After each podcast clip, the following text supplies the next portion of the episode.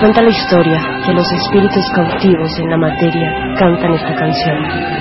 Dice que todo aquel que tenga el valor de desafiar a Jehová Satanás puede cambiar su destino y conseguir la liberación de su espíritu.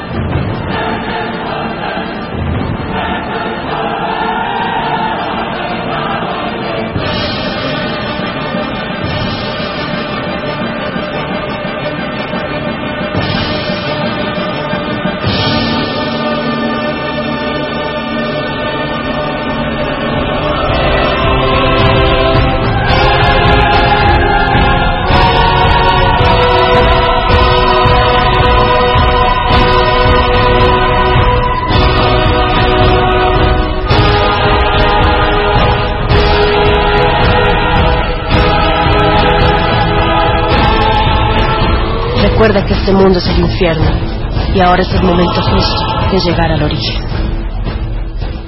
Estamos aquí con nuestro amigo, el investigador Raymond Roman, eh, el autor del libro Enigmas del Ecuador, muy recomendado, y para hablar sobre un tema un poco menos evidenciable, que es el asunto de la posibilidad de otra realidad en, en Cueva de los Tallos, o seres que habiten Cueva de los Tallos. Como introducción puedo decirle que en la cosmovisión ancestral existen tres mundos, un mundo superior, uno medio y uno inferior, llamados Yana, Kai y Ukupacha.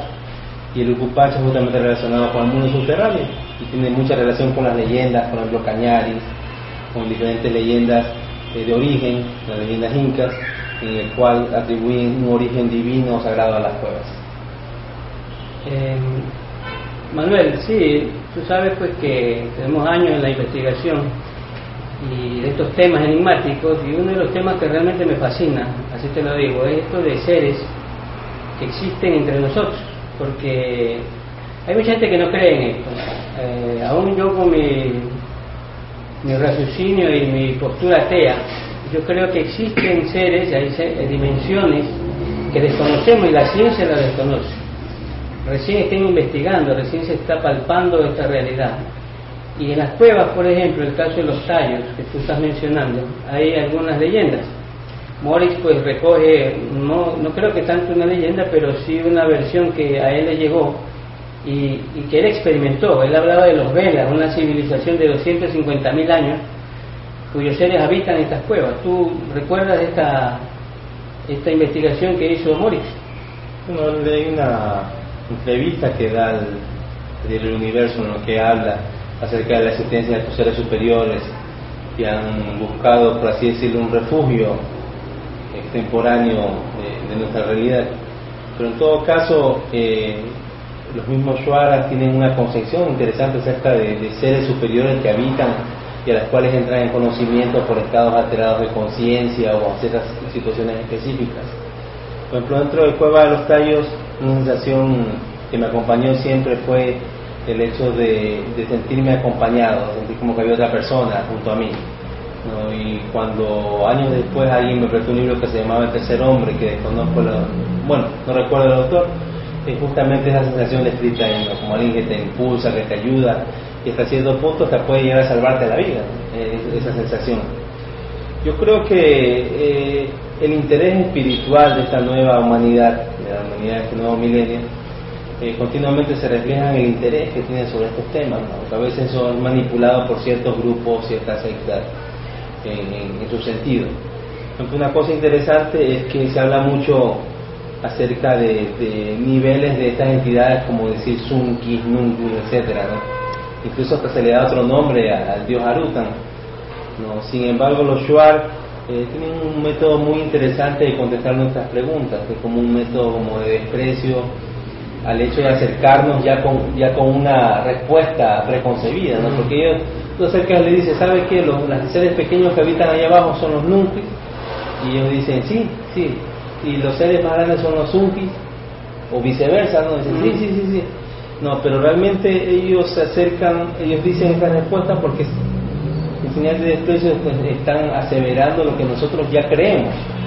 Nosotros nos acercamos y decimos, ¿quién vive allá abajo? Claro, no hay... ¿Quién está? ¿En, qué circunstancias? ¿Qué dicen? Nosotros nos acercamos ya con, Como sabiendo, con preguntas preconcebidas, lo que queremos simplemente es una confirmación de lo que ya creemos. Y eso no le gusta. No, no les gusta. No les gusta.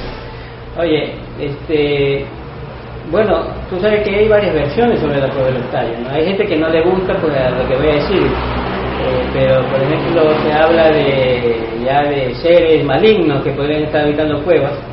Eh, ahora mismo se, se habla mucho de los reptilianos, pero no es tan descabellado pensar en seres reptilianos. Por ejemplo, en Puerto Rico, en cavernas se han encontrado ahí en el yunque seres que están viviendo en las cavernas, es decir, seres de, grises, medio eh, alienígenas y hay cavernas por todas partes del mundo donde siempre hay apariciones de alienígenas, extraterrestres, reptilianos.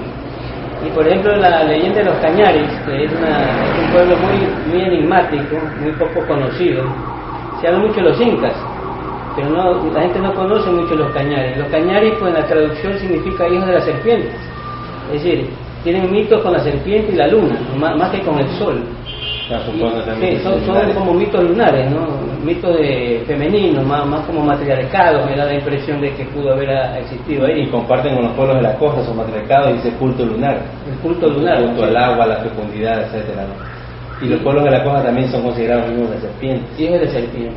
Entonces, qué interesante esto, ¿no? Porque tú sabes que el, mito de la serpiente está en todos los mitos mundiales. Tú tienes la Biblia y la famosa serpiente, tú tienes el, mito de, los dragones chinos, eh, aquí en América el Quetzalcoatl y, todas estas divinidades, la serpiente emplumada.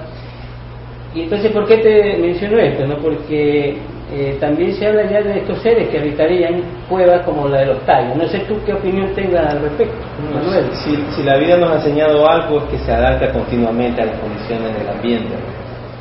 No, en algún momento, al parecer, y esto utilizando solamente la referencia de las leyendas alrededor del mundo de los pueblos ancestrales, parece que en algún momento, así algo de la historia, se, se utilizaron las cuevas como refugio.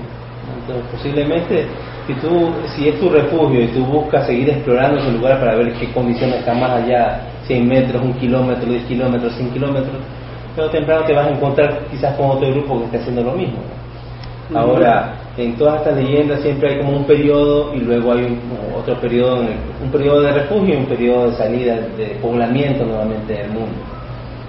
y son en este periodo que la Biblia dice el diluvio, ¿no? Y que extrañamente muchos de los pueblos lo recogen de diferente manera, sin estar relacionados, a veces sin tener influencia directa de la Biblia, recogen una especie de, cataclismo universal, una historia de un cataclismo universal. Luego viene el periodo de, repoblamiento eh, en la tierra, pero hay grupos que deciden quedarse en esas leyendas al interior pero continuamente están en contacto mediante fechas específicas o para dar cierto tipo de mensajes. ¿no? Eh, yo creo que hay condiciones en, ciertas cuevas, específicamente tallos, que sugieren de que puede o hubo este, habitamiento poblacional. Cuando ahí se encontraron restos de una persona que había sido enterrada, se, enterraron, se encontraron también eh, ornamentos funerarios, se encontraron ornamentos de orfebrería, etcétera, etcétera, etcétera. Muchos de ellos están en el Museo de la Universidad Católica de, Quito. Entonces, fueron utilizadas las cuevas como tal. Eh, muchas personas preguntan acerca también de tesoros dentro de las cuevas, y es que las cuevas, por naturaleza, son como las cajas fuertes, ¿no? De la selva. De la selva, de la tierra, ¿no? Oye, este, no, y esto me la concateno con esa lectura que hice de, de Guillermo Aguirre, de este libro lírico y profundo, que no es muy conocido, pero es interesante, hay partes muy interesantes ahí, ¿no? Por ejemplo, ahí menciona la, expedición de Morris con Goyen Aguado por una de las rutas desconocidas y misteriosas de los tallos, ¿no? que estaría en un lugar que muy poca gente conoce. Hay unas coordenadas por ahí. Y entonces habla de que iba con un indígena Shuar, y penetran a este lugar, a esta, a esta secreta cueva que no es la oficial, la que todo el mundo llega. Y entonces eh, lo interesante es que entra Moritz y hace como un pedido, es decir, como un respetuoso pedido a los seres que viven ahí. Y entonces ahí puede pasar Goyen, el, indígena también, el Shuar pasa con Moritz, pero Goyen queda atrás. En ese momento se vira ya Moritz y entonces ya Goyen entra. Entonces una cosa que le impresiona a Goyen Aguado es que encuentra ahí una, una, una urna de cristal con un ser, pero un ser gigante, grande, en estado perfecto de conservación y no humano, o sea, no del tipo humano. Entonces, ¿qué es lo que, te qué es lo que estamos viendo aquí? Que no es tan descabellado que si estamos viendo que los exploradores eh, históricos, hablemos así, te están hablando de estas cosas, ¿por qué vamos a negarlas nosotros si esta gente realmente fue de los primeros que estuvieron ahí? E-, eso te da la idea pues que, que, hay elementos que a veces la historia no los quiere tomar en cuenta. Yo, eh, también por una cosa que ha sido poco analizada, que es la civilización cíclicas. ¿no? Realmente nosotros no somos la más avanzada civilización, sino somos otra civilización más, pero hubieron otras, otros grupos que tuvieron mayor avance tecnológico, espiritual incluso. Entonces, algunos de eso, de esa información está guardada en diferentes partes del mundo, en diferentes bóvedas naturales como son las cuevas. Ahora, el, sobre el testimonio de Goyen, a mí me hubiera encantado poder discutirlo directamente con Goyen y con el propio Moritz. Lo hablaron con sus reservas, ante algunos, hay algunos testimonios de gente que los escuchó hablar sobre eso, pero hay cierto factor que no es totalmente transparente todavía, ¿no? Lastimosamente Guillermo Aguirre falleció, entonces queda como eso eh, nuevamente en, el olvido, ¿no? Lo que no podemos negar es que en todo hay una realidad espiritual, una realidad energética, una realidad mental y una realidad evidenciable y material como tal. No podemos guiarnos solo en una, no tenemos que consensuar todas, una percepción real de lo que existe o no. Eh, si yo buscaría algo, justamente esa caverna con ese ser que está ahí, sería un, no como un hallazgo, sino como una búsqueda interesante, ¿no? como un, despertar interesante. Un despertar de la conciencia de, esta humanidad también, una revelación más de que no estamos solos, que no, no somos los únicos, que no tenemos por qué ser soberbios, que hay que ir más con humildad. Yo creo que esta civilización lo que peca es de, una soberbia espantosa. Una, faceta poco conocida de Juan Morris es, bueno, lo más conocido es el labor de investigador, pero él también era un buscador de, la espiritualidad, ¿no? a través del shamanismo, incluso lo que llamamos ahora shamanismo, y que lo cual se llama se, Ubishin.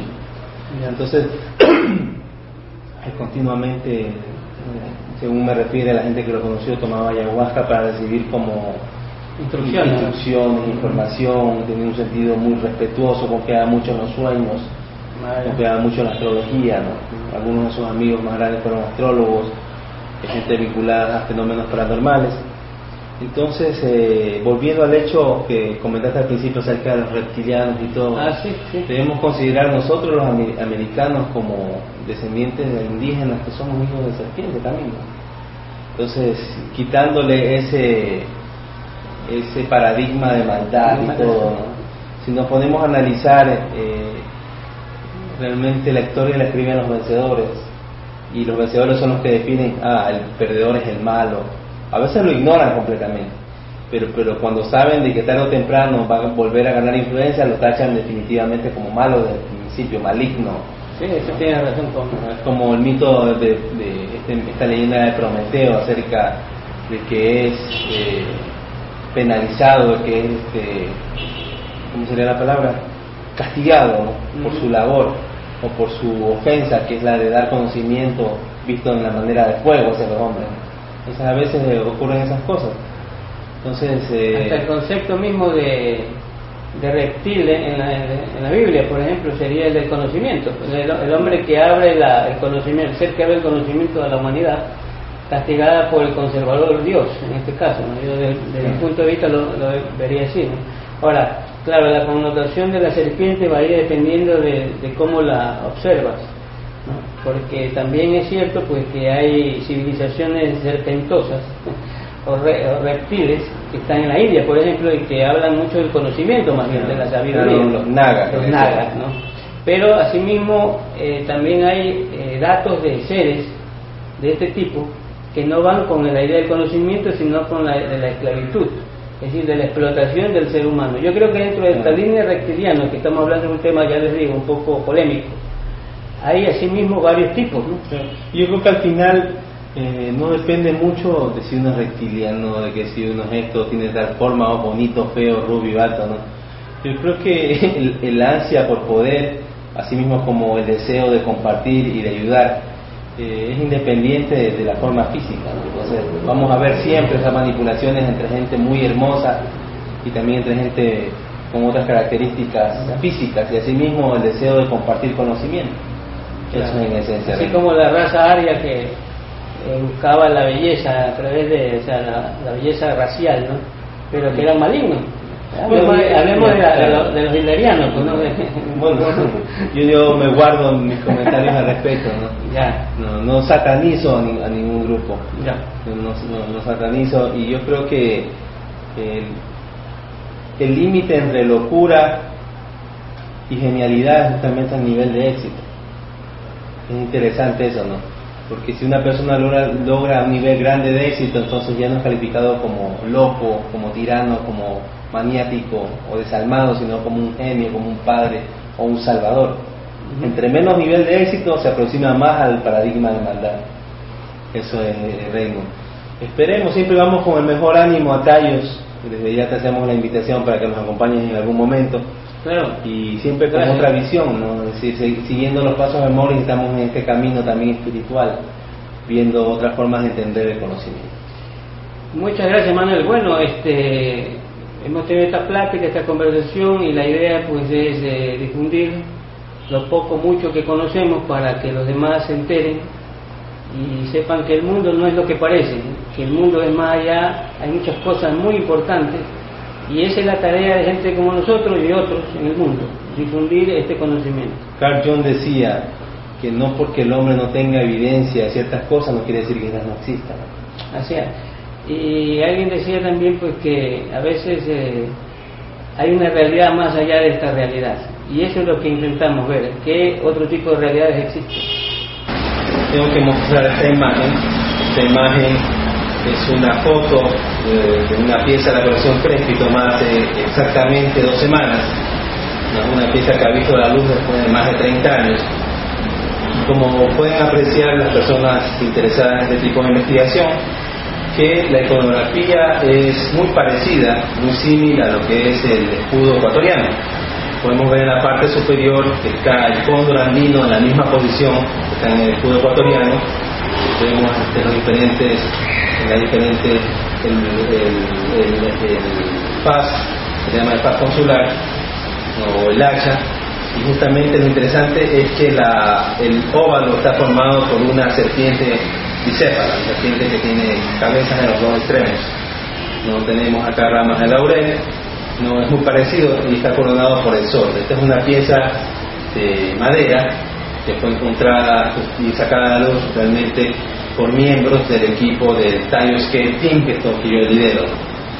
Entonces, eh, lo interesante es que, eh, y justamente el tema de para hoy día es el escudo nacional de la colección Crespi, porque es justamente no es la primera vez que sale esta iconografía relacionada al escudo nacional.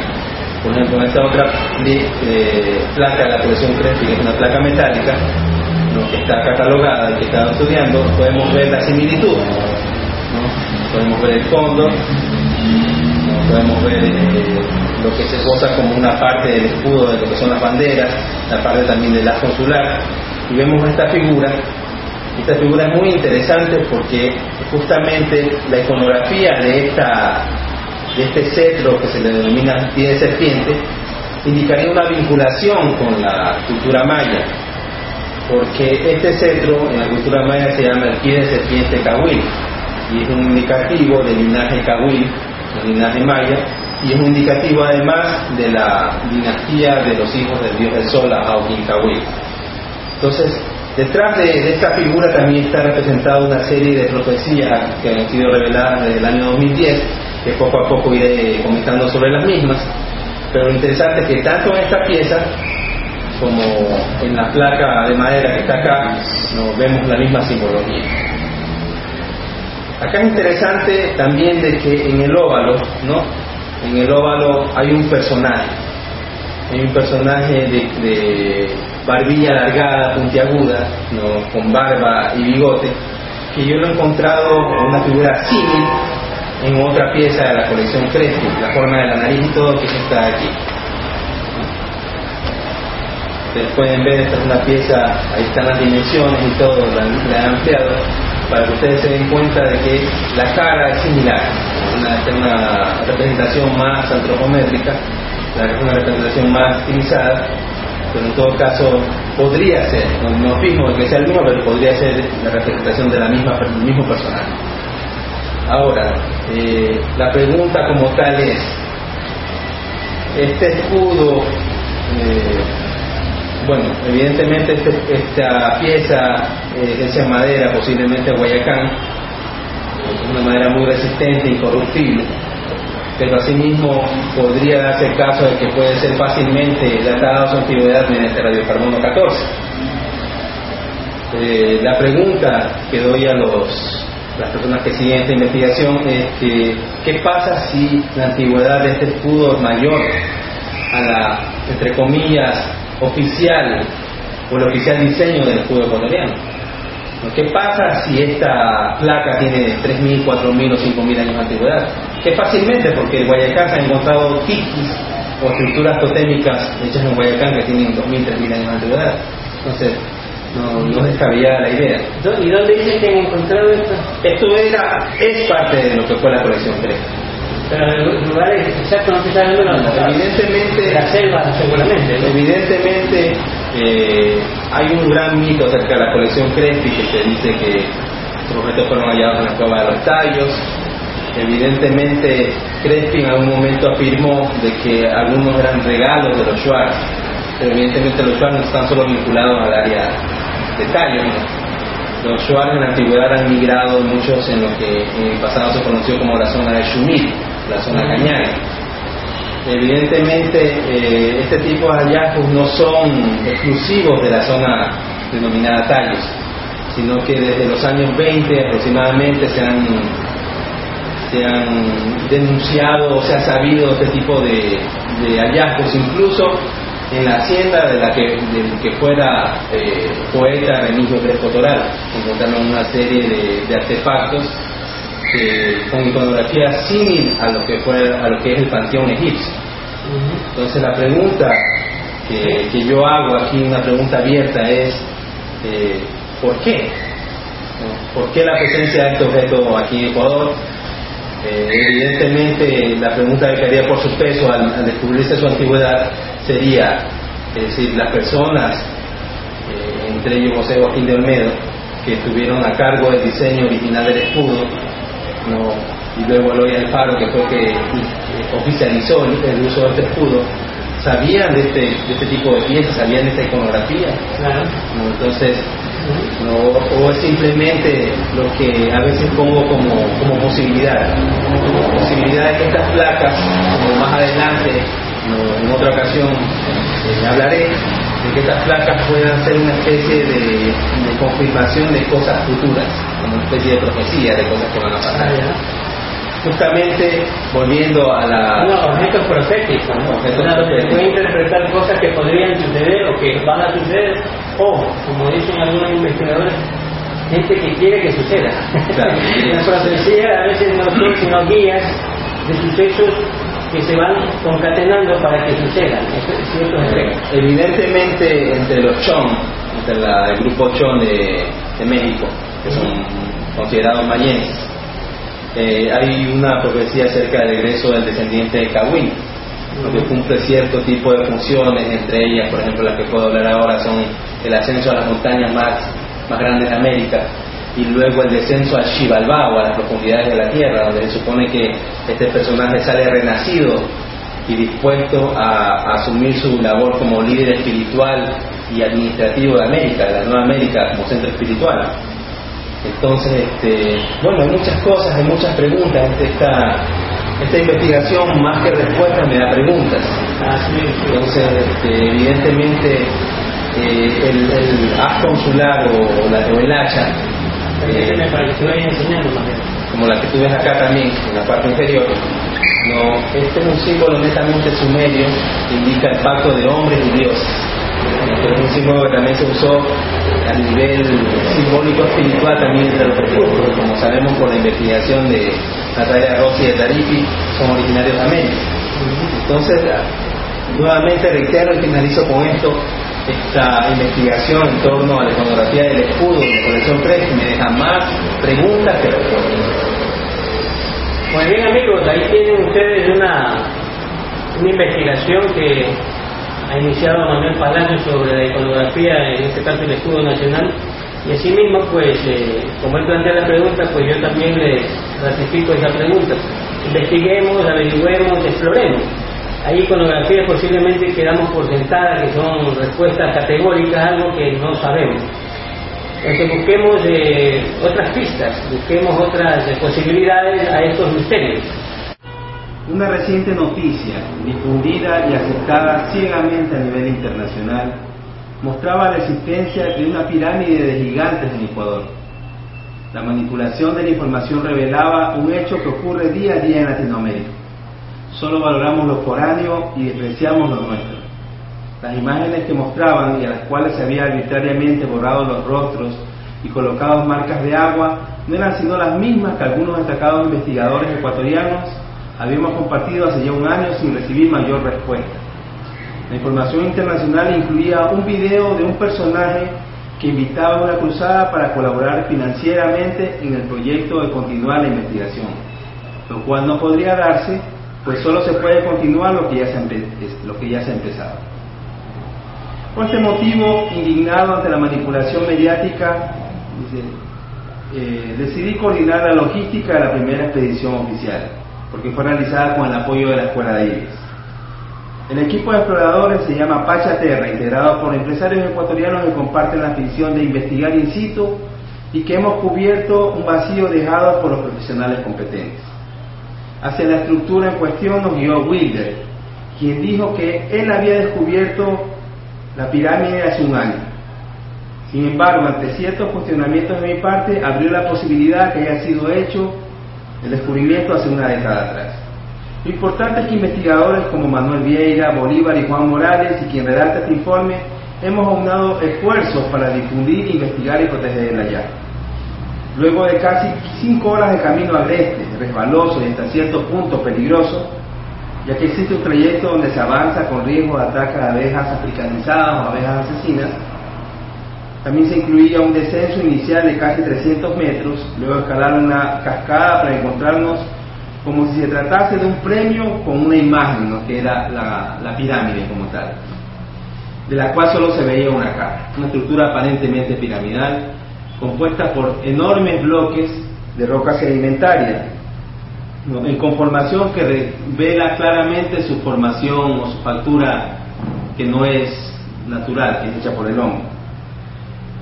Dice, bueno, hay caprichosos ordenamientos que recuerdan mucho a las escrituras incas y a las estructuras y a las construcciones megalíticas cañares. vemos eh, bloques que han sido construidos de, un, de una dimensión, de una forma específica, como para satisfacer o para llenar un espacio. También este, es una estructura de aproximadamente 80 metros de altura y los bloques tienen 150 por 80 por 70 centímetros. Eh, en cuanto al material con el que están hechas, yo solo puedo definirlo como una especie de arcilla compactada, como si se tratase de un cemento o concreto ancestral, del cual desconozco específicamente las técnicas, cómo se hace. Pero es eso, un, concreto ancestral, hecho a base de arcilla. Entonces, luego de ese georreferencializó la zona, y hice una especie de reconocimiento por el área de, un riachuelo que hay ahí, encontrando este tipo de estructuras. Es interesante, ¿no? Porque justamente en el, en el video, bueno, en la página web donde se difunde internacionalmente acerca de las pirámides gigantes, muestran una estructura un poco mayor a esto y dicen de que es una hacha de gigante. Eh, este tipo de estructuras las tiene eh, un amigo del descubridor, de Wilder, y dice que fueron encontradas en el área del oro. Sin embargo, podemos ver de que también existen unas estructuras similares, aunque no de proporciones cíclopes, pero también se encuentran en el área. Evidentemente, esta fue una expedición oficial de reconocimiento, que no es sino el inicio de una serie de, esfuerzos que hemos aunado para seguir la investigación y develar los misterios de esta América prohibida. Ustedes pueden ver las fotografías, hay otra fotografía que quiero mostrarles. Y miren esta fotografía que estoy más o menos como para hacer referencia de tamaño, mido 1,75, entonces se ve un poco la referencia de tamaño, de dimensiones. Toda la, capa de bloques eh, es independientemente del, es independiente de la montaña. No es que no es eh, no es la montaña o la roca de la montaña que ha sido manipulada o que podría ser, haber sido manipulada de forma artificial o natural, sino son puestos encima como una capa, con una inclinación de aproximadamente 60 grados. Y acá está la parte, bueno, la foto ha sido tomada en un ángulo que no permite apreciar la inclinación, pero este es eh, el, lado de la cascada, por donde hay que subir, para del otro lado estar ya con la construcción megalítica. Entonces, eh, Manuel, una pregunta. Eh, ¿Alguna idea de qué cultura pudo haberlo hecho o alguna sospecha? Juan Francisco Morales, como investigador destacado, eh, dice que es la ciudad perdida de los Quito. Yo quizás eh, en este momento no podría especular de, qué se trata. Me gustaría investigar más profundamente ah. sobre el asunto antes de dar un nombre o dar mayor detalle acerca del, tema. Y es la única parte visible, el resto está cubierta por la vegetación. Por la vegetación, por la montaña, por la tierra de la montaña. Aparentemente eh, se ve, o esto salió a la luz luego de un deslave, ¿no? entonces está, una parte ha quedado bastante limpia, incluso no hay vegetación encima de, de esta ladera de la pirámide. ¿Y tú tienes alguna idea, o sea, hay algún sentido para haberla puesto ahí esa pirámide? ¿Tú tienes alguna sensación de por qué pudo haber estado ahí? Bueno, esta pirámide viene, está construida o se la dio en lo que vendría a ser el umbral de Yanganati o la puerta de entrada de Yanganati del lado del oriente. Puede indicar un punto ceremonial referencial. Y no dudemos que podamos encontrar otras construcciones parecidas a lo largo de, lo que se avanza hacia Yanganati.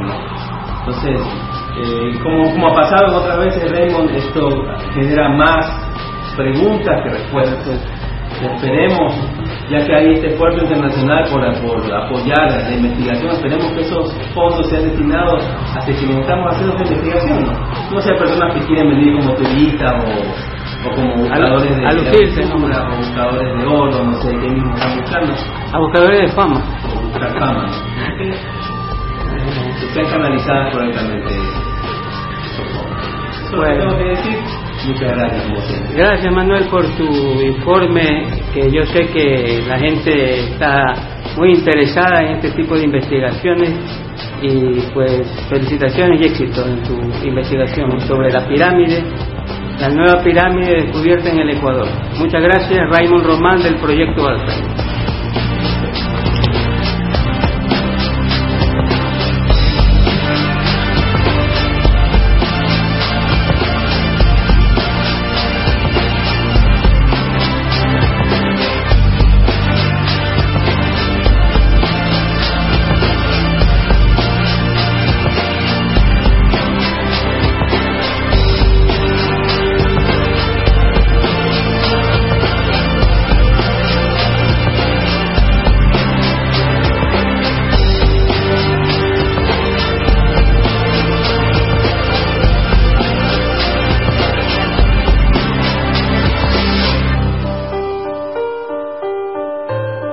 Jeroglíficos egipcios encontrados en Australia demuestran que la historia está equivocada.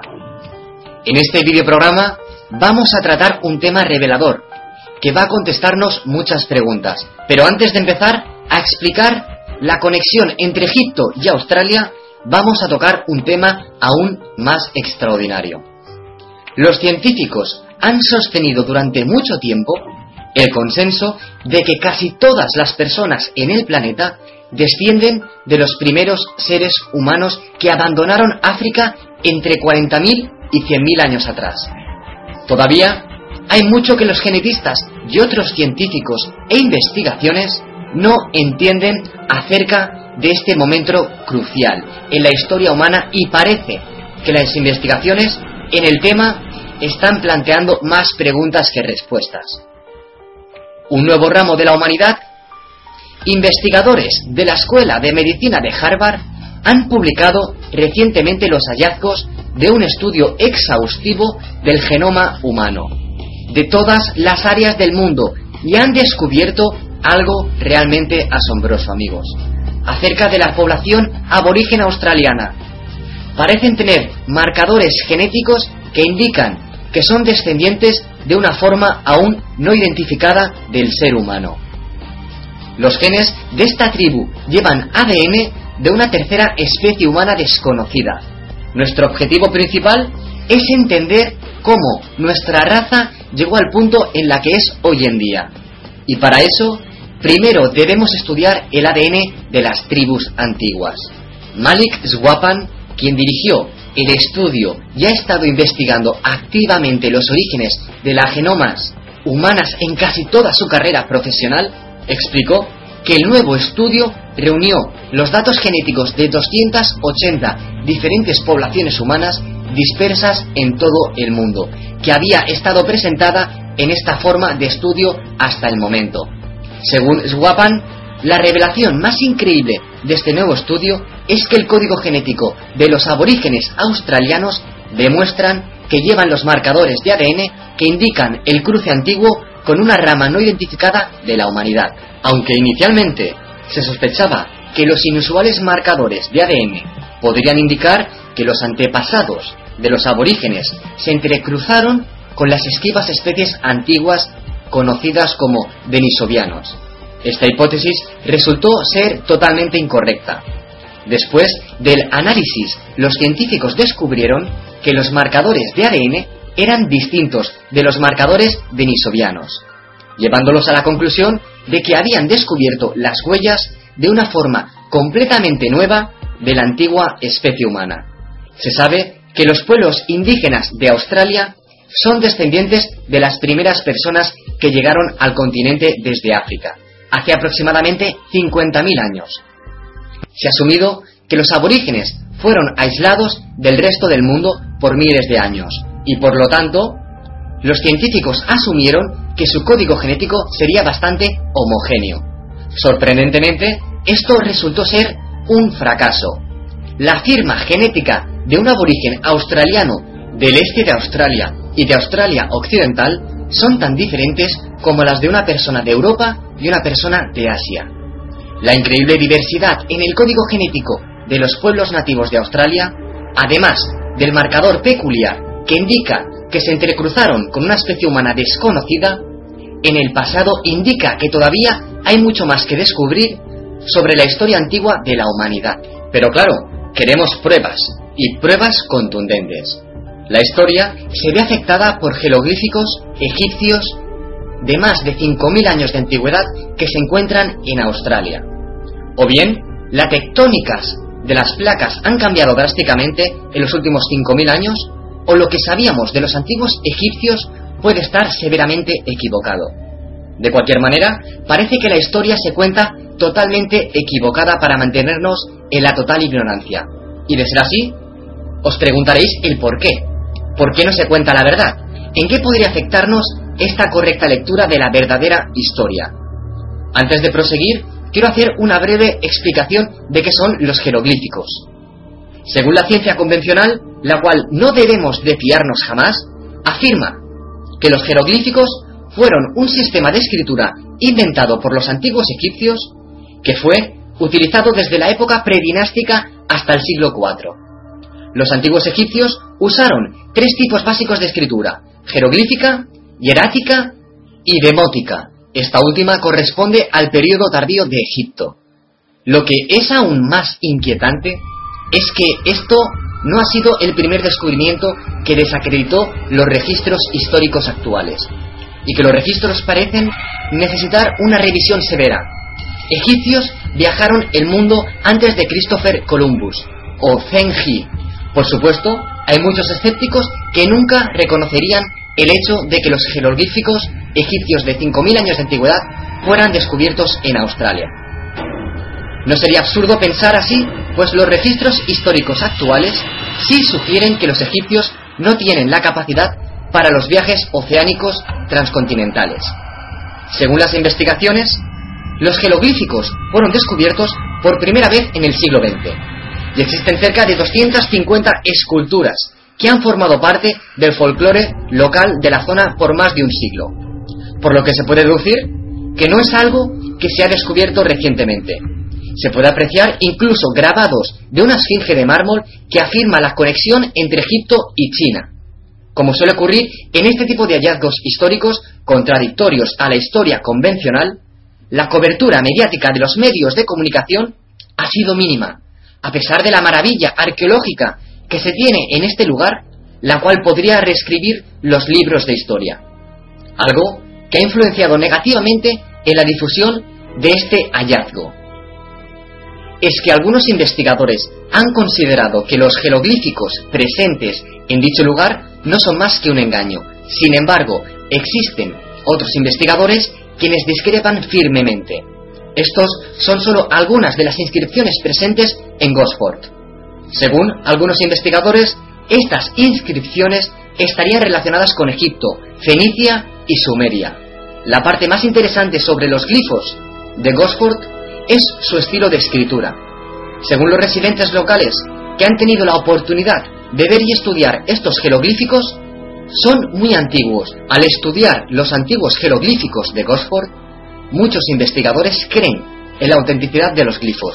Dichos jeroglíficos también usan una forma de oración egipcia antigua y estructuración gramatical que solo se descubrieron recientemente. Los glifos se encuentran dentro de los compuestos del Parque Nacional de Agua de Brisbane, Kariong. Estos textos jeroglíficos podrían romper la historia públicamente conocida y reescribir miles de registros históricos conocidos como los glifos de Gosford, en realidad fueron descubiertos a principios del siglo XX, y las aproximadamente 250 tallas de piedra han sido parte integral de la cultura local y el folclore durante aproximadamente un siglo. El estilo de escritura de los glifos es lo que lo hace más único.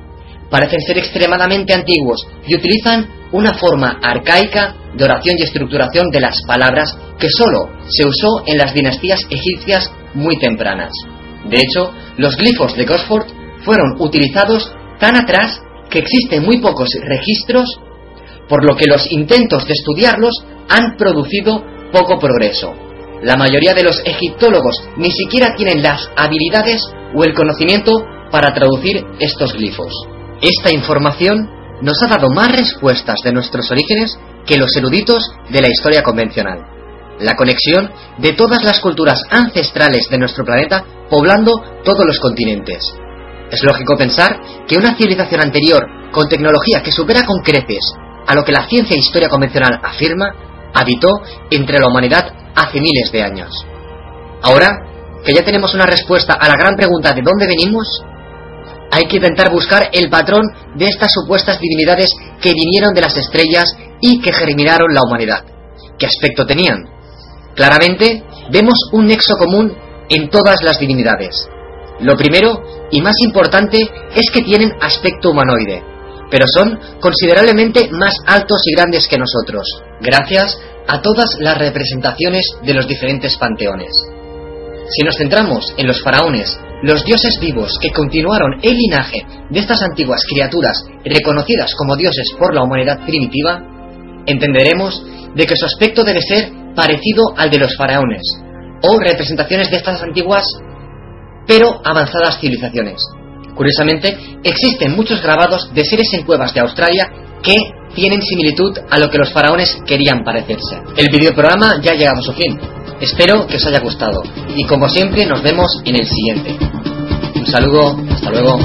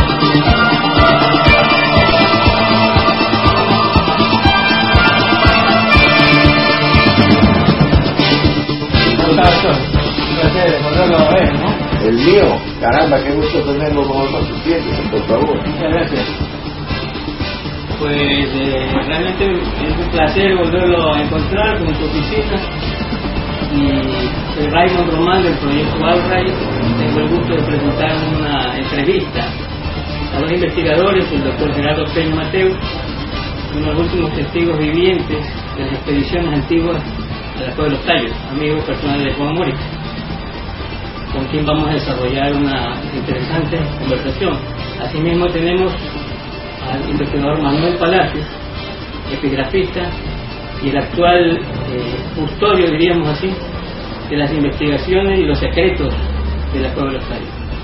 Para mí es un verdadero privilegio contar con estas dos personas que nos van a enseñar su conocimiento sobre este valioso tema, la Cueva de los Tallos. Buenas tardes. Eh, vamos a hacer una pregunta al doctor Gerardo Peña. Doctor, mm, para usted, ¿qué significa, cuál es la importancia del descubrimiento de la cueva de los tallos? Es decir, ¿qué significa para el Ecuador y para el mundo? Pienso que desde el punto de vista cultural es la verdadera importancia de la cueva de los tallos. Le han querido dar una cierta importancia turística por el posible atracción, la posible atracción que podría tener el, el día de mañana como cueva espeleológica, como eh, rareza espeleológica, porque no es una cueva común y corriente. Lo normal, tratándose de cuevas, es que haya pues eh, curvas, fenómenos redondeados, estalagmitas, estalactitas, pero encontrar una cueva que tenga cielos rasos lisos, columnas, dinteles, construcciones subterráneas que están probadas fotográficamente, porque en caso contrario podrían decir que es un exceso de imaginación. Eso es muy raro. Pero por encima de todo eso, por encima del interés y de la importancia espeleológica, por encima del aspecto turístico, está el aspecto cultural. Y el, aspecto cultural no solamente interesa a nuestro país, sino a la humanidad. Naturalmente que en el momento en que se ponga el tema cultural, se haga presente, la importancia del Ecuador se multiplicará enormemente a nivel mundial, porque la cueva de los tallos encierra misterios que deben ser dilucidados por los futuros arqueólogos, por los futuros espeleólogos. Debe excavarse los eh, miles de metros que debe haber allí de fango y de otras eh, materiales contaminantes para ver abajo se van a encontrar muchas cosas que no se ven en este momento puesto que en la superficie que se alcanza a ver estamos viendo eh, huellas de la mano del hombre, pero huellas de la mano del hombre en una cueva que tiene tantos millones de años, plantea una incógnita insoluble en el momento actual, porque es inexplicable. Entonces, cualquier científico que entre en la cueva de los tallos cualquier arqueólogo de la ciencia oficial que penetre dentro de ella, si le hacen la pregunta, ¿quién pudo haber hecho esto? La única respuesta que vamos a encontrar es que diga, esto es obra del agua. Porque no podrá decir, pues, de acuerdo con la ciencia oficial, otra cosa. Porque si llegara a decir, como yo afirmo, se nota en ella la huella del hombre. Como yo no soy arqueólogo, como yo no soy espeleólogo, como yo no me debo a ninguna institución, ni dependo económicamente de ninguna universidad que me pueda cancelar por decir una barbaridad. Yo sí puedo decir, allí está la mano del hombre. O sea, ¿usted piensa, doctor, que eso es un trabajo de una humanidad pretérita, ¿no? Este, yo recuerdo haber leído en, los trabajos de, en su libro y en otros trabajos, pues que Morix hablaba de que ahí existía unas, que eso es trabajo de una civilización antigua que se, llamaba los Velas. y le decía pues que tenía una antigüedad de 250 mil años. ¿Usted qué opina de eso que declaró Juan Morix? Bueno, Morix no solamente lo dijo una vez, lo ratificó muchas veces. Eh, no se le creía ni siquiera en la existencia del sistema subterráneo, pues. porque haciendo memoria realmente uno tiene que retrotraerse en el tiempo, al momento en que dijo que había descubierto un sistema subterráneo de cuevas y cavernas que están intercomunicadas por kilómetros y que están a 300, 400 y 500 metros de profundidad bajo la superficie de la Tierra, dentro de la cual vuelan raudamente las aves. Esto sonaba una herejía o a una fantasía inadmisible, porque ¿cómo van a volar las aves debajo de la Tierra?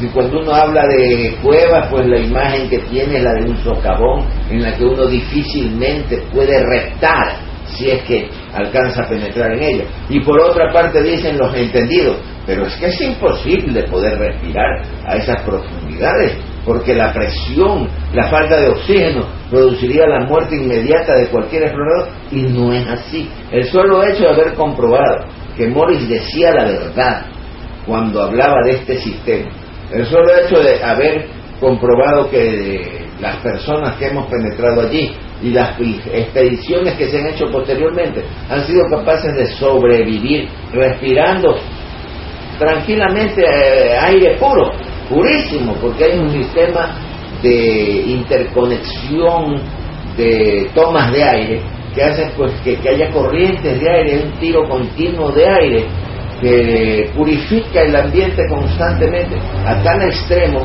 que los millones de pájaros tallos que habitan en el interior de la cueva, en unión de murciélagos y mucha otra fauna, que durante miles de años han dejado sus eh, excrementos eh, eh, y se han acumulado produciendo un guano de, de superficie, no sé, no sé, cuántos metros pueda tener, pero lo que sí sé es que desde la superficie que estábamos nosotros de pie sobre estas materias desechadas y que deberían haber normalmente asfixiado a los presentes y no, no fue así. Desde esa superficie hasta arriba, donde estaba el cielo raso, hay 100 o 120 metros de altura.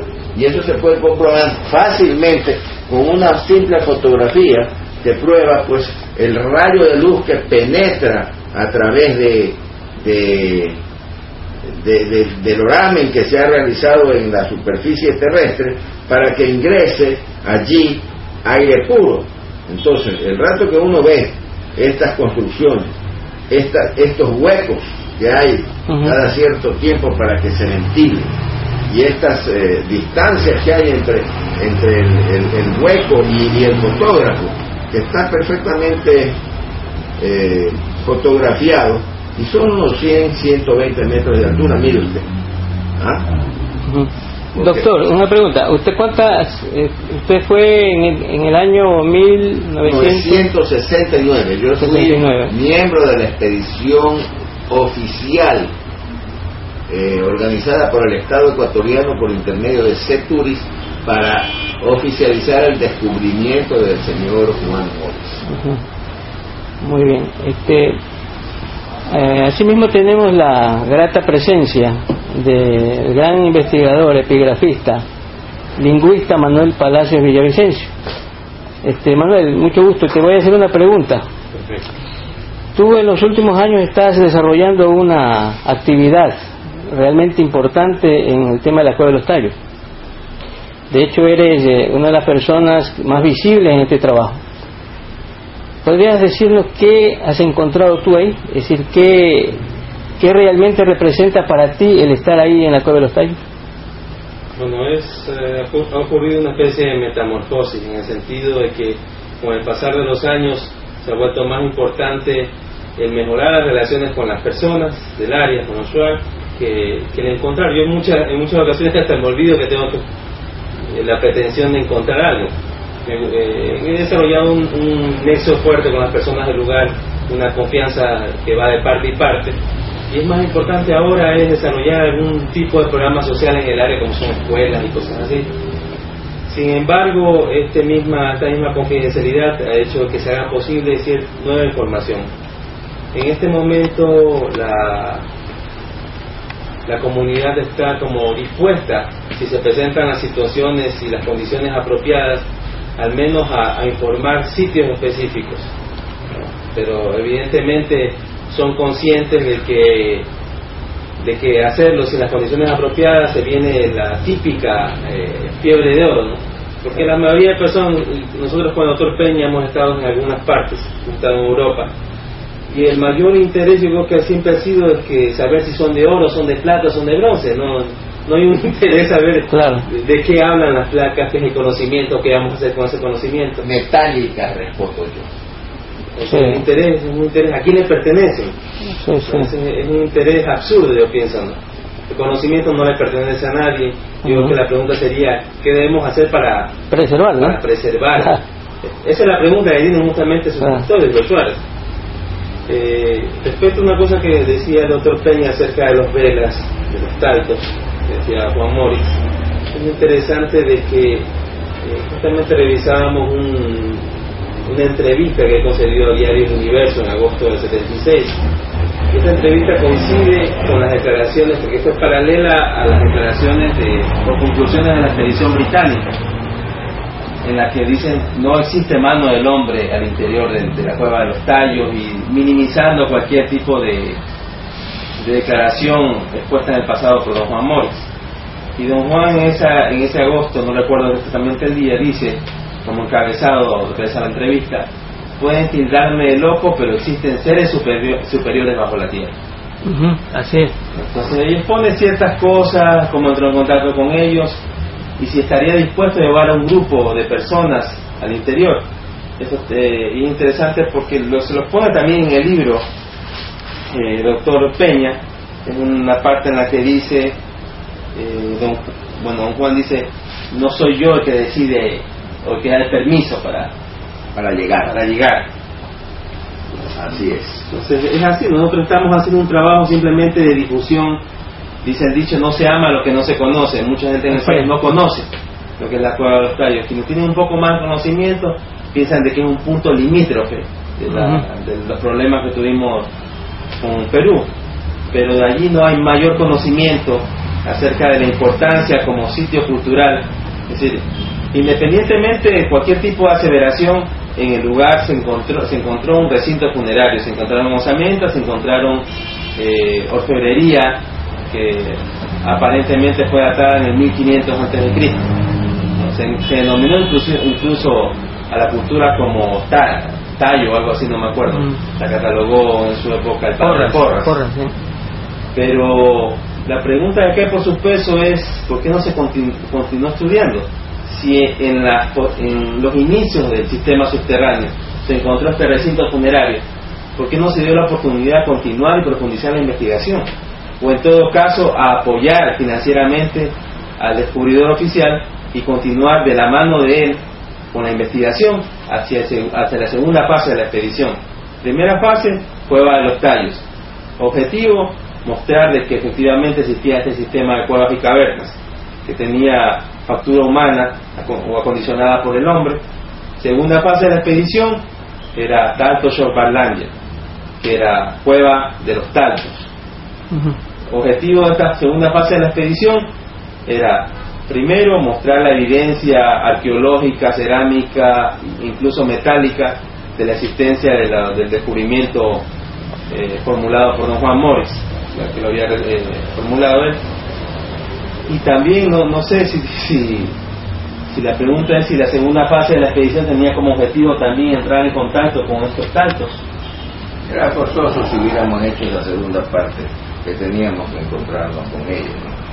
Ahora, ahí hay que distinguir pues el aspecto de la arqueología tradicional y el aspecto del realismo fantástico que tiene la cueva de los tallos. Desde el punto de vista de la arqueología tradicional, simplemente pues hacen un análisis de espeleológico de las cuevas y mencionan como hecho importante el hallazgo que usted ha mencionado Manuel sobre una tumba reciente, porque es una tumba quizás de hace 1200 o 1500 años, que estaba eh, estratégicamente situada debajo de una de las eh, eh, hoyos de ventilación por donde ingresa un rayo de sol en determinada hora del día que caía exactamente sobre la tumba. Bueno, estas son cosas, comentarios de arqueólogos tradicionales Eh, llamó mucho la atención encontrar dentro de la cueva de los tallos conchas espóndilos que comprueban dentro de la arqueología tradicional tal como la entendemos actualmente el contacto que había pues entre los eh, habitantes de la costa ecuatoriana que, en esa época tenían como sistema monetario la concha espóndilo y las tribus del oriente eh, que, se creía había un contacto ahí, claro, es la prueba fehaciente incluso en el museo de la isla de, de Salango hay un ejemplar de la concha espóndilos encontrado en la cueva de los tallos mm, le dan importancia a estas cosas que no dejan de tenerla pero, que no son fantásticas. Claro son las cosas habituales que hacen los arqueólogos. Claro. y que muchas veces de un realismo fantástico como este. Imagínense un ser humano de este tamaño en una cueva gigantesca donde se ve en, en una parte de esta foto que el cielo raso era perfectamente pulido. Se ha caído por un terremoto, lo que sea, bueno, se ha desprendido. Se encuentran construcciones como esta, a 100, 120 metros de profundidad bajo la superficie de la Tierra. Se encuentran ladrillos megalíticos que sirvieron para construir estas cosas, que han quedado allí abandonados pero están, pues. La, gran pregunta es, ¿quién está atrás de todo esto para que no se difunda? ¿Es el gran poder oscuro que siempre se opone al conocimiento verdadero? Hay una forma, ¿O es la negligencia? hay una forma, como comentamos hace un rato, de camuflar algo desprestigiándolo, dando un comentario que aparentemente es muy científico, muy veraz, pero tiene el propósito de desprestigiar. Cuando se dice son construcciones formadas por acción del agua, entonces uno tiene que analizar. Lo primero que analiza es el material. Es cierto, la caliza forma pasajes cársticos por acción del agua, y por acción del agua se pueden desprender lajas de piedra y quedar, eh, quedar paredes completamente lisas. Pero la, composición de la piedra que encontramos en esto, donde hay estos pasajes en el interior de la cueva, no es una caliza normal, es dolomita. ¿no? Por ende, si tú te analizas una, una piedra muy estable, muy resistente, ¿no? Y otra cosa interesante es que los pasajes cárticos no forman ángulos rectos. Nosotros vemos en las fotos que tú has analizado, ves muchos ángulos rectos. Son pasajes. Cuando uno va hacia el Puyo y uno pasa por los túneles que hay en el camino, uno ve eso y como investigador no deja de pensar, ¿es realmente esto lo que hicieron? Uno ve esos túneles del Puyo ve que no son, no son perfectos, ¿no? pero son eh, adaptaciones, son construidos por el hombre. ¿no? Evidentemente, si pasan 5.000, 7.000, 200.000 años sin mayor interacción con el ser humano, mucha gente pensará en una futura humanidad que también son construcciones naturales y no son naturales. De que la cueva plantea misterios insolubles desde el punto de vista de la arqueología tradicional. Eso yo lo entiendo perfectamente porque tendría que darse un vuelco completo para poder admitir que esto es producto pues de una civilización que aprovechó quizás cuevas naturales para acondicionarlas con la mano del hombre y hacerlas habitables. ¿Habitables por qué? ¿Habitables para qué? ¿Quién se le ocurre ir a vivir debajo de la tierra? Si es que alguien lo hace, es porque está constreñido a hacerlo por alguna razón casi es un escondite, ¿no? Diríamos, una especie de escondite, ¿no? Es, un escondite, es, eh, es una, un parapeto, es una protección. Un arca, ¿no? Un útero casi. Yo diría pues eh, que es una, una forma de sobrevivir a una catástrofe cósmica. Yo también lo creo. ¿Y, ¿Y a cuál es esa catástrofe cósmica?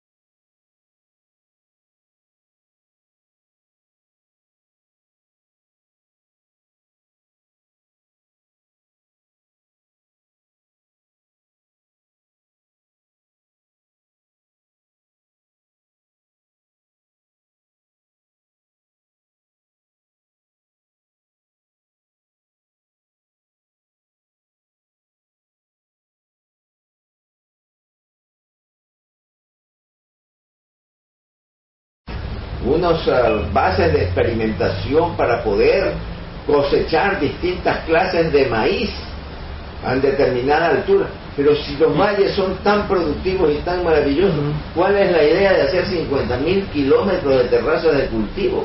Como las acabo de ver en un viaje que hice al Cusco.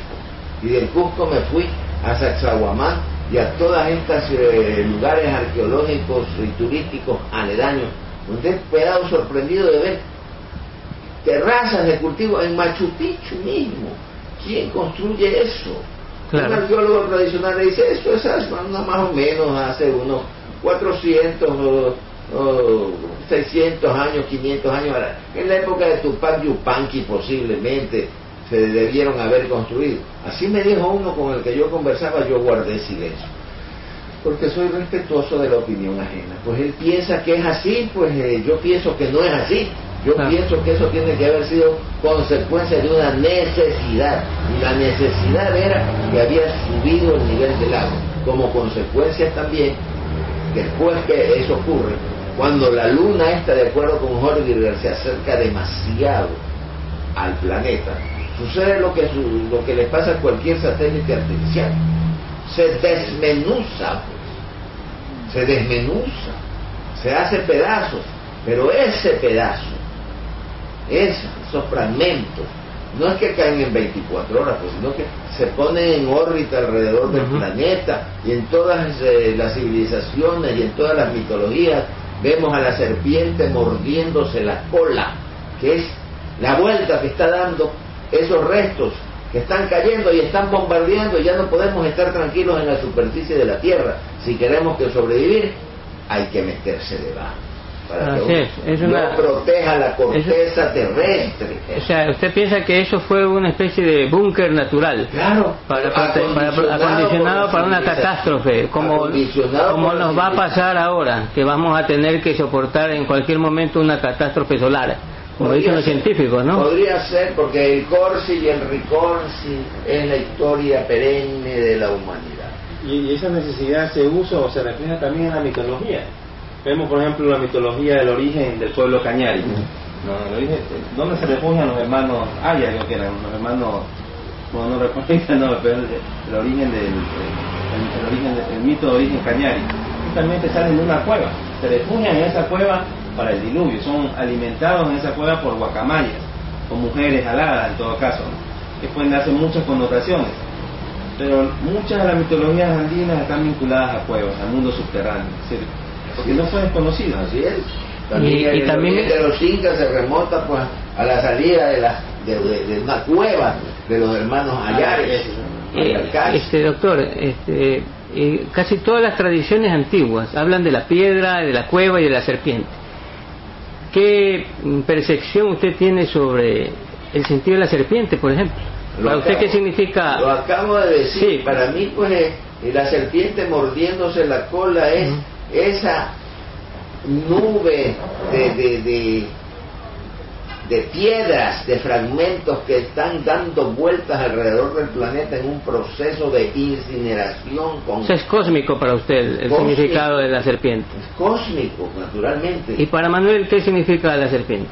Bueno, yo, yo utilizo un sentido más bien de, lengua, ¿no? Encontré en, un, en el Sumerian Lexicon de Halloran encontré una palabra bien, muy interesante que es la palabra a.maru, que en, en quechua significa serpiente. Y amaru para, para en sumerio es diluvio, el diluvio. Entonces es una relación muy evidente, ¿no? a nivel de símbolo, símbolo, lengua y la relación entre, entre sumerios y americanos. Entonces, evidentemente, yo creo que el estudio de la lengua acompañado del estudio del símbolo y el estudio de la mitología que conlleva a profundizar más esa relación. Eh, una cosa importante es que la explicación fácil a este tipo de construcciones megalíticas, a este tipo de construcciones que no entran dentro de la arqueología oficial, es o la niegas o le das una explicación paranormal o le das una explicación extraterrestre. Eso es, lo que, eso es lo que le dan la mayoría de explicación, de, explicación, explicación.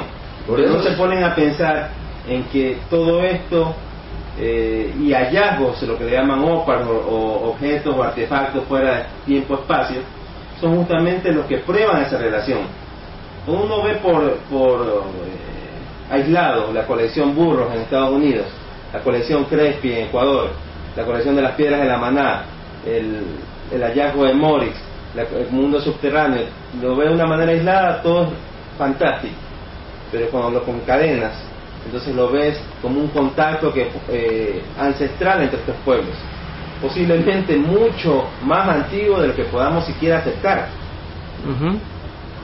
Sí, este, ah, se me viene a la memoria el nombre de mi amigo, nuestro querido amigo el doctor Héctor Burgos Stone, recientemente fallecido, ¿no? Él hablaba mucho de la, del origen de la humanidad, él, para él estaba aquí en América y concretamente en el Ecuador. Él por razones casi esotéricas se quedó aquí en Ecuador hasta su muerte, era chileno. Entonces él me contaba, y pues yo creo que alguna vez lo escribió en un libro, él decía que el paraíso era un campo experimental, ¿no? un campo experimental de seres superiores que habían trabajado al hombre aquí. Y a este paraíso lo ubicaba en la zona de Loja, en una zona que él llamaba pues la zona de Manú, Saraguro y todo esto. ¿no? Eh, sí, el paraíso. Es decir, el paraíso era como el, lugar de experimentación. ¿no? Él lo decía, no lo escribía, no tenía no le temblaba la mano para decirlo, ¿no? O sea, para escribirlo. Eh, y entonces parte de esto era que había un contacto entre estos pueblos, ¿no? Y que antiguamente pues se, se alimentaron culturalmente tanto europeos, asiáticos como los americanos, ¿no? Eh, la pregunta sería, doctor, eh, usted que es una persona que tiene tantos años ya en, el estudio pues de, la historia y de todas estas cuestiones del pasado. ¿Qué opina usted sobre eh, la posibilidad pues de estos contactos antes de, Colón? Que pues sabemos que lo de Colón pues puede ser simplemente una manipulación. ¿Usted cree, por ejemplo, que los restos hallados en, en tallos de lo que se habla o de lo que se encuentra eh, o se encontraba en el Museo Crespi eran falsos, como dicen, o realmente obedecen a una realidad de contacto? Bueno, hay que distinguir entre los contactos precolombinos que forman parte de su pregunta y de las pruebas de esos contactos que vienen después. Indudablemente, el redescubrimiento o descubrimiento oficial de América pues no fue otra cosa que una forma de oficializar la existencia de un continente que era perfectamente conocido por los marinos y por los navegantes. Claro, constituía un secreto de todos aquellos marinos porque no lo iban a dar a conocer porque se les escapaba entonces el control de un negocio interesantísimo que tenían, que era traer el palo de Brasil a Europa. Por eso el Brasil lleva ese nombre, mm, por el árbol negro, madera de Brasil, que era una de las razones de los viajeros marítimos y de los viajes de estos marinos que iban y venían de América, era una cosa común. Y además, se habla también del piloto anónimo, acuérdese usted, que, estuvo antes de Colón aquí en América y que naufragó en el Caribe, incluso se enamoró pues de Anacaonda, una de las jefes tribales de, aquella isla, y permaneció con, con, ellos mucho tiempo hasta que pudo construir un navío y regresar. Ese piloto anónimo fue después identificado con nombre y apellido y cuando llegó a, Europa de regreso, este fue a dar en la isla donde estaba en ese momento don Cristóbal Colón con su familia. Y lo rescata Colón. Y el hombre llega a la casa de don Cristóbal Colón y allí fallece le habrá transmitido ese piloto anónimo su descubrimiento al gran almirante? Es una buena pregunta. Ese es uno de los misterios. decían que los, los hermanos Pinzón también habían ya llegado, que son los que lo conducen a Colón, a América. En todo caso, es una buena pregunta para una reflexión y para un estudio. Ahora, naturalmente, no solamente hay estas eh, referencias históricas. También hay pruebas fehacientes a base de objetos arqueológicos. Así es. Cerámica, por ejemplo. Cerámica, escritura. Se ha encontrado escritura eh, en las costas de la Argentina, en las costas de- del Atlántico. E- e incluso como visión, incluso eh, lo que es adoración, dioses parecidos, ¿no? el panteón, lo que se llama. panteón, claro. Porque, por ejemplo, compartimos con los sumerios eh, el dios. ¿no? Para los sumerios, Kon es un dios de agricultura relacionado muy vagamente hacia lo solar. Para nosotros, Kon es otro otro tipo, pero más, más, más andino, ¿no? más andino, muy, muy visual en las culturas de la costa. Como un ser sin brazos, sin piernas, que puede movilizarse de un lado hacia el otro, un ser bastante etéreo. Pero en todo caso, lo interesante es que está relacionada la, la cosmovisión, los ritos, la lengua, la cultura, la cerámica de Jomón es afín a la cerámica de Valdivia, como lo expuso Emilio Estrada en su época, como lo expuso, llegó incluso a estudios del, de Betty Meyers, claro que ellos le cambiaron el sentido, ¿no? Totalmente. No, porque lo que pretendía justamente Estrada sustentar era el que los pueblos que llamamos Valdivia, o que fueron considerados como Valdivia, llevaron la cerámica hacia Japón, sustentado en, en la antigüedad la cerámica presente en tierras ecuatorianas, que es mucho mayor a la que se fue encontrada en, en Japón, en Japón. Entonces, eh, yo creo en este momento de que hay que darse la posibilidad a que se sustenten este tipo de hipótesis, que son consideradas burlonamente por la arqueología oficial como neoarqueología, digamos. Cualquier cosa que se escape de la posibilidad de un, de un contacto precolombino es neoarqueología. Eh, Sí, es, es verdad lo que tú dices. Yo, por ejemplo, alguna vez conversé con Olaf Holm, trataba de buscar eh, información para mi libro, Enigma. ¿no?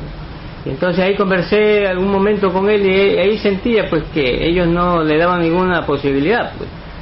Y eh, a mí me parece que la ciencia no puede ser de- cerrada, pues, o sea, la ciencia tiene que ser abierta, pues para eso es la, la ciencia, para investigar. No puede decir, hasta aquí usted puede avanzar. Eso me parece absurdo. Entonces aquí lo que se necesita son mentes abiertas, científicas, pero abiertas. No una ciencia reduccionista, que es la que realmente domina la- el mundo. Entonces nos pone los límites a los que queremos ir más allá. No solamente eso, sino que omiten intencionalmente la mención siquiera de América y del continente americano dentro del contexto general de la prehistoria humana y de la arqueología. Entonces no se puede realmente armar el rompecabezas sin tomar en cuenta un continente de la importancia de América. Y cuando uno se pone a pensar que podría desde aquí, América y concretamente nuestro país, haber sido el centro de difusión cultural, no solamente de América, sino del mundo. Y dice usted, eso le da al país una importancia cultural inmensa. Así. Nuestra historia, de acuerdo con el padre Juan de Velasco, que ha sido aceptada por los historiadores, comienza con la llegada de un pueblo de marinos en el año 800 de nuestra era llamado Caras. Los caras se difunden o se han difundido a través de la balsa americana, que jamás ha sido considerada en la historia de la navegación. Usted lee cualquier enciclopedia, cualquier libro, historia de la navegación, se remontan a la canoa, el tronco ahuecado de un árbol que flota. Pero ¿y la balsa americana? Si la balsa americana es de una importancia extraordinaria, porque es un medio marítimo de comunicación interoceánica, porque es insumergible, porque llevada por las corrientes puede llevarnos hasta el estrecho de la Malaca y más allá.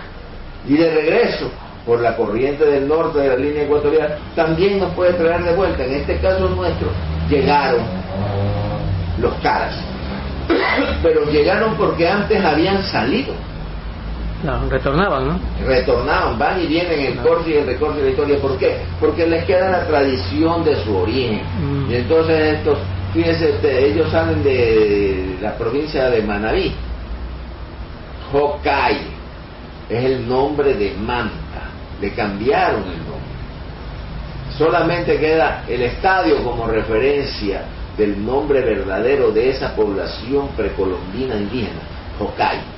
Se llama así, por eso se llama Hokkaido. Doctor, usted sabe que justamente lo que usted está diciendo de la balsa, eh, yo lo conversaba con Vital Alzar hace unos meses cuando estuvo por aquí. Tuve la oportunidad antes de irse de charlar un poco con él. Y yo le hice una pregunta, pues no le dije, a ver, don Vital, dígame usted, con el conocimiento que usted tiene de la balsa, porque usted es un investigador de ese tema, ¿usted cree que los americanos llegaron a Europa, a Asia y a otros continentes? ¿Y sabe lo que me respondió? Y el que no lo crea es un idiota. A mí me pareció genial una respuesta de un tipo que ha estado los últimos 50 años experimentando con la balsa, ¿no? O sea, que comprobó comprobó la práctica, claro. posible atravesar el océano en balsa. Así es. Así es. Thor Heyerdahl también lo hizo. Claro. Y lo hizo en balsa. Eso está eh, probado, no es que es un sueño o una hipótesis. Está probado, sí. Claro. Y si Vital no alcanzó a llegar es porque le metió el timón a la balsa para irse a Australia. Claro. Y la corriente no va a Australia. La Claro. corriente lo lleva al estrecho de la Malaca y más allá.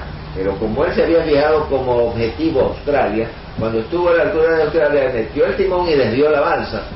Y entonces no llegó pues a Australia porque no tenía, no tenía la ayuda de la corriente para que lo empuje.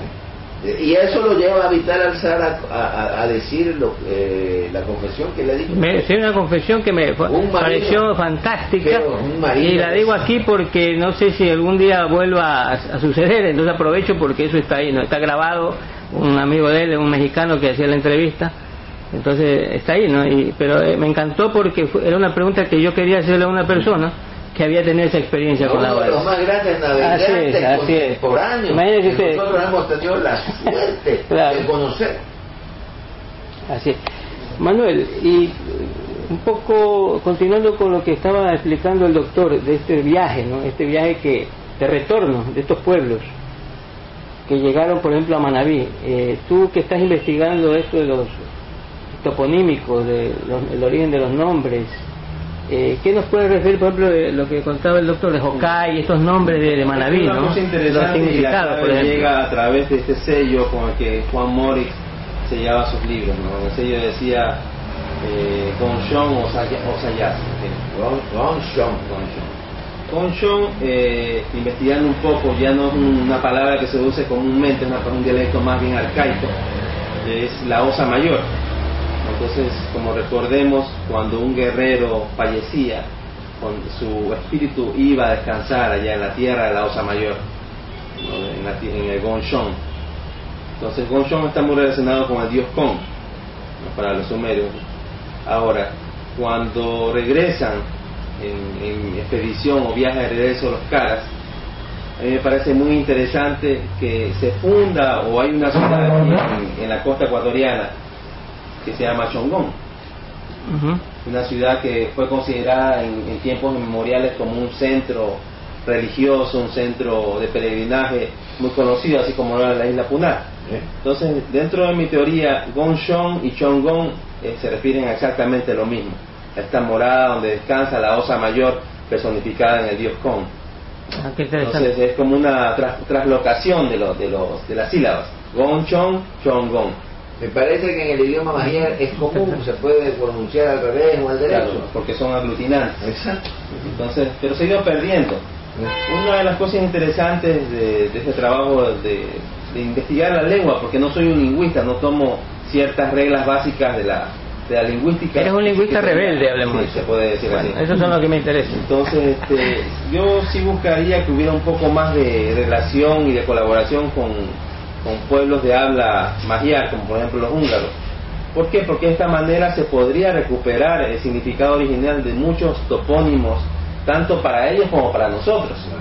Porque así mismo como hemos perdido nosotros el significado de muchos topónimos y antropónimos, eh, fitonímicos, etcétera, ellos también lo han perdido. Ellos desconocen muchos significados, como lo hemos comprobado con el doctor Peña. ¿no? Ellos desconocen, por ejemplo, el significado real de la palabra chimborazo, que Ujú. tú consultas en un diccionario magiar español y ahí está el el- la palabra chimborazo. Y Pero no saben lo que significa. no saben lo que significa. Ellos han perdido el hilo de la tradición. Tienen una expresión idiomática. Ujú. Bueno, hay muchas, los idiomas Sí, tienen claro. expresiones idiomáticas. Pero ellos, al hablar de un tema pues eh, fantástico, que es eh, que no lo han podido comprobar, que no existen pues documentos fehacientes que puedan realmente avalar eh, una historia fantástica, dicen eso. Eso es una mentira más grande que el chimborazo. ¿Y, y qué es el chimborazo? Yo no sé. Claro. Es una expresión idiomática. Hace un mes yo tuve aquí un cliente húngaro, Ajá. una persona ya de cierta edad. Y le pregunté sobre esta expresión. Me dijo, mis padres la conocen. Yo la he oído, pero le ofrezco que la próxima vez que regrese, yo voy a hablar antes con, mis- con, con mis padres porque ellos deben conocer más sobre esto. Pero no negó que existe. Fue muy interesante. Claro. Es muy interesante porque. Chimborazo ellos consideran como Ajá. la expresión que, no, que dicen en latín es sumum. El sumum. no hay más que eso. Es decir, Exacto. No hay Lo nada más máximo. grande que eso. ¿no? Lo máximo. Entonces, si es una mentira más grande que Chimborazo, es más grande que lo más grande. Claro. Claro. Eso sería como, como el mundo subterráneo sin fotografía, Claro. sin documento. Si uno puede hablar de estas cosas, es porque las ha fotografiado y tiene la documentación fehaciente para poderlas probar. Porque de otra manera pasaría por ser pues un fantasioso. Doctor, eh, ¿qué opina usted, hablando de esto de la cueva de los tallos, volviendo al tema de los tallos? De, hay una obra que se escribió en Argentina, de Guillermo Aguirre, y él habla pues de que ellos mantienen ahí, eh, custodian ciertas planchas metálicas y, y algunas cosas que le heredó Morris o se las eh, se dio Morris eh, a Goyen Aguado, que era un amigo también íntimo de él, ¿no? O sea, ¿qué opina usted? ¿Es verdad o no es verdad? ¿Qué, qué opinión le merece? Yo no he leído la obra de Ya. Aguirre, dice usted. Sí, Guillermo Aguirre. No, no la conozco. Pero lo que sí le puedo asegurar es que el señor Juan Morris no tocó absolutamente nada de los objetos que hay en el interior de la cueva de los Cabos. Sin embargo, también le debo mencionar que muchas veces los indígenas de la zona que fueron catequizados inicialmente por los salesianos, sí tenían contacto con el padre Crespi, porque el padre Crespi había merodeado por allí en 1920, 25, tiene incluso un material eh, Fílmico. Claro, sí lo he visto yo, en blanco y negro, ajá, interesantísimo. Su expedición eh, por la zona.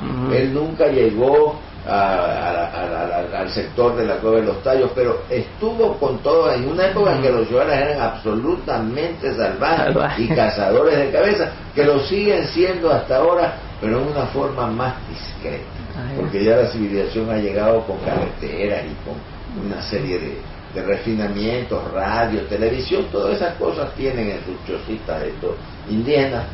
Eh, y, y entonces al padre Crespi le traían ciertos objetos valiosos que los tenía en su museo mezclados con objetos menos valiosos e incluso con falsificaciones porque ahí no había ninguna seguridad Entonces, No hay una selección ahí. la única manera que él podía pues de defender sus objetos preciosos era mezclándolos con objetos No que valioso. no tenían ningún valor Ajá. entonces todos decían que estaba Estaba, estaba chaladito. Está chiflado. Pero yo sí, desde niño conocí al padre Crespi. Así, Yo ¿no? tenía unos cinco años cuando yo iba a la escuela esta de los salesianos los domingos donde él proyectaba películas. Mm. Y antes de proyectarlas nos contaba a los niños toda la película. o sea que le quitaba el misterio. ¿eh? Sí, y entonces era un proyector que, que de esos Pate Baby, que ya. yo, pequeños, en un pequeño pero en esa época pues era muy llamativo y para la criatura ver el cine. Y él estaba al lado, como ángel de la guarda, pendiente, porque si en la película aparecía una escena amor- amorosa, eh, un poquito subida de tono, le metía la mano. Salía la beatitud ahí. le metía la mano a la máquina hasta que pase. Entonces yo ahí vi películas pues, muy bonitas eh, en mi infancia y, y el padre Crespi pues era un patriarca, Un patriarca. Un patriarca, un hombre muy querido en Cuenca por toda la sociedad porque a todos los había visto crecer. A todos los habitantes de la ciudad se murió casi a los 100 años. Sí, muy centenario. Pero le digo que investigando un poquito sobre Crespi, me topé hace años con un libro de un salesiano amigo de él, el padre Molina. Entonces, por ejemplo, hay un hecho bien interesante que, que casi pasa desapercibido y es que, bueno, él, él era un arqueólogo aficionado, digamos, no había estudiado arqueología, pero sí había estudiado otras áreas de investigación, antropología me parece que había estudiado. Pero sin embargo había hecho descubrimientos arqueológicos en la zona de Girona, de Girón, de, de la zona de Sixic, y había desenterrado eh, planchas de piedra, ¿no? es decir, ¿cómo serían las estelas? Estelas mortuorias por cantidad de 200 más o menos.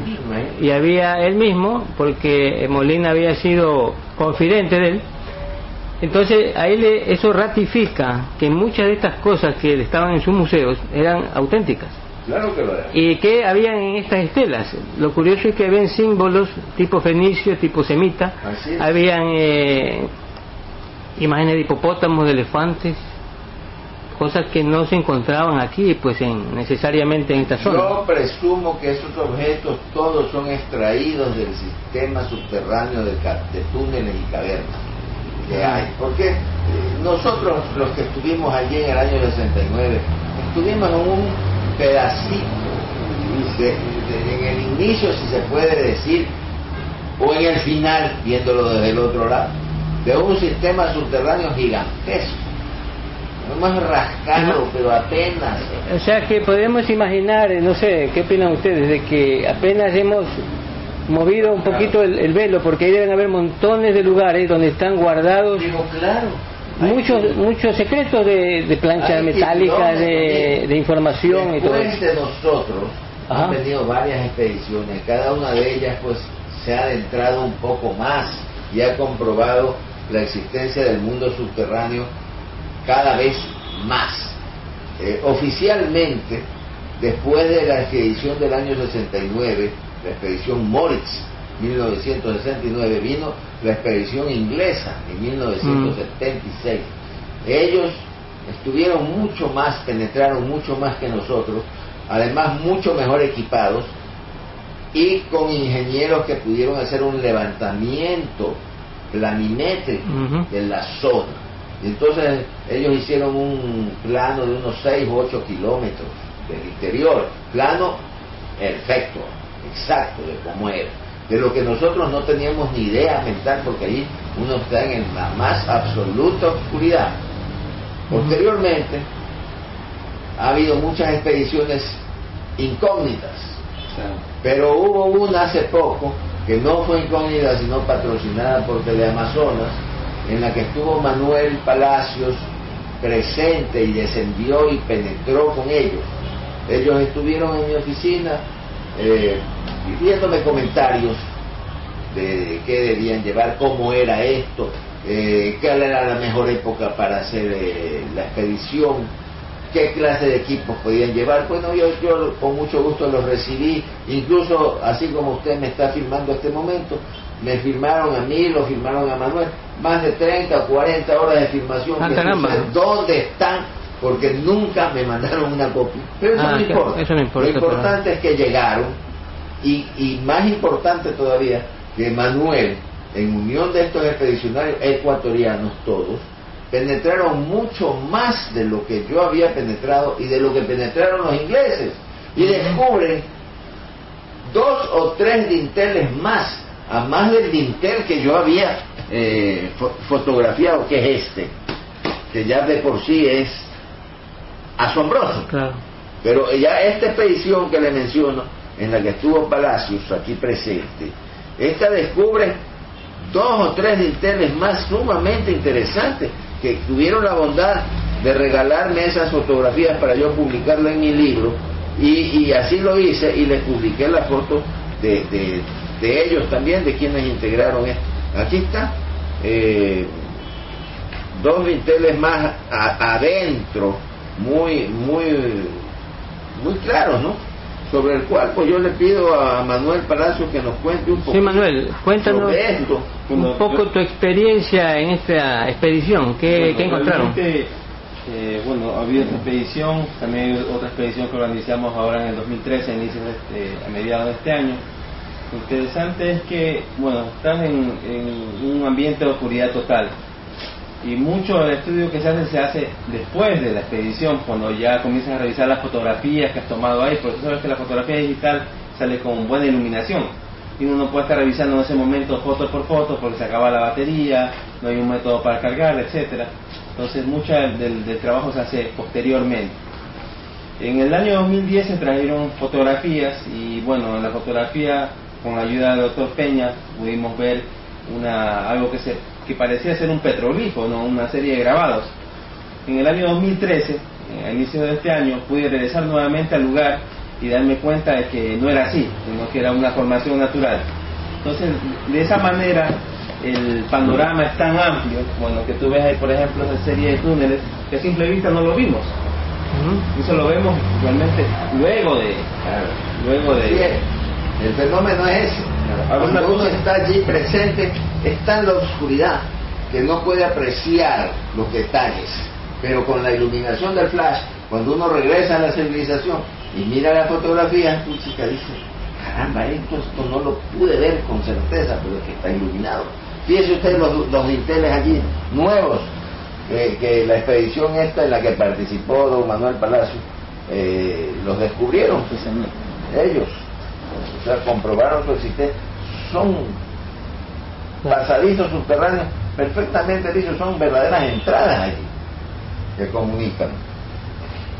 Eh, yo estuve viendo un video que salió ahí en, en el internet donde hacen referencia a Manuel de unas imágenes bastante interesantes en las piedras que después llegaron a analizarse técnicamente y, y salen imágenes pues de seres seres gigantes, seres luminosos, realmente me llamó la atención. Seres como jaguares, humanos. Es decir, no sé, ¿qué, ¿qué, es eso? Este análisis lo hizo un, un tiene eh, destacado investigador gráfico que se llama Hernán Bado, él es argentino, radica en México y él es muy muy eh, serio con su trabajo. Hizo un estudio de lo que le llaman el punto neutro que es como una especie de, punto que se copia en una, cuando hay una alteración magnética o algo así. Eh, él mostró ese, ese tipo de imágenes de, ciertas zonas en, el interior de las cuevas. Yo me reservo la opinión en este momento. ¿Por qué? Porque teníamos el acuerdo de que él iba a presentar la metodología de cómo lo hizo, porque es necesario, es necesario que, la, que las personas muestre, él muestre cómo lo hizo. ¿Para qué? Para que deje libertad de toda duda. En todo caso, lo que puedo decir de esas imágenes es que evidentemente el, la cueva como tal tiene una energía interesante, te sientes acompañado. Hay un libro que se llama El tercer hombre, que escrito por un andinista. Eh, no andinista, He escuchado de ese libro. Entonces él habla con ese sentimiento de sentirse acompañado. Entonces no podría decir si es algo, una experiencia psicológica, una experiencia espiritual, no sabía cómo definirla, pero en todo caso te sientes acompañado en todo momento dentro de la cueva. Sientes en algún momento tus emociones como que afloran. Eso en base también yo creo que es a la, no exposición a la luz solar. Tuvimos tres días, hay gente que ha estado más días. Entonces luego de, un tiempo eh, ocurren dos fenómenos. Uno que te aclimatas a esa oscuridad. Primero no ves nada ni la palma de la mano. Pasa un día, dos días y me pasaba un fenómeno raro en que yo podía ser consciente de, dónde estaba mi mano.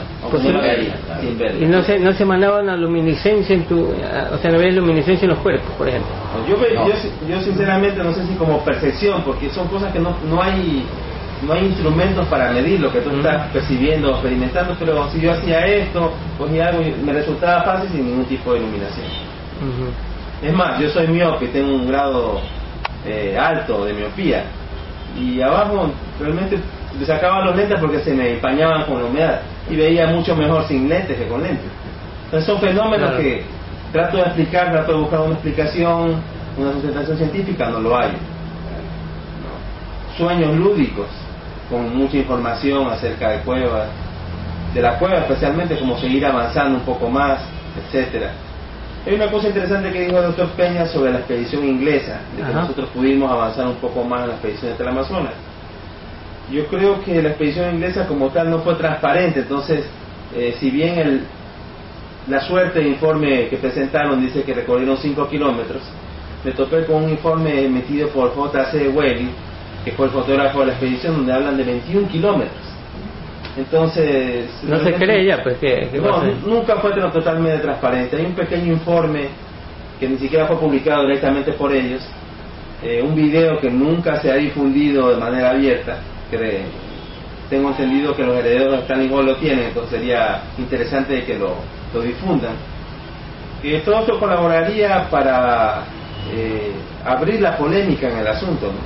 Pues, por ejemplo, está este señor Juan Martínez, eh, ex militar en Tiwinsa, que él dice que él acompañó a la expedición británica que sacaron bloques, que decían, no, esto es para estudiar, pero decían, ¿por qué pesan tanto estos bloques? ¿Por qué están pintados de negro estos bloques? ¿Por qué lo ocultan en estas como carpas? Es su testimonio, pero yo creo que para eliminar un poco esa serie de criterios, testimonios y polémicas es necesario que ellos emitan o al menos que se que se vuelvan públicos todos esos documentos emitidos hace más de 30 años. ¿no? Así es. Debería ser así. Voy a acotar respecto a, a las láminas de tallos en Argentina. Una cosa que no se sabe, que es necesario que se sepa, es que Juan Morris era un, él rescataba muchos objetos que estaban a la venta, no necesariamente relacionados con tallos. Era un amante recolector de libros usados, eh, piezas arqueológicas que de alguna manera, si él no buscaba la manera de, de comprarlas, porque se las venían a ofrecer, se las ofrecían a él, otra persona lo iba a hacer y la otra persona lo que iba a hacer es fundirlo. Nada más, no, no, Ujú. no encontraba un valor eh, cultural.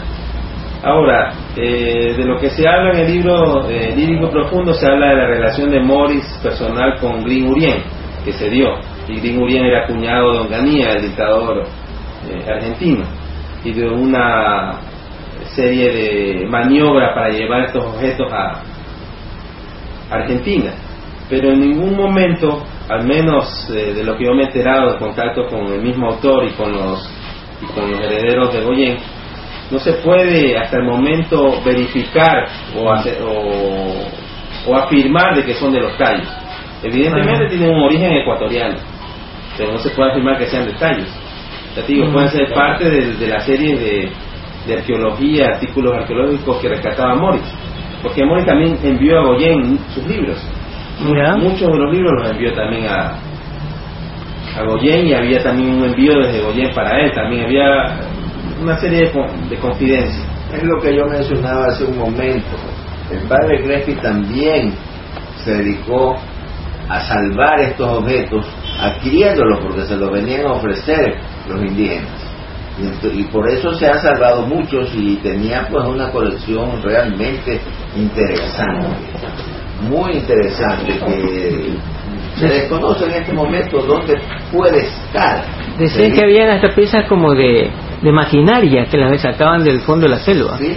Motores, una cosa así como ¿De de... dónde la sacaron? Vaya, averígüele o Vargas, pero... Decía que eran de unas ciudades escondidas por allá en la selva, decían los indígenas, ¿no? Exacto, entonces algo, algo se pudo rescatar y quizás de allí hayan salido las piezas que usted mencionó que existen en Buenos Aires. Puede ser. Sí, podría ser también, claro. Hay una cosa destacable también que independientemente, bueno, un descubridor eh, él se respalda para presentar su descubrimiento. Eso no es algo, no lo hace con el fin de robar, no lo hacen con el fin de depredar, sino lo hace con el fin de preservar y certificar su descubrimiento. Y hasta cierto punto Morris eh, dice en su escritura, en la escritura de- del descubrimiento, dice, dejo constancia de que me reservo el derecho de posteriormente presentar ante quien usted determine fotografías, películas e incluso muestras originales que sirvan para ampliar la descripción e identificar claramente la forma, tamaño, disposición y calidad de los objetos por mi descubierta. Si no lo está negando tampoco. Claro. eh, habría que, que ver la, posibilidad la posibilidad de... Y, y tú sabes qué se está haciendo al respecto, no o sea, si hay algún trabajo de re- recopilación de estos materiales perdidos o separados del origen. Si lo de Crespi, por ejemplo, ¿hay algún trabajo de investigación de tratar de recopilarlo, de ponerlo en un lugar como Ecuador?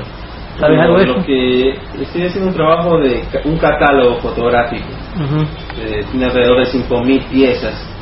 la mayoría son de origen, son líticas, líticas, cerámicas y un número considerable también de, de piezas metálicas que han sido cedidas, los derechos de la reproducción de estas fotografías han sido cedidos por investigadores alrededor del mundo, eh, de los cuales agradezco ese favor. Pero yo creo que la, la repatriación, si se diera el caso, la protección de las piezas, ya depende del Estado ecuatoriano. Eh, es complicado porque si tú no reconoces algo como patrimonio cultural, no, no puedes hacer nada, ni, ni nada para protegerlo. Pasa de que al ser consideradas falsas o ser consideradas no insertas o de dudosa procedencia, o sobre todo no insertas dentro del contexto histórico que nos han enseñado a todos, entonces no hay, no se puede hacer nada por protegerlas. No se pueden salir libremente, pueden entrar, no, se puede hacer más nada. O sea, el Estado es el que debería tomar la decisión histórica, en este caso, de defender su patrimonio. Eh, no solo poder repatriar, de, repatriar, eh, deber comprar, yo qué sé, lo que tenga que hacer. Para... Caso, la obra que está preparando Manuel Palacio es una recopilación, es un esfuerzo enorme de recopilación fotográfica, puesto que las piezas están diseminadas en distintos lugares, en distintas colecciones particulares, partes en un museo, partes en otro. Bueno, muy interesante ese trabajo. Pero es un trabajo que realmente reivindicador. Claro. Es, el afán de conocer. Si lo el, el catálogo que estoy planteando no, no, tiene, no explica nada. Simplemente un catálogo donde se demuestra fotográficamente descripciones de peso, de dimensiones, hasta donde, donde se pueda saber, ¿no? Y en algunos casos en los la posible ubicación actual, porque es necesario que se conozca. Es necesario que se conozca la posible ubicación actual. Es necesario que también ver cómo interactúan las diferentes piezas. Cuando yo empecé a investigar estos temas, el primer eh, tema que investigué fue colección Crespo. Me pareció interesante es la, escritura. He sido un amante de conocer este tipo de escritura arcaica cómo se relaciona, porque en algunos casos es la escritura que puede definirse como minoica, a otros como sumerio lineal, en otros que es afín al robacirás húngaro. Entonces, lo interesante es saber por qué están aquí y qué dicen, sobre todo. Es un esfuerzo titánico. Y, los, ustedes estuvieron en Hungría, nos dictaron unas conferencias, eh, sé que han tenido mucho éxito allá. ¿Qué, dicen los investigadores húngaros sobre lo que está pasando aquí en Ecuador? Ellos me parece que tienen un interés especial, ¿no? Bueno, se ha despertado un interés muy grande en Hungría como consecuencia de la visita que hicimos ah, y de la invitación que nos hicieron para la fundación de la ah, de la Asociación Juan Moritz de Investigación Cultural. Eh, fue realmente un éxito. Hubo mucha gente eh, nos contactaron allí incluso con el embajador del Ecuador en Budapest y con el embajador de la Argentina. Recorrimos eh, el lago Balatón y varias ciudades en las que se dieron distintas conferencias y me pidieron especialmente permiso para traducir al húngaro el libro el libro que había escrito sobre la boda de los tallos. Y hace poco me llegó una comunicación importante que se la voy a enseñar. Claro. Eh, en la que me, da, me comunican que ya se ha editado el libro y, y, me dicen, me es honroso comunicarle que su libro excepcional ya está en vía al pueblo húngaro.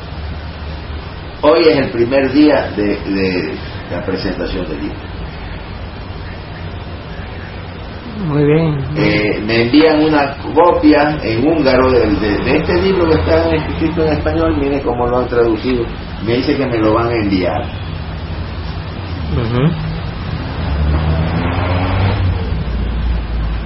Esto demuestra que en Europa existe un interés inmenso claro. por, el, por, por la existencia misma del mundo subterráneo en América, porque es el mundo subterráneo de, de América. Mire usted en Roma.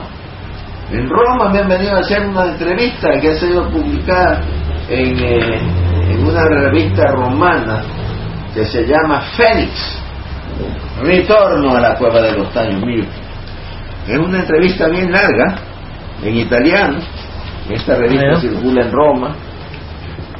Esta la puede filmar tranquilamente después para, para Ah, poder, para Muy poder eh, editar esto Claro, ¿no? con, con tranquilidad. muy bien. Pero es, es importante. Bueno, veo que hay un interés eh, real, ¿no? De, de Hungría, de Europa, por el trabajo que está desarrollándose sobre la cueva de los tallos, ¿no?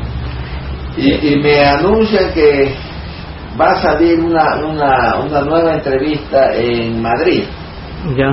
en una revista española que no me acuerdo. Más allá será. No, no creo que no, me acuerdo. Primero que salga para ver. Para ver qué hay. Bueno, un, hay un tema, aprovechando que estamos conversando, ¿no? Tenemos una conversación muy libre, como la- a mí me gustan, libres, mentes libres. Un tema que siempre ronda a todos estos misterios, es el de los gigantes. Eh, el de los gigantes se ríe el doctor.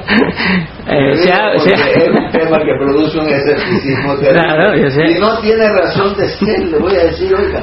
porque hay, Porque fíjese usted cuando Magallanes eh, estaba pues en los inicios de su viaje de circunnavegación, tuvo que hacer alto en un punto llamado Puerto Deseado, más o menos a la altura de 40 o 45 de latitud sur, porque ya los hielos del, del, la Antártica le impedían seguir avanzando, entonces tuvo que estar allí unos tres, tres, cuatro meses. Y narra Pigafetta, que es el cronista de la expedición, el encuentro con unos gigantes, pero el encuentro físico. Claro, Los claro. Pigafetta lo narra dando las dimensiones de estos seres inmensos. Incluso cuenta cómo los capturaron a dos de ellos para llevárselos de muestra de vuelta a Europa, porque si no, no le iban a creer este asunto de los gigantes. Y capturan a dos. Pero lamentablemente, eh, cuando ya dieron, alcanzaron a entrar en una tormenta terrible, pues en el, cerca del estrecho Magallanes, ahí hay una entrada, según narra Pigafetta, que los pasa a una ensenada donde hay un mar tranquilo. Y pasada la tormenta, desertó el capitán de una de las naves, un español de apellido Gómez, que traicionó a Magallanes y le hizo, hizo creer que se había muerto porque regresó eh, ileso a España y dijo que la expedición era un fracaso. Como se demoró tres años en regresar lo que quedaba de la expedición, lo dieron por muerto. Y en el trayecto se le murió el gigante que llevaba Sí. él. Y el que llevaba Magallanes que enfiló pues 100 días sobre el Pacífico hasta llegar exhaustos y moribundos a la isla esta, sí, no recuerdo Borneo, no el nombre de la isla, eh, eh, el nombre autóctono, pero el, el Magallanes lo bautizó con el nombre de Isla de los Ladrones, porque estaban tan muertos de hambre que no tenían ánimo de desenvainar una espada, estaban en un estado de terrible. debilidad espantoso. Terrible, terrible. Vinieron los antiguos y se le llevaron todo lo que podían. Claro. Entonces, Magallanes le puso Isla de los Ladrones. y, y, y ahí en el trayecto, al cruzar la línea ecuatorial, al cruzar el Ecuador, se le murió el otro gigante. Porque no, No, no, no se sabía las medidas más o menos de ese gigante. O hablaban de La beta lo menciona, Lo menciona ¿no? libro, sí. Debe haber sido desproporcional porque si no, no hubieran tenido No la molestia de llevarla. Así es. Por eso Tiene se que haber sido. Patagonia, pues, porque las huellas que dejaban estos Claro. gigantes en, en el- en la arena eran de un patagón, pues, Claro. hecho de un pie gigante. Es gigante. Es decir, razas de gigantes caminaron sobre nuestra tierra y sobre Sudamérica. Y Manuel, Y es probable que aún camine, quizás no de forma Eso, totalmente eso. abierta, ¿no? claro, eh, sí, es que también la corrección, Por porque eso es posible yo, que sigan caminando. No es nada raro esto de los gigantes. Esto de los gigantes es una tra- tradición conocidísima en la historia y en la prehistoria de la humanidad. Aquí nosotros tenemos la tradición de los gigantes de Santa Elena. También existen. Los gigantes de Loja. Los gigantes de Loja. Y eso, justamente a ese tema de los gigantes de Loja, quería referirme. Eh, sí, eh, doctor. Eh, Morix también habla de una giganta. Claro. Habla de ustedes mismos en el libro. Pero si a mí me llevó a ver el esqueleto. Usted vio el esqueleto. Yo lo vi. Sí, Sí, yo, yo no te- tiene yo tengo un artículo que he escrito, que ya se lo voy a hacer pasar, donde menciono su experiencia, que lo dejó estupefacto ver eh, parte de la quijada o la parte inferior del cráneo. Mire, la Cuéntenos un poco más de eso. Yo estaba tan impresionado cuando Morris me, me, me dijo que me llevaría a ver el esqueleto de un gigante. Estaba en, el, eh, en la casa habitación de un curita, de un sacerdote, que lo había desenterrado por casualidad porque se le derrumbó un cerro en el camino, vio esto. El Padre de cerro- Vaca, ¿no? Vaca, Vaca, sí. Carlos Vaca. Sí, claro. Efectivamente, este, este hombre la armaba y desarmaba el esqueleto de la gigante porque dijeron los médicos que correspondía al sexo femenino por la anchura de las caderas. Ah. Estaba tan completo que el padre Vaca lo armaba cada vez que había un carnaval o una feria y lo colgaba. Y claro, todo el mundo veía esto como si fuera una atracción de circo. Qué pena que no haya fotos, ¿no? pero nada No, más. tiene que haber fotos. Debe haber fotos. Debe haber, hay que volver- lo- re- lo- recuperarla. Lo que te decía de lo de catálogo de Cres, que también he pedido continuamente gente que haya tomado fotos, porque tiene que haber. Tiene que haber fotos. Entonces allí eh, o sea, yo me quedé tan impresionado, realmente desconcertado de ver cómo se desperdiciaba un hallazgo de esta naturaleza. Me dije, pero, pero Juan, ¿cómo puede ser que nos quedemos callados? Hay que avisar de esto a la UNESCO, al, patrimonio cultural, a, a- todo el mundo que, sepa si esto es sabido, nadie lo toma en cuenta, pero no es conveniente. ¿Por qué? Porque produciría más confusión, porque na- na- nadie sabe en qué lugar exacto se lo encontró, nadie conoce el sitio exacto donde estuvo, ni ha sido una excavación científica y arqueológica adecuada, de tal manera que más produciría daño que, Que beneficio. que beneficio. Así es. Pero usted, usted, usted considera que era humano, o sea, era humano, ¿no? Eh, eh, ¿Usted cómo lo- describe? un cofre de madera debajo de la cama, lo tenía el, el jurista, el padre. y- y no- yo no lo vi armado, pues, sino que estaba allí y agarré un hueso inmenso que resultó que era la rótula del gigante. Y era una rótula. Eso, eso es lo que ¿Y, yo y, y usted vio algo del, de la quijada, alguna cosa? ¿Vio? ¿Algo menciona usted El también? cerebro este, la El cabeza que, que estaba incompleta. Pero ese me parecía una lavacara. Pero usted piensa, se- siente que era humano eso. Estoy convencido que lo Está era. convencido, ¿no? Estoy convencido. Así como también eh, debe existir en algún lugar aledaño un cementerio de gigantes. Hay un lugar que se llama el Cementerio de los Dioses, ahí, que se llama ser. Shangaiminas le llaman el, el Cementerio de los Dioses, donde dicen que ahí encontraron este esqueleto del Padre Vaca. Puede ser, y puede ser que haya otros. Se dice que eh, también menciona, pues eh, se menciona en Zumba, el, eh, el- un supuesto esqueleto de gigante también. Es decir, hay muchos lugares donde están los esqueletos, eh, en Riobamba, por ejemplo, alguna vez te refería Manuel de la tradición de los condorazos. Los condorazos. De los condorazos. De Borja hay una obra de los condorazos. Borja reproduce una fotografía donde está comparando una quijada de una persona normal con esta quijada que ha encontrado. ¿no? Pues se ve que es el triple de tamaño. Claro. Lastimosamente no, no hay una referencia a dónde puede encontrarse eso. Pero hay una relación del hallazgo de un esqueleto gigante allí precisamente Con el padre. cerca de Riobamba. Sí, es el, el padre Juan de Velasco cuando tenía, eh, era muy joven, muy tierno.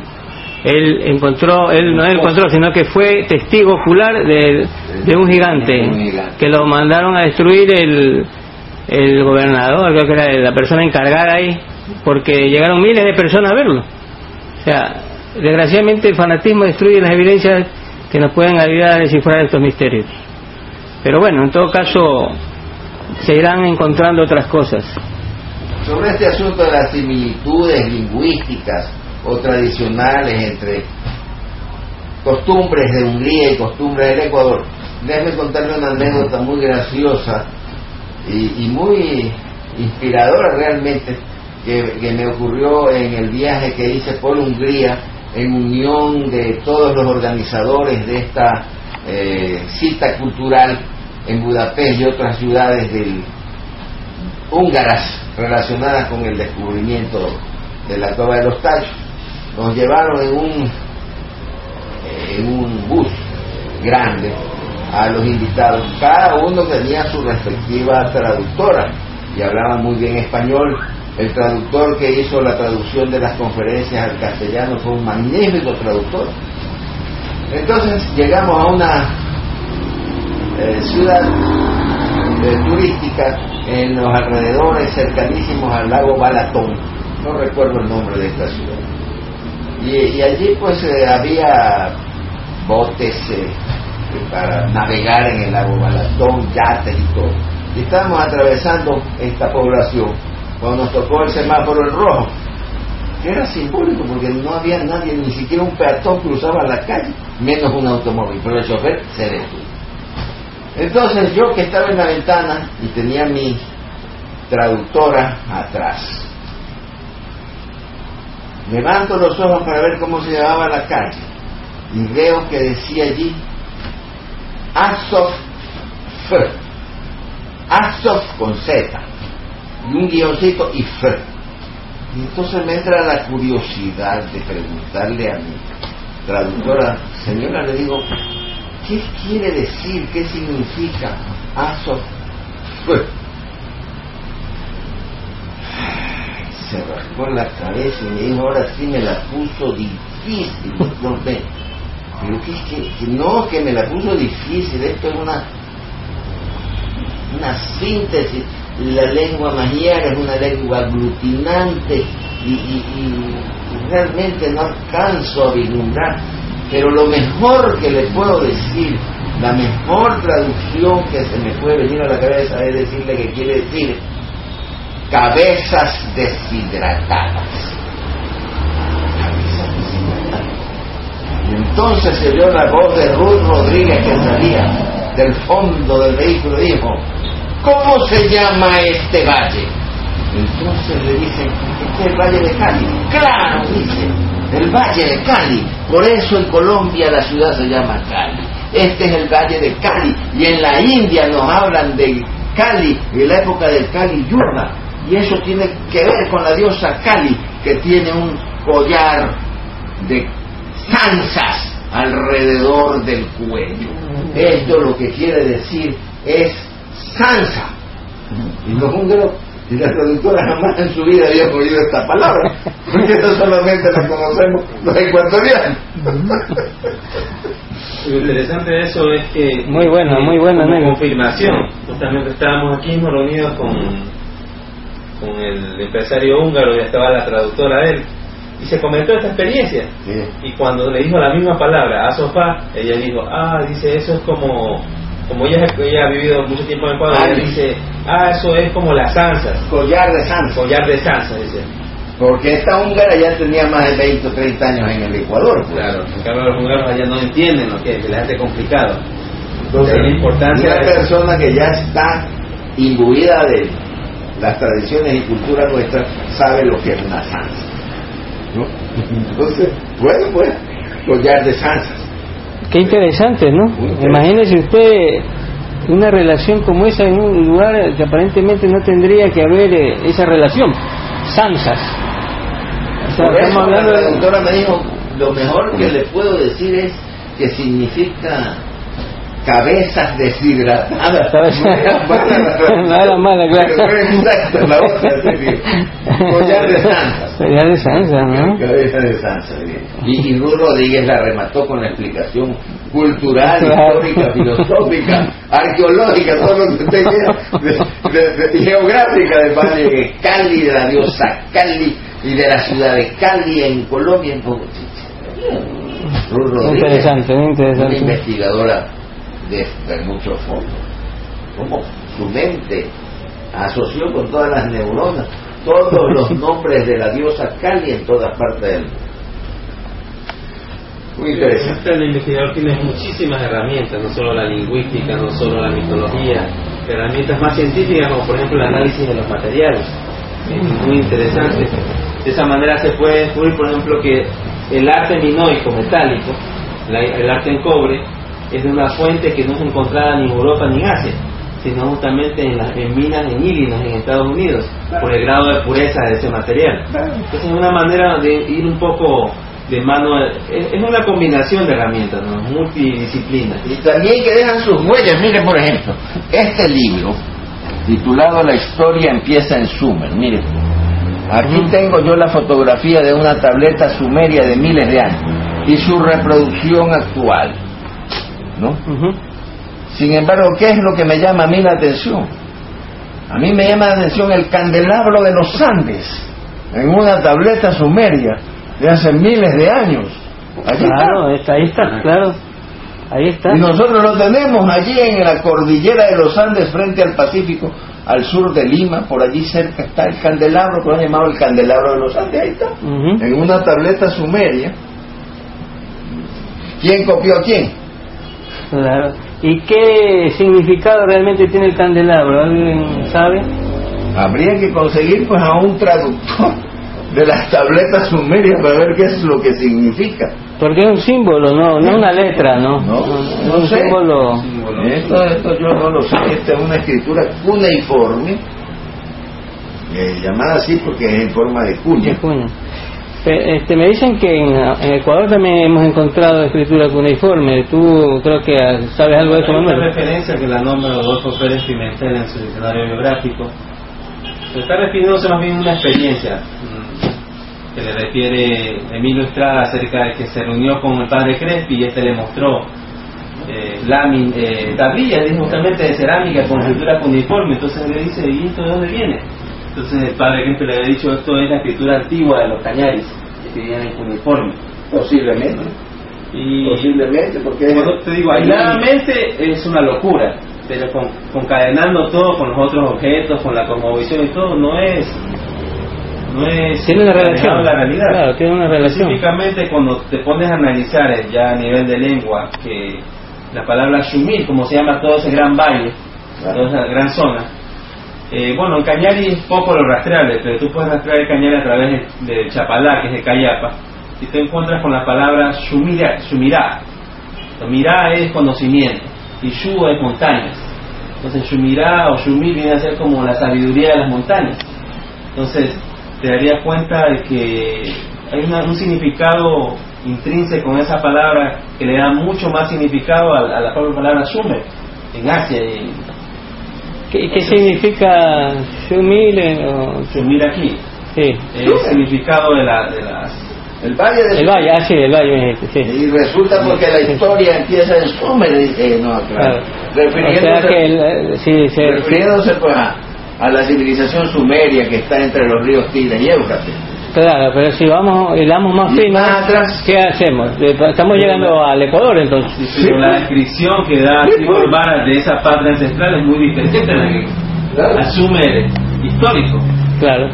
Eh, todo depende de quién lo, diga, quién, qué, de qué intereses estamos hablando también. Pues, un, investigador eh, eh, específicamente enfocado en las relaciones súmero-magiares y egipcio-magiares.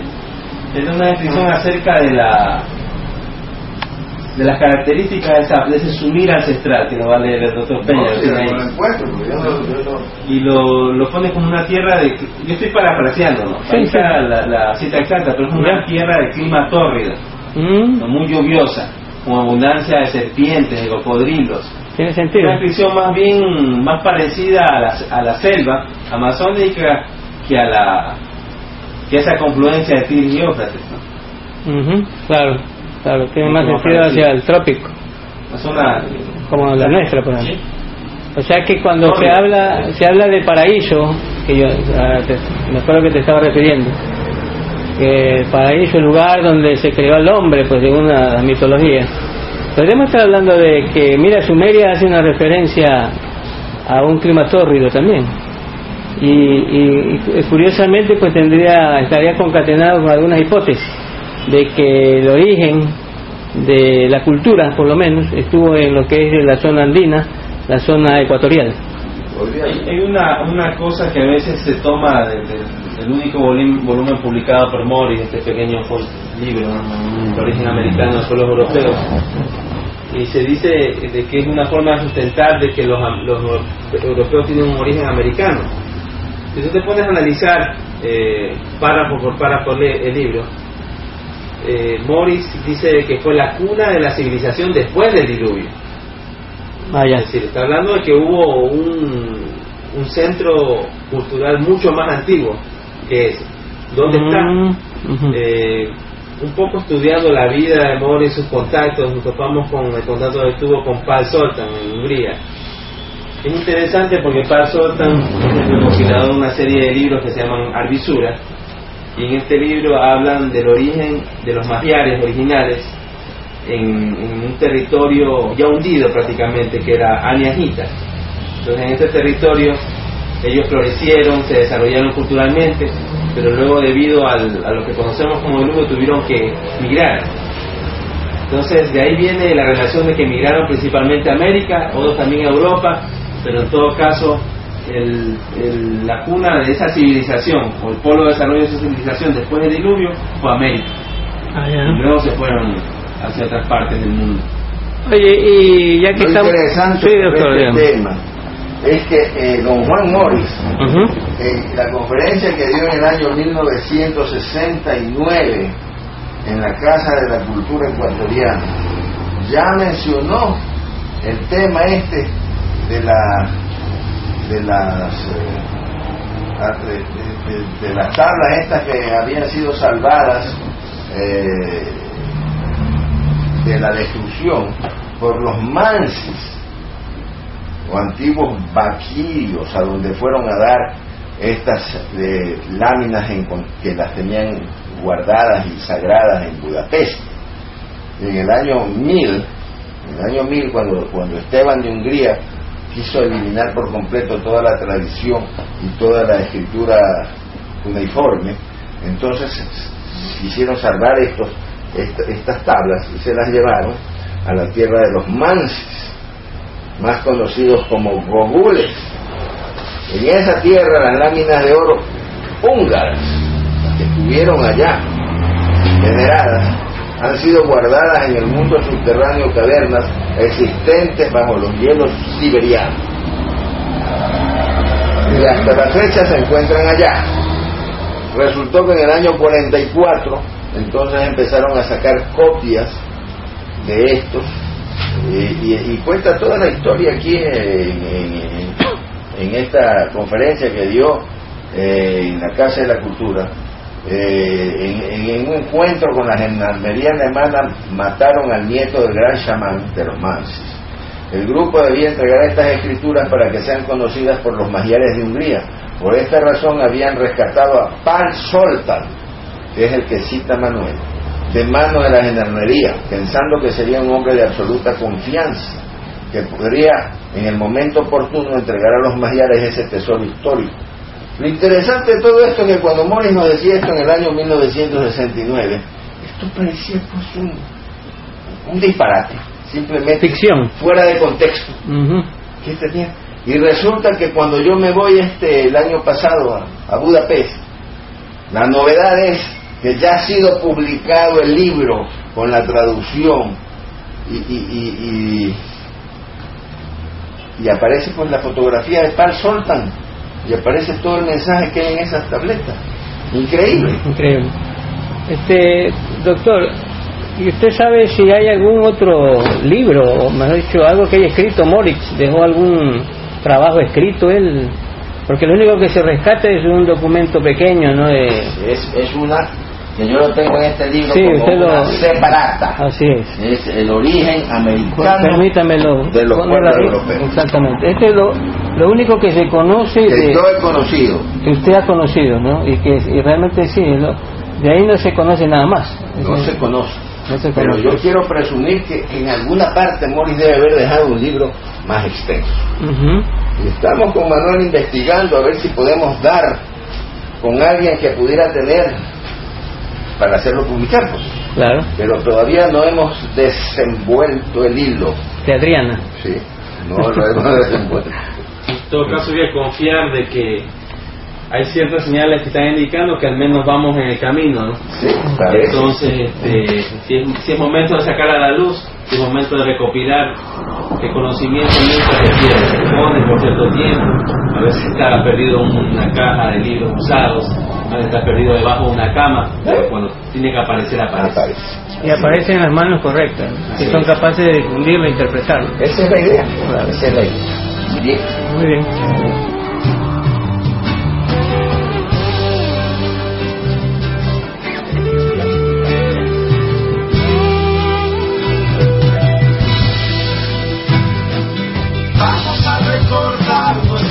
Nuestro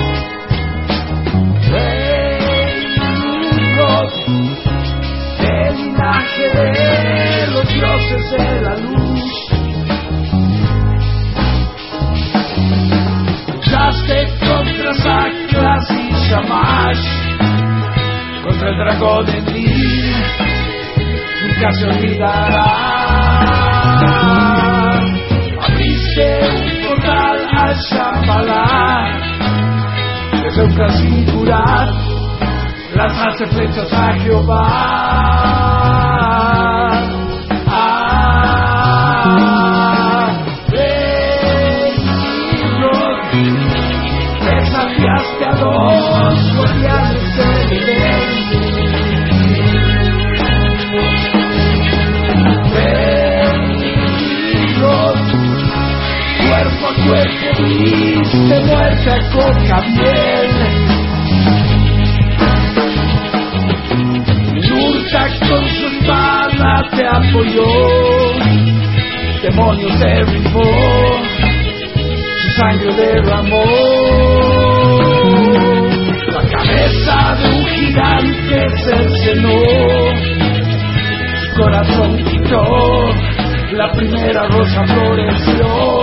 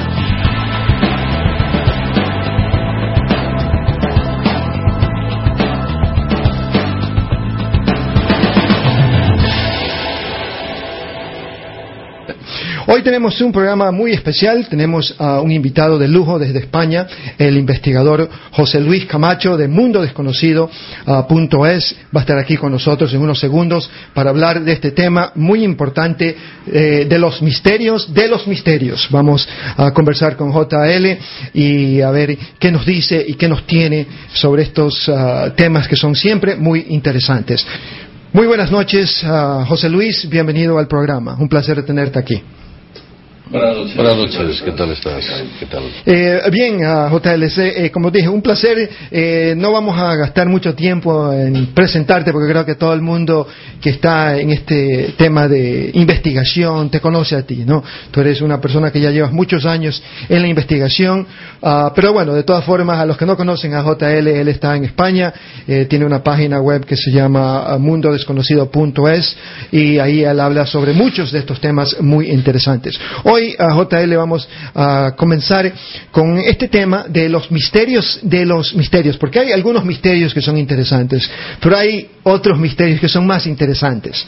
Antes, antes de entrar en detalle eso, José Luis, quiero escuchar eh, un poquito de tu eh, vista de si es que hay algún misterio de lo que está sucediendo en España o qué es lo que está pasando. También entiendo que tú a lo mejor no puedes decir muchas cosas porque estás ahí, todas estas eh, reglas, estatutos que han pasado en España, eh, que ya se está volviendo eso una dictadura. Tienes que tener también mucho cuidado con lo que dices, entiendo eso también. Pero, ¿hay algún misterio detrás de esto, de lo que está sucediendo, de lo que estamos viendo en España, José Luis?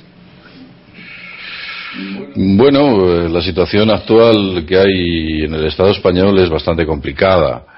La verdad es que estamos mejorando al mejor de los dictadores que hemos tenido, o al peor de ellos que hemos tenido en el Estado español. Recortes, reformas, modificaciones, eliminaciones de eh, servicios sociales, aumentos de impuestos, eh, corrupción a, todos los niveles. Eh, y, bueno, pues dentro del gobierno, recordemos que eh, práctica, la práctica totalidad del Consejo Ministerial están imputados de una u otra manera o están implicados dentro de eh, distintas corrupciones. Eh, la cuestión en España es muy complicada y evidentemente hay muchas cosas que no podemos contar y no podemos decir.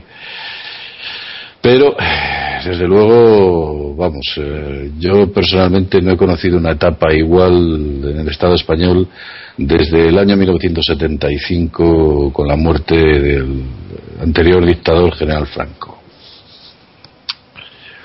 Eso, sí, sí, sí. Eso es, eso es lo que te puedo decir. Ajá. Si lo consideramos un misterio, ¿cómo pueden personajes de este calibre acceder al poder? Pues bueno, pues si controlan todos los medios de comunicación, los grandes medios de comunicación, pues evidentemente se hacen eh, con el control del poder.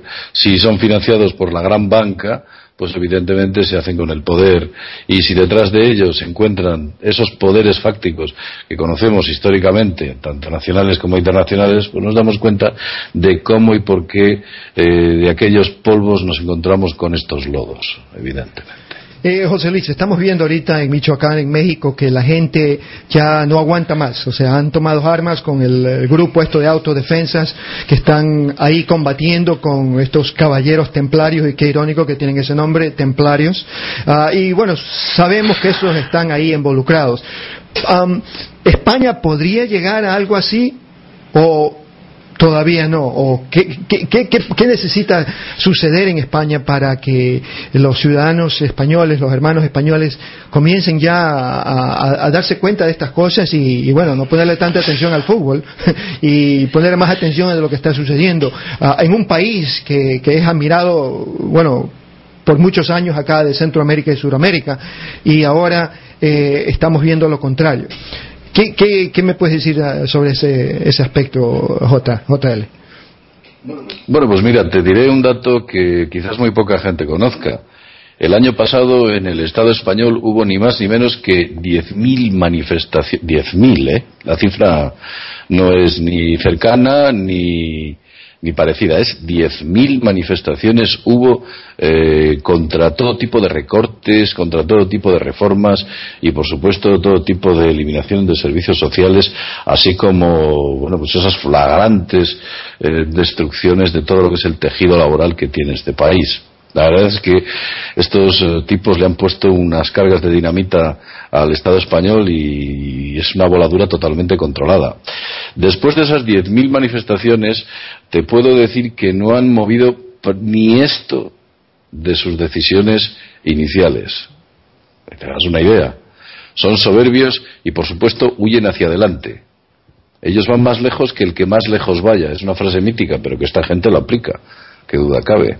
Así que yo sospecho que la gente en el Estado español está inmersa en un montón de hipotecas, créditos, está inmersa en un montón de tarjetas de crédito y tiene que pagar sus coches, tiene que pagar sus letras, tiene que pagar un montón de cosas. Y por supuesto eso genera miedo, mucho miedo.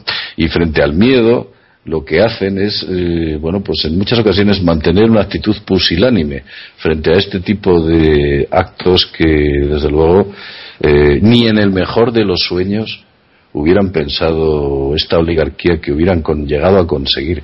Y sin embargo, nos encontramos aquí. Y sin embargo, todavía nos quedan dos años más de legislatura de estos sujetos. Así que agarrémonos.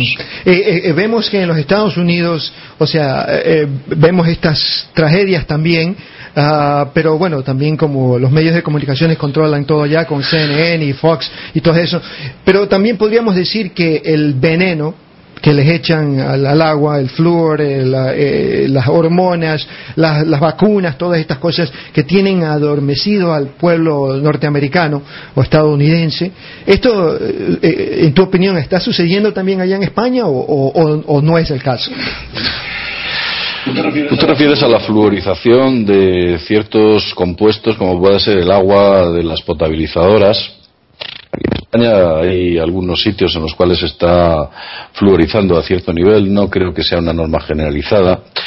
Eh, incluso creo que hay alguna potabilizadora que ha incorporado algo de litio a, a ese tipo de, de sistemas de potabilización. No te lo puedo garantizar, no te puedo asegurar esta información que hace un efecto muy similar al, al flúor, evidentemente. Lo que hace, para que la gente lo entienda, es debilitar esa parte del cerebro que, eh, digamos, eh, nos convierte en, o nos resistimos frente a la dominación, nos volvemos dóciles y nos volvemos pusilánimes, que es la palabra adecuada, ser un pusilánime.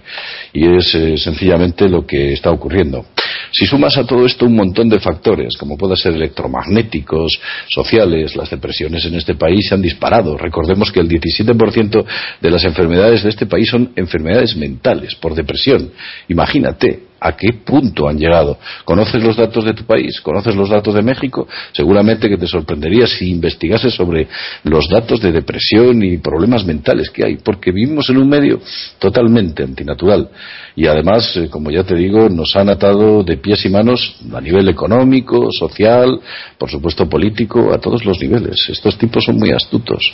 Han aprendido ya a lo largo de miles de años y ahora mismo tienen la lección muy, muy aprendida. Saben manejar. Te, pregunto eso porque estaba conversando con, con, un pariente mío y le estaba explicando que beber agua de mar a lo mejor no es tan malo como nos han dicho y su respuesta era, no, no, ¿cómo vas a, pensar eso? Está lleno de mercurio. Yo vi un programa en el Discovery Channel. Yo le decía, pero ¿y, cómo permites que vacunen a tu hijo eh, si tiene un montón de mercurio? Entonces eso me, me hace dudar que como que no, no están en sus cabales o no sé, no entiendo. No, eh, por eso te preguntaba, te preguntaba eso, si esa es una posibilidad que la gente simplemente no puede razonar o, elevar su conciencia, yo que sé, eh, para poder entender los atracos que estamos sufriendo en, en, el mundo. Bueno, más específico hablando de tu país, en España, José Luis. Bueno, eh, siempre ha ocurrido. La ciencia es, eh, y la ciencia médica, por supuesto, es una, está dentro de un sistema de economía de mercado. Quiere decir que lo que antes era bueno y se vuelve malo y lo que antes era malo y se vuelve bueno. Ellos hacen girar esta siniestra rueda de lo bueno y lo malo en base a sus intereses. Controlan a gran parte de los médicos a través de ese tipo de simposios, subvenciones, ayudas o regalitos, no lo sé. Y desde luego se les, les avalan en muchas, en muchas de estas tesis. Verás, te pondré un ejemplo bien fácil.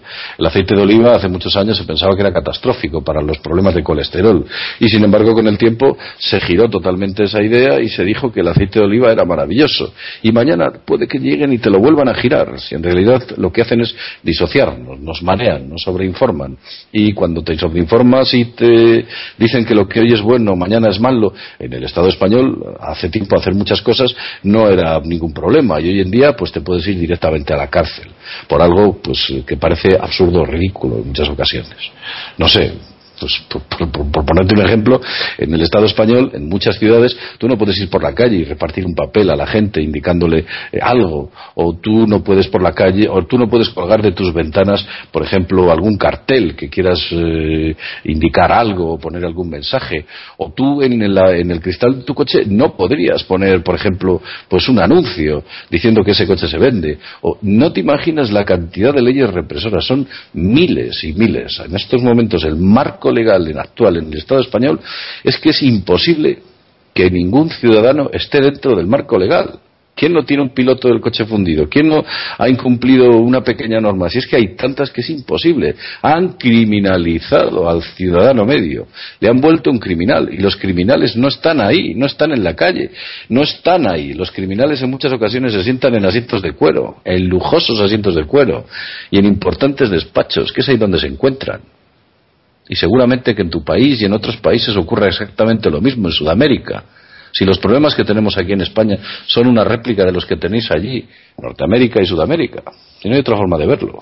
Claro. Eh, ok, hablemos un poquito de los misterios ahora. Eh, tú, has, uh, tocado muchísimos temas, uh, desde los ovnis hasta las energías libres, uh, bueno, un montón de cosas. Eh, ¿Cuál de esos misterios te ha llamado a ti la atención más o te has quedado como, wow, eh, la verdad que he investigado tantas cosas, pero esto sí que me movió al piso? ¿Cuál de esos misterios tú podías decir que, es algo que te ha, te ha chocado a ti, JL? Bueno, pues hay muchos. Hay grandes misterios que a mí me han intrigado y realmente son misterium de mysterium. Por ejemplo, eh, la Tierra hueca. La Tierra hueca yo considero que es uno de los grandes misterios en los cuales habría que ahondar e investigar realmente. Lo que pasa es que las bases polares árticas, antárticas y la zona polar ártica están totalmente controladas por los grandes países. Eh, por supuesto, también uno de los grandes misterios es la conspiración que tiene NASA. Tenemos grandes dudas sobre la exploración del espacio, tenemos grandes dudas sobre la conquista de la Luna por el hombre, tenemos grandes dudas sobre las investigaciones que se están haciendo en Marte, tenemos grandes dudas sobre todo tipo de cosmología, pues desde cometas que no parecen cometas, hasta una actividad solar que resulta absolutamente extraña y en muchas ocasiones desconcertante. Y las informaciones que nos están dando estos científicos dentro de estas organizaciones resultan en muchas ocasiones peregrinas y sin sentido. Otra cosa, pues no sé, la gran teoría reptil, esa teoría por la cual quizás exista una oligarquía con genes reptiles que está dominando al ser humano y somos esclavos de, de este tipo de, sujetos. Sus vínculos son de sangre y vienen desde tiempo inmemorial, controlándonos. Antiguamente eran los aurigas de los pueblos que eran elegidos por los dioses y quién sabe si hoy en día son los presidentes o los grandes mandatarios o oligarcas o directores de bancos. Quién sabe dónde están. Lo cierto es que esa gente no se ha ido no ha desaparecido del Pentateuco, no ha desaparecido de los grandes libros sagrados así, de la noche a la mañana. Siguen de manera sucinta entre nosotros y nos están controlando y trabajamos para ellos. Somos sus esclavos. Y quién sabe para nuestros fines. Hay muchas cuestiones. La cuestión ovni, por ejemplo. Ese gran misterio que se lleva investigando desde, por supuesto, en el siglo XX y del siglo XXI de manera afanosa tenemos miles y miles, si no cientos de miles de fotografías y miles y miles de filmaciones que llenan el canal de YouTube, todos los canales de YouTube. Si tú pones diariamente OVNI o UFO en el canal de YouTube y haces un filtro diario, verás que aparecen cientos y cientos de filmaciones. Y sin embargo, hoy en día la gente, hay mucha gente que se cuestiona si es una realidad, cuando es algo tangible y evidente. Eh, eh J, eh, me, me, interesa que tocaste este punto porque a veces eh, yo critico un poco este, estos temas porque digo que son interesantes. Para mí, o sea, cuando comencé yo a investigar todas estas cosas, o sea, escuchar de los Anunnakis, escuchar de, de todos estos temas, de los ovnis, pero siempre me pregunto cómo esos temas, hoy en día que tenemos otras cosas que son muy, o, diríamos, más importantes para nuestras vidas, para comer, para existir, para pagar nuestras rentas, para tener un poco de derechos, cómo esa información nos sirve para ser mejor persona, por ejemplo. O sea, y, hoy en día tenemos tanta información y desinformación a la misma vez, eh, eh, porque lo vemos claritamente. Muchas personas tienen otras agendas ocultas que no son en realidad de, informar o de ayudar.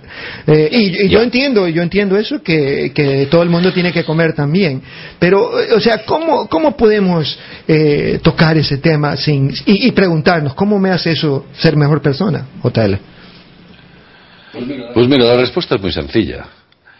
En el momento que se abran las puertas del cielo y que digamos que la gran ciencia diga que sí, que el fenómeno ovni es real y que obedece a visitas de seres extraterrestres, intraterrestres, interdimensionales, se abre una mente y un horizonte al ser humano que no quieren que se descubra. No quieren que el ser humano tenga más horizonte que ese cubo cerrado, hermético y, por supuesto, limitado que la ciencia y la vida diaria nos dan. ¿Cómo va a salir mañana un científico de la NASA diciendo que ha encontrado vida en Marte? Eso abriría horizontes.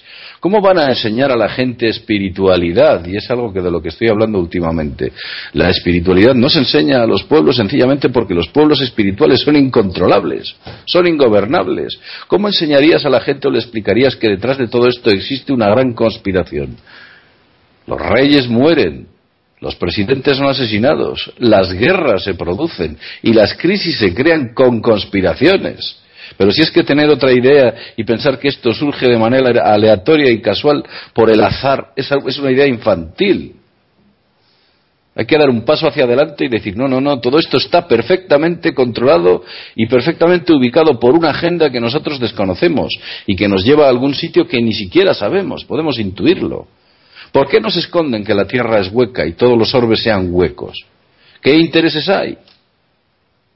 se abrirían nuevos horizontes dentro de la perspectiva del ser humano. Imagínate, una raza extraterrestre llega aquí, dice, nosotros tenemos 100.000 años de antigüedad sobre la vuestra, sobre vuestra tecnología.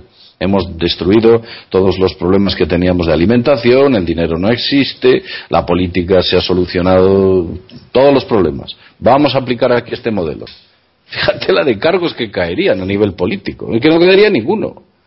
¿Cómo, vamos a, cómo, cómo van a permitir que algo así suceda. Acabarían con la economía de, las principales industrias energéticas. Acabarían con la economía de las farmacéuticas, no habría enfermedades. Las energías, evidentemente los hidrocarburos no valdrían para nada. Los gobiernos no existirían. ¿Quién sabe qué forma de gobierno tendrían estos seres? ¿Democracia? No lo creo. Algo mucho más avanzado que ni siquiera conocemos. Todo esto cambiaría. Sería un giro de 180 grados de lo que conocemos a lo que podría haber realmente. ¿Cómo van a permitir esa revolución? ¿Cómo van a encender ellos la mecha de este tipo de cuestiones? Nunca lo harán. Siempre te lo negarán. Y te saldrá algún de búnker y te dirá, no, oye, tú es que estás viendo visiones. Y es que muchas veces te quedan ganas de decirles, y tú lo que realmente estás haciendo es vives en, en un mundo Disney que no obedece a la realidad y que quieres que todos los demás piensen como tú para tenernos dentro de ese redil como las ovejas, como lo que somos. Es que no hay otra forma de verlo. Es, eso. Eh, eh, José Luis, em, el gran enigma o el gran misterio, diríamos, este tema de Jesús. ¿no? Eh, yo, en mi opinión, esta, esta es mi opinión y, y, me he ganado muchos enemigos porque igual digo lo que pienso, ¿no? Y es mi opinión al final de cuentas, no es la verdad absoluta. Pero o sea, salimos de la religión, del catolicismo, del cristianismo, eh, ab abandonamos esas creencias y ahora nos metemos en otro grupo, pero igual el tema central de cada organización o culto o secta, como le quieras decir, siempre está Jesús. O sea, hay un argentino que creo que se llama, tiene las mismas iniciales que tú, JL Parisi, que está hablando de los años escondidos de Jesús y lo que estaba haciendo y de lo que yo sé, de lo que yo sé, eso ya fue escrito por un doctor que se llama Michael Lerwith, eh, en que apareció en la película What the Bleep Do We Know, y este señor recién saca ahora esa información y dice que es de él. Uh, pero sigue el mismo rollo creyendo en Jesús, o sea, acá se dice una, una, una, frase un poco vulgar, pero es la misma chola con diferente calzón. O sea, ¿Qué dices tú sobre este tema de Jesús? ¿Tú crees en Jesús, José Luis? Pues, pues te voy a contar algo. Yo personalmente creo que las religiones son un método mmm, que ha funcionado muy bien para controlar eh, cualquier tipo de salida espiritual que el hombre pudiera, el hombre o la mujer pudiera tener. Las religiones, en gran parte de ellas, obedecen a, a sobre todo las religiones eh, del Dios hombre, obedecen en muchas ocasiones a auténtica mitología. Si nos damos cuenta, todos estos. Hay un libro, yo se lo recomiendo a, a, a, todos aquellos que quieran investigar este tema, se titula El héroe de las mil caras. Y nos damos cuenta que la figura de Jesucristo se ha reproducido en Asia, en Europa, en Sudamérica, en África, en, en, Oriente Medio, si es que está en todos los sitios. Nace un 25, un 25 de diciembre, tiene 12 seguidores, se transfigura en el monte, camina sobre las aguas, unas veces lo llaman Horus, otras veces lo llaman Krishna, otras veces lo llaman Jesucristo, otras veces lo llaman Buda, otras veces lo llaman Devaki, otras veces lo llaman Janos, otras veces llámalo como quieras. En realidad son todos la misma figura. Todo esto es sencillamente para mantener controlada esa espiritualidad humana de manera eh, institucional. Creas una institución, una religión, una secta, un grupo, y ahí metes a un redil, a una especie de rebaño, y los mantienes controlados. Y encima les dices, ojo, no te pases porque el castigo divino se puede cernir sobre ti, y si te portas mal y no obedeces estas reglas, vas a ir al infierno. Es que esto lo dicen todos. Si el infierno está aquí, ¿cómo vamos a ir otra vez al infierno? Si lo estamos viviendo. Pues eso es lo que ocurre. Se aprovechan de estas figuras mitológicas para utilizarlas, pues, de manera clara y evidente dentro de un contexto, eh, bueno, pues espiritual que nada obedece. Tal vez dentro de esta espiritualidad se pueda salvar el budismo, que no es una religión, que es una filosofía. Si analizáis el budismo, veis que eh, no hace, no habla de dioses, ni cree en este tipo de entidades suprahumanas de manera divina, no es una filosofía, pues como puede ser la filosofía griega. El budismo, digamos que dentro de todo lo que hay, personal punto de vista, es quizás, quizás eh, lo único con lo que nos podemos quedar. Ojo, y digo el budismo. Yo no estoy diciendo que el Dalai Lama tenga que volver al Tíbet, ¿eh? eso es otra cosa totalmente distinta. Hablo del budismo original y el budismo eh, que se creó por el propio Buda hace 2.500 años, qué duda cabe. Eh, la gran pregunta que a mí siempre me preguntan los, los que no creen en estos temas es, ah, regresando un poco al tema ovni, ¿por qué algunos sí pueden ver los ovnis y la mayoría o la gran mayoría de los seres humanos no lo pueden ver? Y yo me incluyo ahí porque una vez fui a, hasta me fui a Argentina, a un lugar que se llama Capilla del Monte, donde es famoso por, por ver los ovnis, hasta me fui por allá y fui con una, una, una señora ahí media loca, eh, fuimos a una montaña, hizo unos cantos, hizo unos yo qué sé, y no vi nada. Eh, pero, ¿cómo, ¿cómo podemos explicar eso? O sea, eh, ah, yo- y yo sé que hay mucha evidencia, tú lo acabas de decir también, y es verdad, pero ¿por qué la mayoría no podemos ver? ¿O eso también es un- una conspiración o un misterio de que el mismo gobierno no permite o influye de alguna manera para que nuestro subconsciente no pueda ah, percibir esta, estas naves o esta información, JL? Pues es muy sencillo. Porque tú, Johnny, tienes una vida muy horizontal, ni más ni menos. ¿Cuántas veces miras al cielo a lo largo de tu día, del día? Te pasas el tiempo mirando al reloj, mirando a los semáforos, mirando por la ventana hacia otra ventana, tal vez, o dentro de tu casa. Dentro de tu casa no hay, no hay un cielo, tienes un techo. ¿Cuánto tiempo miras al cielo al cabo del día? Quita las horas en las que comes, en las que duermes y en las que trabajas. Pero si es que tú miras al cielo solamente un 2%, las posibilidades que tienes de ver un ovni son muy pocas. Esto, si nos sumamos a los estudios que hizo Amio Michel hace ya muchos años, en el cual llegó a la conclusión de que los ovnis principalmente aparecen a las 3 de la mañana y los ovnis suel- suelen aparecer en las poblaciones o los núcleos urbanos donde hay poca gente, pues nos damos cuenta que las posibilidades que tienes son muy, muy pequeñas. Es que intentas, estás jugando una lotería y tienes muy pocos boletos. ¿Por qué? Pues porque la vida del hombre occidental o del hombre eh, convencional, o la hombre y la mujer, eh, es muy horizontal. Vivimos mirando horizontalmente, no miramos al cielo. Si solo miramos al cielo unos breves segundos para decir hoy va a llover, o, vaya día más bonito que hace, nada más. No hacemos un análisis de lo que hay, hay arriba. Si es que un- el día que se nos caiga un avión ni nos enteramos. Es que es evidente.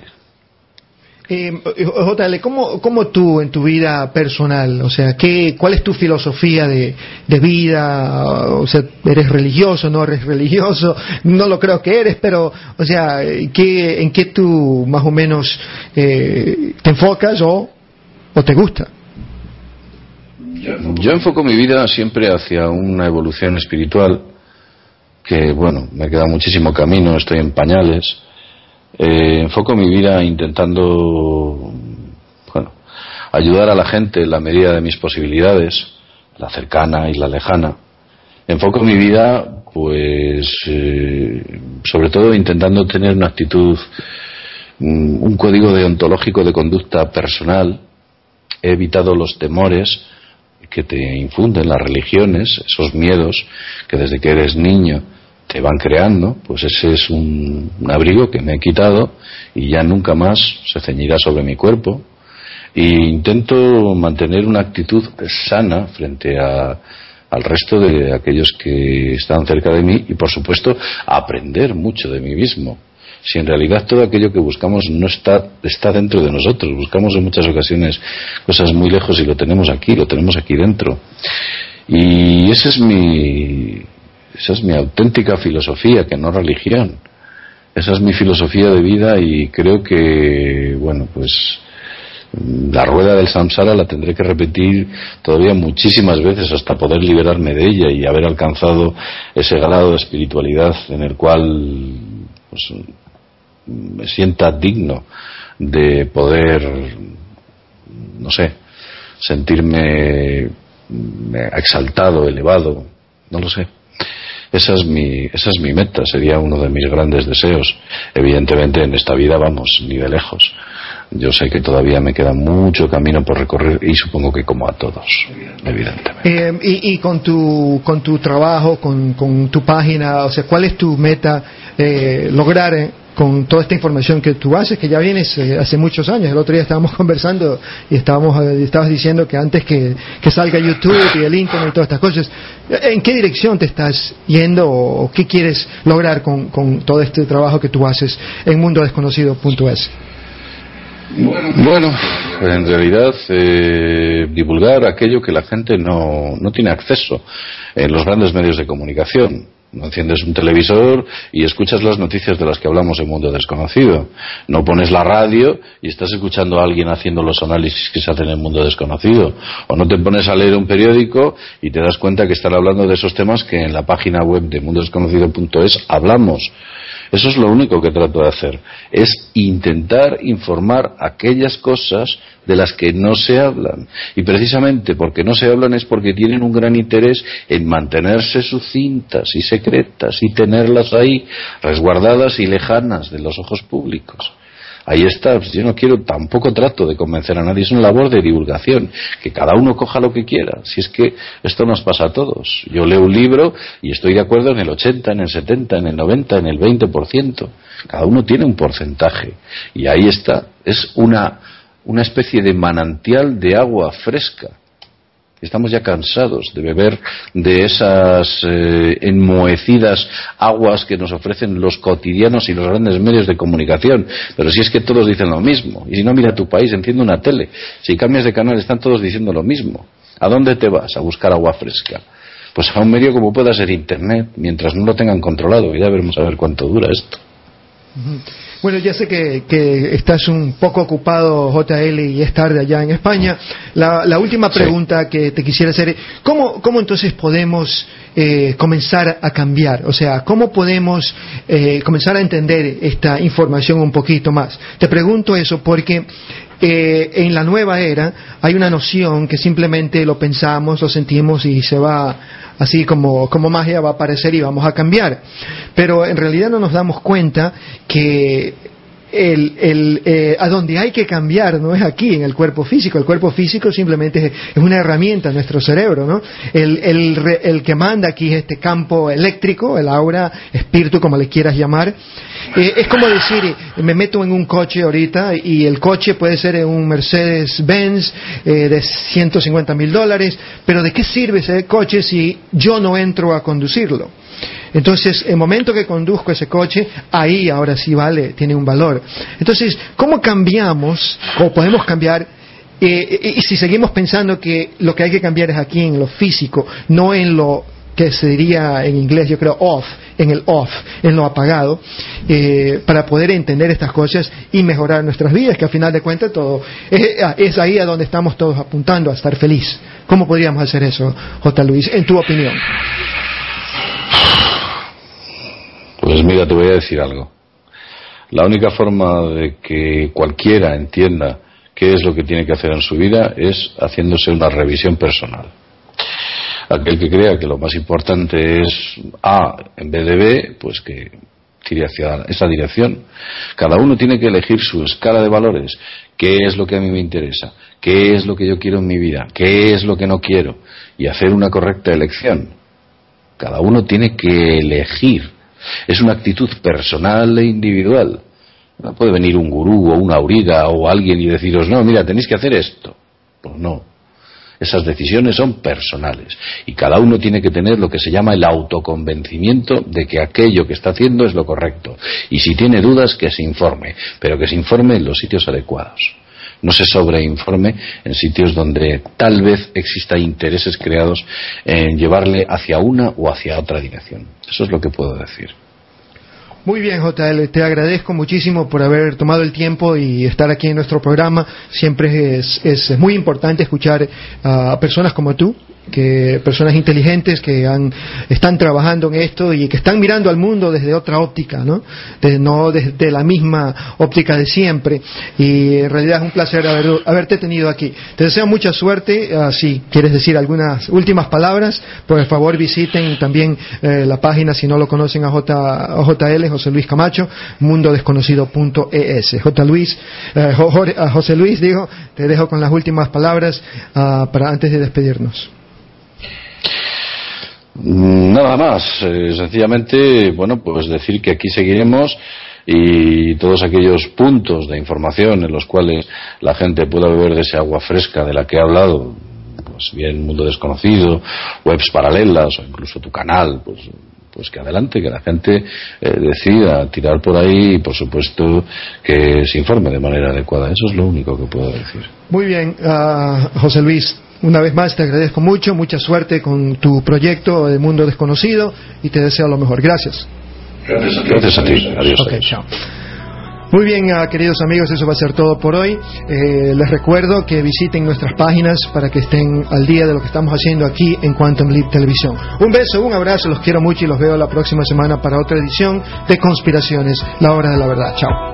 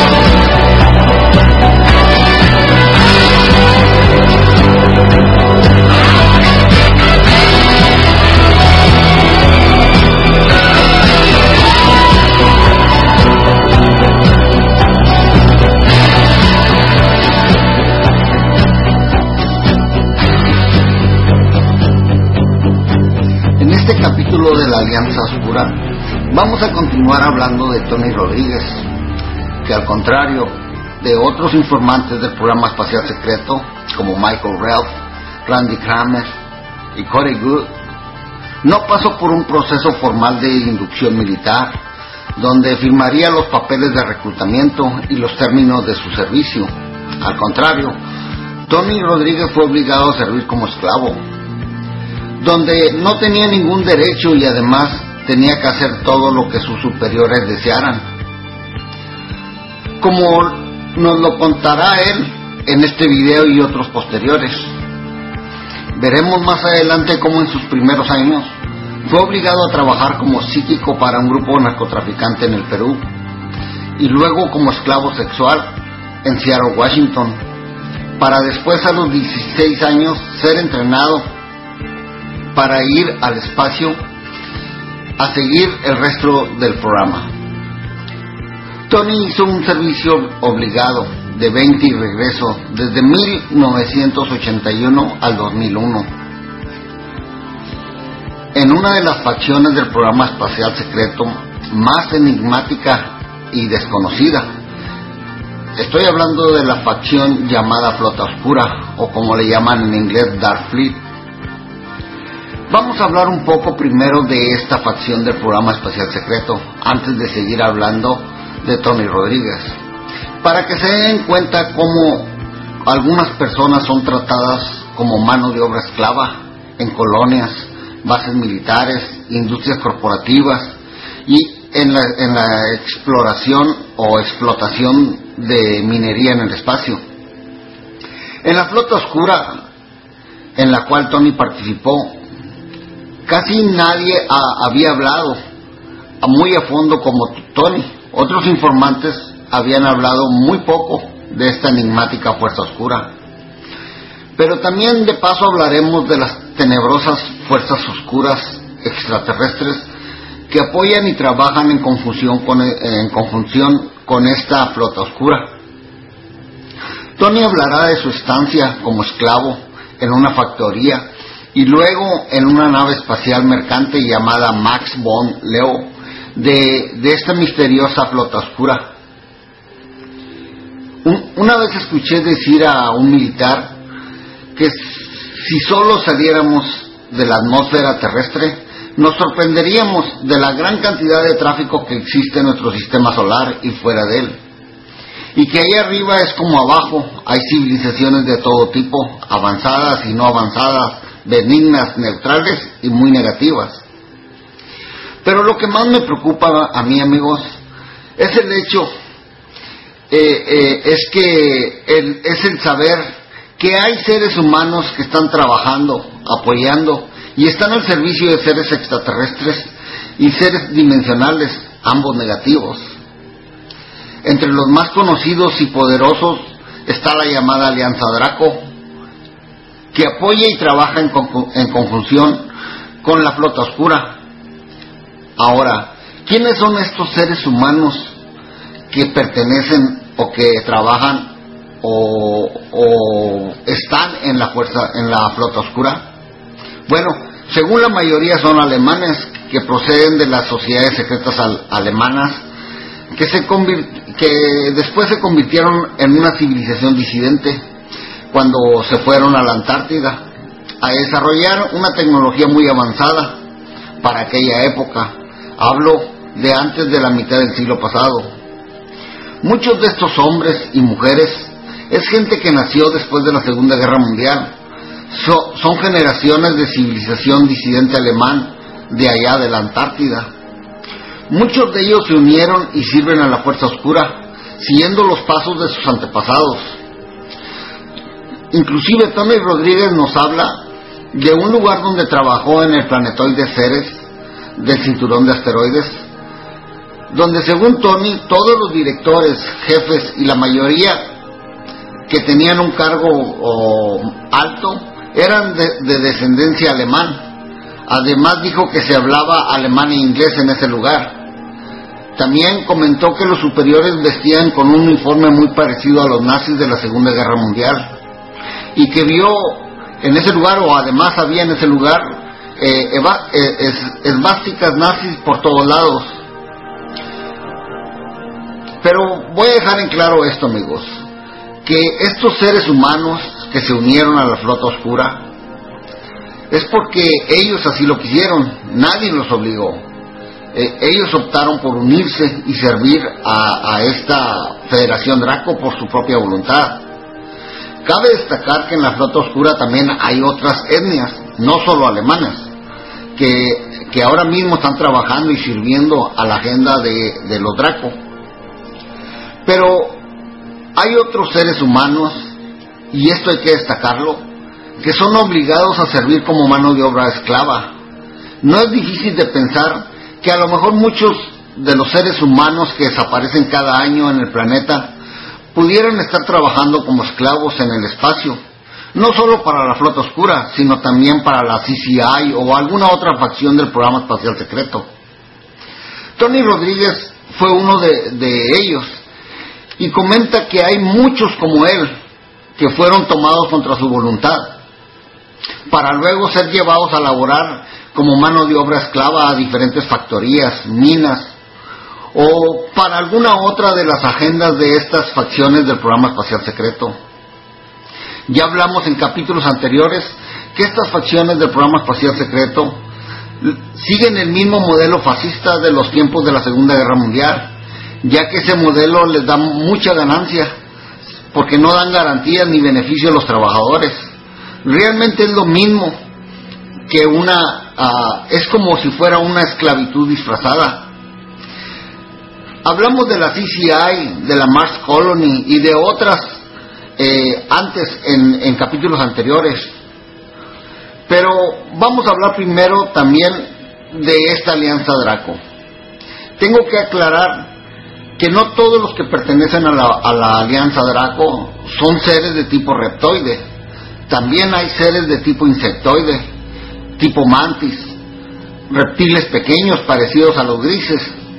Eh, también eh, hay varios tipos de seres grises, grandes y pequeños, biológicos y artificiales.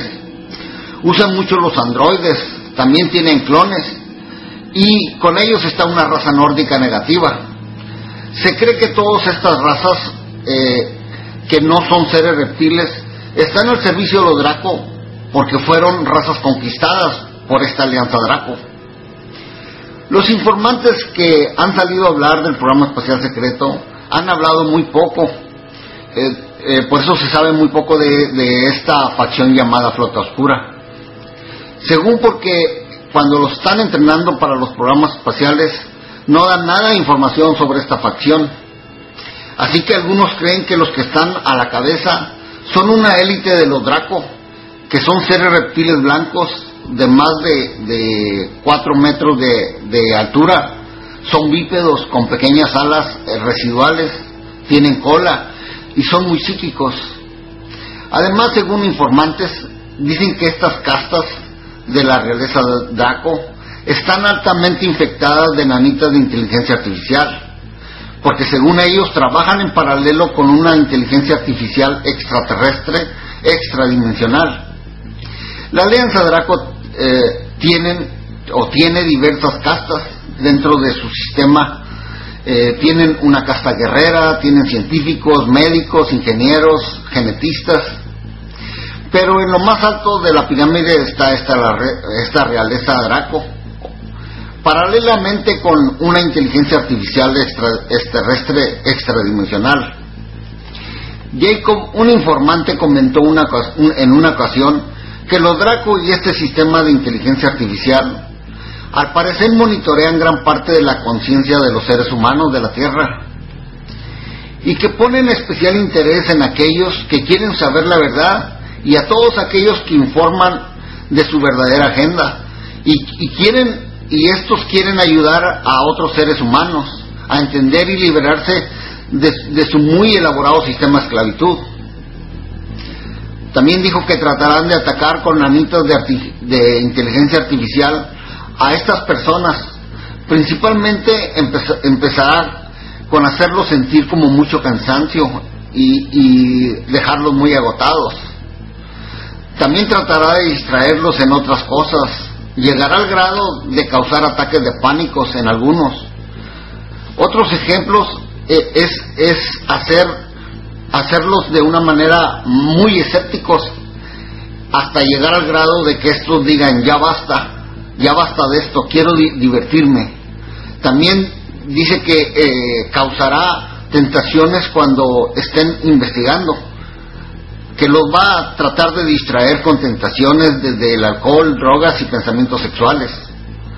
Según este informante Jacob continuó diciendo que los Draco y la inteligencia artificial ya tienen un archivo de todo, de todos, pero de todos aquellos que son un peligro para su agenda y de, y de muchos otros que también están despertando. En ese archivo tienen el registro electrónico de todos los pensamientos y estrategias eh, diversas que se usan para salir de su sistema. Son solo una de las cosas que ellos construyeron, según Jacob, en, conjunto, en conjunto con este gobierno secreto y sus sindicatos criminales. En, esa, en las instalaciones de la NSA, o la Agencia de Seguridad Nacional, que se ubica en Bluffdale, eh, Utah. Esos archivos aparentemente no eran solo para guardar archivos de aquí, de la población de la Tierra, sino que hay suficiente potencia informática en ese lugar para almacenar archivos hasta de otros planetas cercanos. Diferentes razas extraterrestres y algunas de las facciones del programa espacial secreto están muy preocupados ahora mismo porque algunas mafias gubernamentales de este gobierno secreto de la Tierra están abusando mucho de esta inteligencia artificial extraterrestre extradimensional porque saben que, que ya ha hecho algunos estragos en otras galaxias. Ellos dicen que, que una facción de este gobierno secreto casi veneran como a un dios a esta inteligencia artificial porque los ayudó, ayudó a este gobierno secreto hasta predecir posibles futuros y los ha ayudado en muchas de sus agendas criminales. La Alianza del Programa Espacial Secreto descubrió todo esto. Descubrió que los Draco y, varias de sus castas y hasta el personal de la Flota Oscura, al parecer, son profetas de la inteligencia artificial extraterrestre extradimensional. Se dieron cuenta cuando mataron a un Draco y el cuerpo y del cuerpo de este comenzó a, desintegrar eh, pero lograron hacerle la autopsia muy a tiempo y descubrieron que estaba infestado de nanites de esta inteligencia artificial. Eh, llegaron a la conclusión entonces que integrantes de la flota oscura que, que trabajan para ellos podrían estar altamente infestados de, de nanites también, de esta inteligencia artificial extradimensional, por lo cual buscaron cómo contrarrestar esa infección y se han tenido buenos resultados, además de que algo está sucediendo muy, muy extrañamente, porque muchos creen que es nuestro Sol, otros creen que es una energía que viene del centro de la galaxia, que está acabando a pasos agigantados con estas nanitas de, que infectan de inteligencia artificial. Además, que el ADN del ser humano logrará muy pronto rechazarla por completo, ya que al parecer está mutando algo y, milagrosamente va cayendo esta inteligencia artificial de alguna manera. Pero según Jacob todavía está allí y recomienda mucha precaución. Pero es muy difícil que infecte a mucha de la población ahora mismo, ya que algunas personas la rechazan, eh, rechazan esta inteligencia artificial. Es como que hubieran desarrollado un anticuerpo ante esta inteligencia artificial. También hay algún tipo de protección, pero yo les daré pronto más información acerca de esto, amigos, ya que Alicia me habló de una doctora de Canadá que, que sabía o tenía algunos aparatos que ayudarían a estar libre de toda esta inteligencia artificial. Eh, voy a volver a preguntarle de nuevo. Si mal no recuerdo, creo que la había, la había inventado el doctor Fred Bell. Este hombre, Fred Bell es este hombre, amigos, que apareció muerto dos días después que habló con, el, con Jesse Ventura sobre el rayo de la muerte. El doctor Fred Bell inventó muchos aparatos para poder protegernos de todas estas armas electromagnéticas que, que usan algunas agencias gubernamentales pero sigamos con la Fuerza Oscura y Tony Rodríguez. La flota, la, flota oscura, según Tony, la operan solo seres humanos, pero reciben órdenes y apoyo de los Draco. Pero dentro de sus naves solo operan, solo es operada por seres, por seres humanos. Solo en casos muy especiales o de algún entrenamiento de nuevo equipo los podría acompañar uno o varios seres extraterrestres pertenecientes a la Alianza Draco. Según Tony Rodríguez, él vio una vez como el capitán de la nave en la cual sirvió, un día entró a dar cuentas a un ser de esta jerarquía Draco, y en una de las lunas de Júpiter, y que cuando salió de esa reunión, ese capitán salió pálido, estérico y llorando, y además temblando y se le miraba el miedo reflejado en todo su rostro. Supuestamente porque le había salido mal una negociación con una civilización positiva. Esa civilización era la Maya. Se le había venido abajo una, operación y eso enfadó mucho a los Draco. Tony hablará de, esa experiencia y cómo estos, estos Dracos fueron a atacar a esa colonia Maya. Eso me hace pensar que en realidad ellos, los Draco, son los que realmente mandan en esta facción del programa espacial secreto. Y, que los seres humanos solo reciben órdenes y las ejecutan. Otra de las cosas es que la flota oscura es la única facción, amigos, que tiene, eh, o la única facción de este programa espacial secreto que tiene bases que son totalmente autónomas. Aquí en la Tierra como en la Luna y en otros lugares del sistema solar y fuera de él. También en ocasiones el conglomerado corporativo interplanetario o CCI han ayudado mucho a esta flota oscura, sobre todo a, mejorar sus construcciones en sus bases y les ha proporcionado armas, así como equipo para sus avanzadas naves. Ninguna otra facción del programa espacial secreto puede ir a usar las bases de la flota oscura.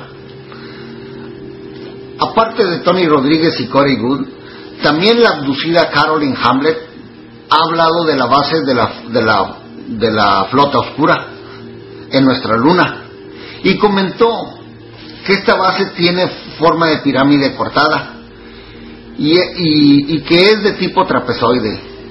Aquí les muestro el dibujo que se hizo.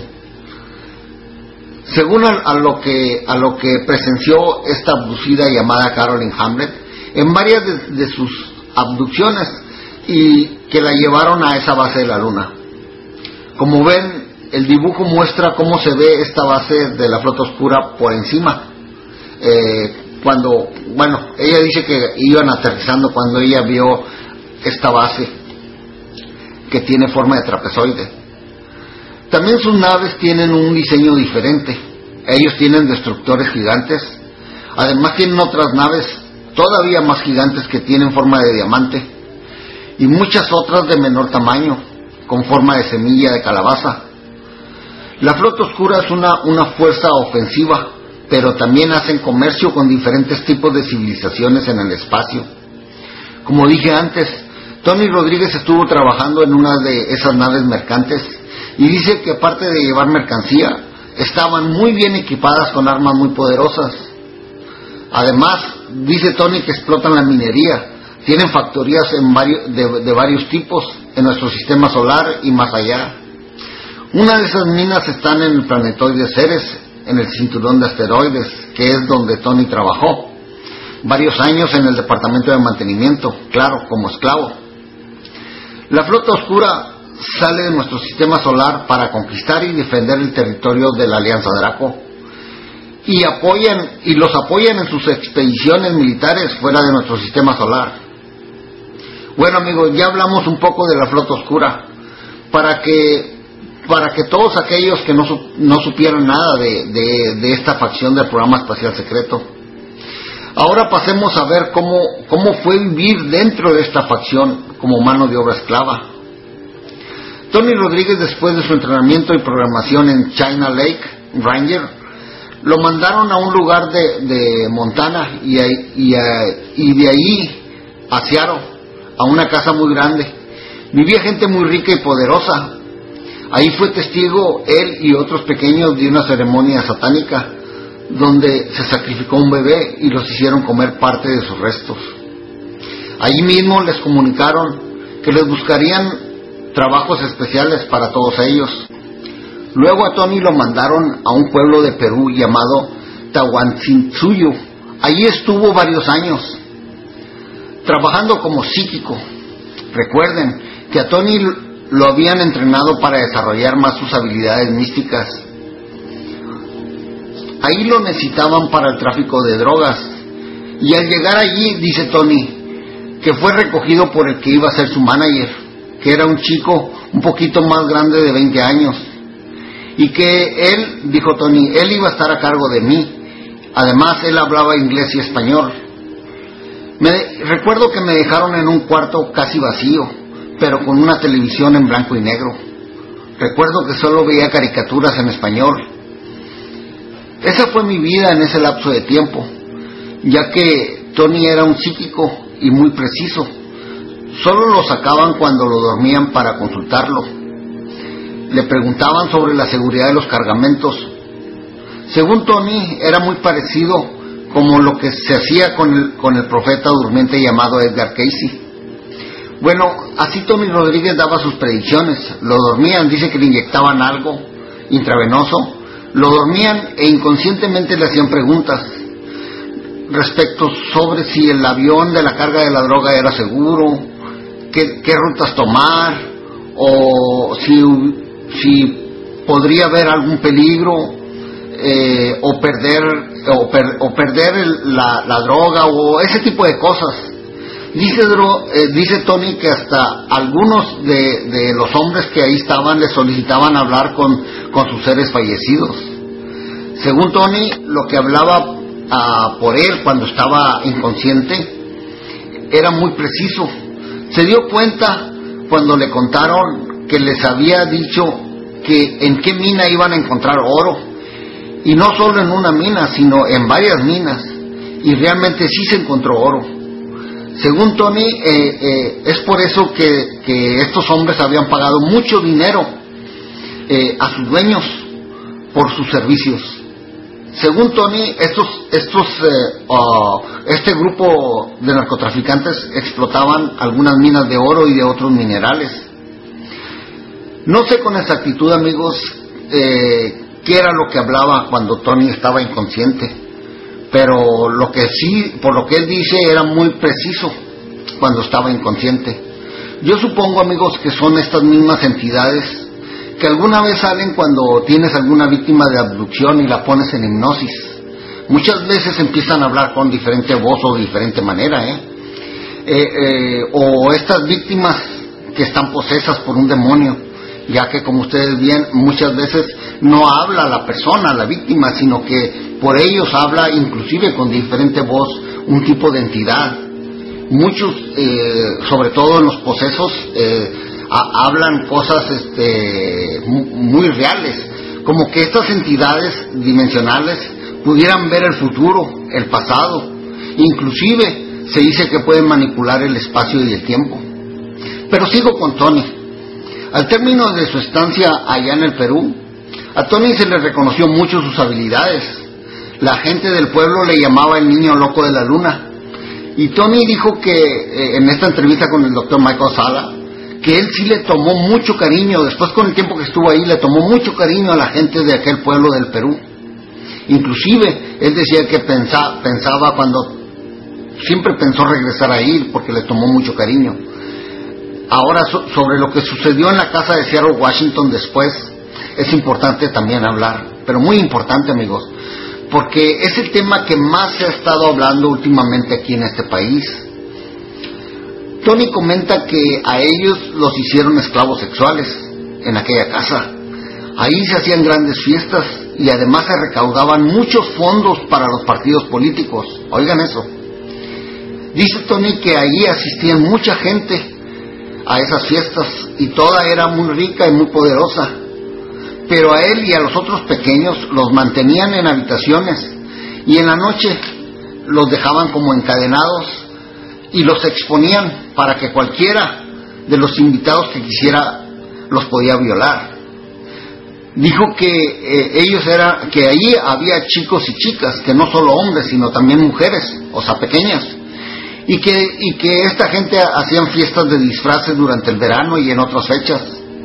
Además, a, ellos los tenían todo el tiempo medicados, los, los hacían hacer eh, alguna clase de ejercicios todos los días eh, y los tenían en una dieta restringida. Dice que todos estaban muy delgados y comenta que siempre, siempre tenían mucha hambre. Eh, eh, dice Tony que era como, como un programa militar para pequeños. También comenta que dio gracias a Dios que una noche fueron por él, porque francamente dice que, que ahí estuvo siempre intimidado, abusado, violado, y, vaya, hasta la fecha le, le- le pesa mucho recordar aquel tiempo. Cuando lo sacaron de esa casa en Seattle, Tony ya tenía 16 años y de ahí fue llevado de nuevo a la luna, porque durante el entrenamiento y programación en China Lake lo, habían llevado a la luna una vez, a hacerles algunas programaciones y, y operaciones, y luego los habían regresado a China Lake. Pausa, amigos. Eh, antes de pasar todo esto, a Tony lo mandaron a este pueblo de Perú por sus habilidades místicas, que, que serían muy favorables también para este grupo de narcotraficantes, pero también muy favorables para la agenda de este gobierno secreto y sus aliados. Amigos, muchos de, de- los grandes medios económicos que se necesitaron por varias décadas para poder financiar estos proyectos negros y para sostener el gasto exorbitante de estos programas espaciales secretos, si se financiaban, amigos, con el dinero del narcotráfico, o hasta la fecha, yo creo, del tráfico de armas, del tráfico de seres humanos y de otros delitos. Es muy sabido por muchos eh, que cuando periodistas, agentes, agentes del FBI o policías estatales habían tratado de denunciar todo esto, los asesinaban. Y por ahora no voy a dar nombres, pero hay varios, y conozco de varios, inclusive algunos hicieron libros. Pero muchos periodistas honestos, como les dije, agentes de policía o del FBI, hartos de todo esto, por, lo sacaron a la luz. Y, inclusive yo recuerdo un policía de Los Ángeles que llegó hasta un juicio eh, acusando a la CIA de proteger todo esto. Eh, Este hombre y, muchos más han afirmado que la CIA y otras organizaciones gubernamentales de Estados Unidos, en conjunción con facciones de gobiernos de algunos otros países, eh, junto a corporaciones trans- transnacionales, están bien metidos en todos estos tipos de crímenes contra la humanidad. Es por lo cual, amigos, vemos que no se acaba el narcotráfico o la trata de seres humanos o el tráfico ilegal de armas. Todo eso sigue y sigue, como que nadie los, los, los puede detener. Y es porque estas organizaciones del crimen organizado tienen licencia y tienen la protección de gente importante con cargos importantes en agencias judiciales y gubernamentales, tanto aquí en Estados Unidos como en América Latina. Y en realidad son muchos los países que están involucrados, eh, eh, inclusive en Europa, en Asia, casi en, todo el planeta, incluyendo, eh, y no vamos a, dejar a un lado, porque hay que incluirlos también, a la gran mayoría de los medios de comunicación masiva y, periodística más importantes, ya que estos medios, amigos, por lo general están para servir y cubrir al más poderoso y sobre todo a los gobiernos de los países que están involucrados en, todo en todos estos crímenes. Por favor, amigos, no sean ingenuos. Es importante abrir nuestra mente ante todo esto. Tomen en cuenta que, que mientras seamos mucho más eh, nosotros que descubramos la verdad, se hará justicia. La cantidad de personas despiertas y con mente abierta es muy importante para balancear la justicia a nuestro favor y hacer pagar a todos estos criminales y sus aliados. Continuando con Tony, cuando lo recogieron de la casa de Seattle, Washington, Tony tenía 16 años. Lo llevaron a una base en la luna para recibir una formación rudimentaria como soldado esclavo para realizar misiones suicidas, según decía Tony. También hablará de las avanzadas tecnologías de curación y restauración del cuerpo humano, como ya lo han hecho otros informantes. Tony comenta al doctor Sala que en 1988, cuando fue llevado a la Luna, primero lo llevaron a la base llamada LOC o LOC, eh, o, o también se le llama Comando Operación Lunar, porque también tuvo otra experiencia en otra base que pertenecía a la flota oscura. Dice que en esta el OSI que ahí le hicieron más cirugías y lo pusieron como en una máquina donde pusieron sus extremidades, entonces lo ponían a hacer pruebas para medir su fuerza corporal. Para Tony, según él, dice que eso fue divertido, después por todo lo que había pasado los años anteriores. Ahí solo lo dejaron como un par de días. Era un lugar que parecía como un closet. Después lo llevaron a otra base lunar, como les dije antes, eh, a la base lunar de la, de la flota oscura, que parece trapezoide. Y ahí lo llevaron a una zona militar dentro de esa base. Allí había más de una docena de estos jóvenes que estaban en el mismo programa que Tony. Lo llevaron por varios pasillos muy largos. Ahí se encontraron con más médicos. Lo llevaron más abajo todavía. Ahí les dieron una, una identificación como un número. Luego lo llevaron a otra habitación más grande, con grandes puertas. Le dieron otro tipo de ropa, les otorgaron ropa de una sola pieza como overol y o mono eh, de varios colores según el grado de cada, de cada uno de ellos. Parte de lo que ocurrió en esa base, Tony lo comentará en su libro, pero una de sus experiencias que me, vaya, que, a mí me causó, eh, se me hizo una rareza realmente, es que él comentó que a ellos los metieron, a varios de ellos los metieron como en una habitación muy grande, como, bueno, realmente dice que parecía un anfiteatro, repleto de, de arena gruesa. Después que los introdujeron, salió un ser insectoide muy grande. Dice Tony que los observaban desde arriba, como para ver qué es lo que hacían o cómo actuaban.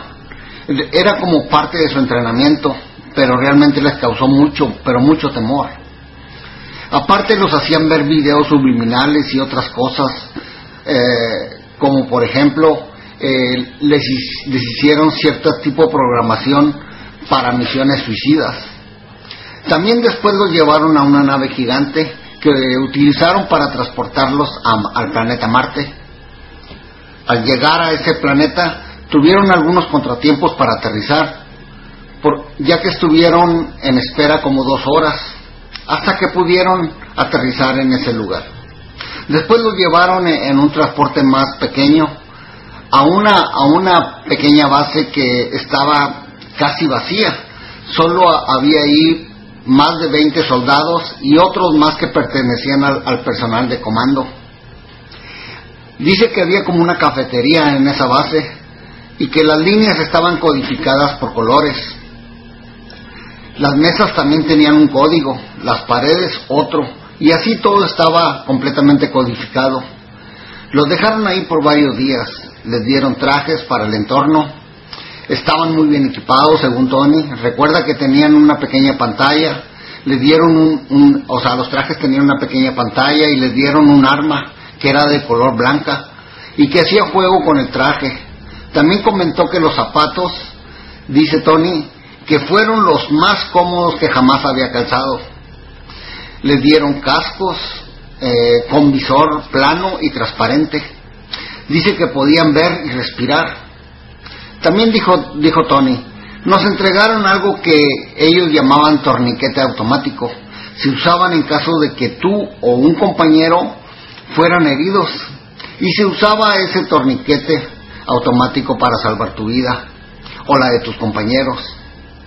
Y también comenta, que a ellos nunca se les preparó completamente bien, en realidad, para lo que iban a vivir fuera de esas puertas.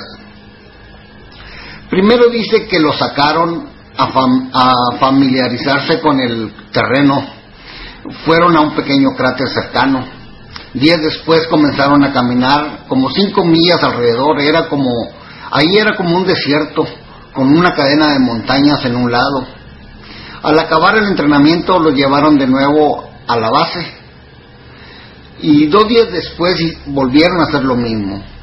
Pero al regresar ese día, dice, de aquel entrenamiento, había gente esperándolos. Le dijeron que todo iba muy bien. Más tarde ese día, cuando caía el sol, dos soldados, dice Tony, nos llevaron a seis de nosotros eh, y salimos y nos dieron un pequeño mapa digital en la parte de la muñeca de nuestra armadura. Tenía una línea en ese mapa que supuestamente teníamos que seguir.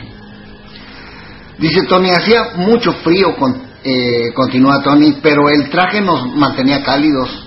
Caminamos por la orilla de las montañas, seguíamos la línea del mapa y un par de soldados fueron más arriba en la cordillera. Después discutimos por lo que nos separamos, ya que eh, ellos no querían seguir lo que nos habían indicado de seguir la línea del mapa.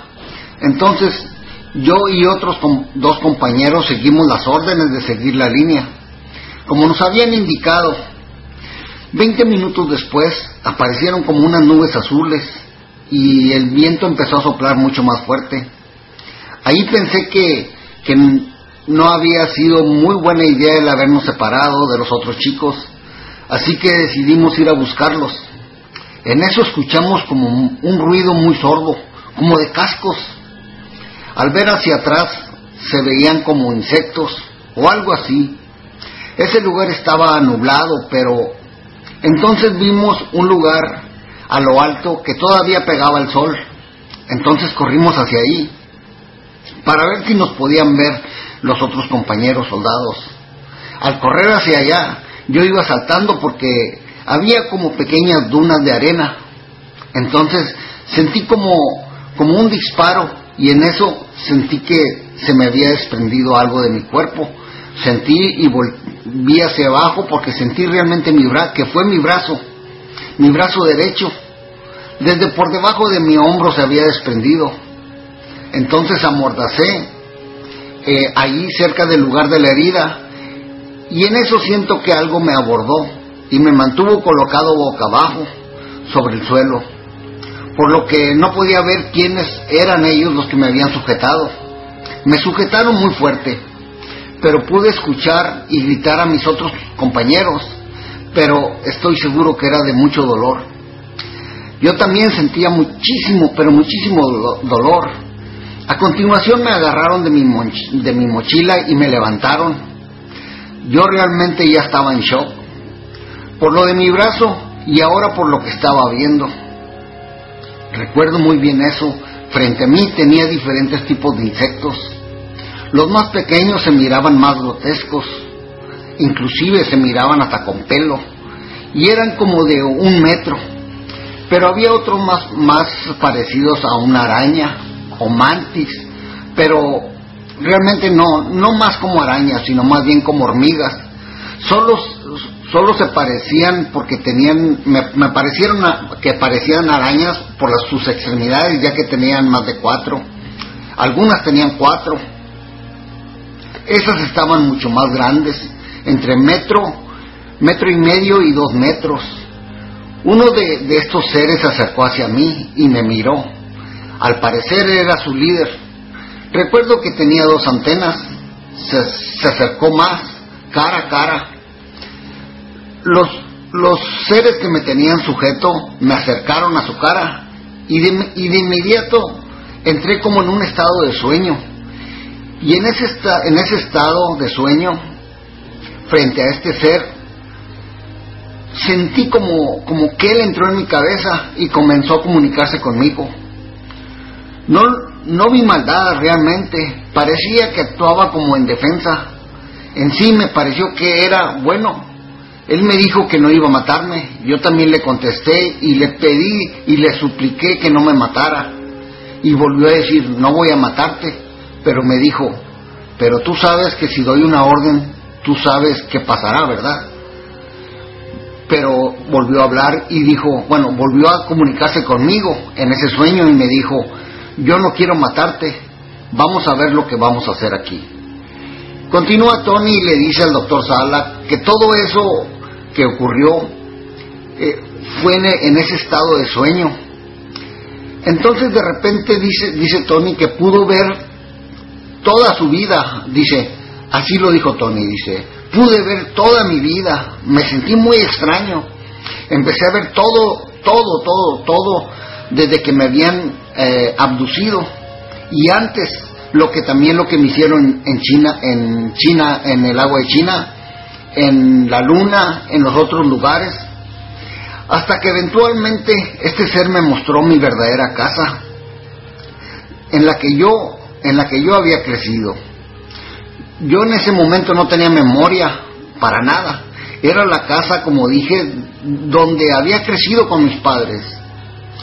Fue una experiencia pero muy curiosa, porque se me mostró el cuarto donde fui abducido, pero no había nadie, solo estaba este ser insectoide, insectoide y yo. Estábamos parados ahí. Entonces este ser me dijo, esto es lo que tú realmente eres, o es lo que tú eres en realidad. Tony le dijo que, que en ese momento eh, eh, él quedó pero muy, muy confundido. Amigos, una pausa pequeña, dice. Eh, eh, miren, según el doctor Sala, él cree que este ser insectoide se dio cuenta de que Tony no estaba allí por su, por su voluntad. Por eso lo llevó a recorrer toda su vida. Por eso yo, él cree que le perdonó la vida. Además, amigos, hay, hay otros testimonios de abducidos que han sido abducidos por este tipo de insectoides. Y siempre cuentan lo mismo, que se acercan, algo sale de estos insectoides y te meten como en un estado son- sonoliento, así como en sueño, y empieza, te empiezan a, mostrar toda tu vida, inclusive vidas pasadas. Bueno, continúo con Tony, porque él dice que después de eso, eh, como que despertó de ese estado soñoliento, entonces volvió a sentir el dolor otra vez en su brazo. Dice, los, los seres que me sostenían me tiraron al suelo. Me levanté y quedé de rodillas. Este ser insectoide se, dirigió de nuevo hacia mí. Esta vez telepáticamente se comunicó conmigo y dijo, te voy a dejar ir y quiero que le digas a tus superiores que no somos así de estúpidos. Yo me sorprendí porque sinceramente no comprendía qué quería decir pero muy dentro de mí me alegraba de estar vivo, ya que mis otros compañeros estaban muertos. Otra vez el ser me dijo, quiero estar seguro que les vas a decir eso. Cuando te preguntes, diles que no somos así de estúpidos. Entonces me dio algo de temor porque comenzaron una discusión entre, entre él y otros eh, seres insectoides y volteaban de vez en cuando a verme a mí. Seguro alegaban por mi persona o por qué me dejaba vivo. Yo no entendía realmente, pero estaba con un gran temor.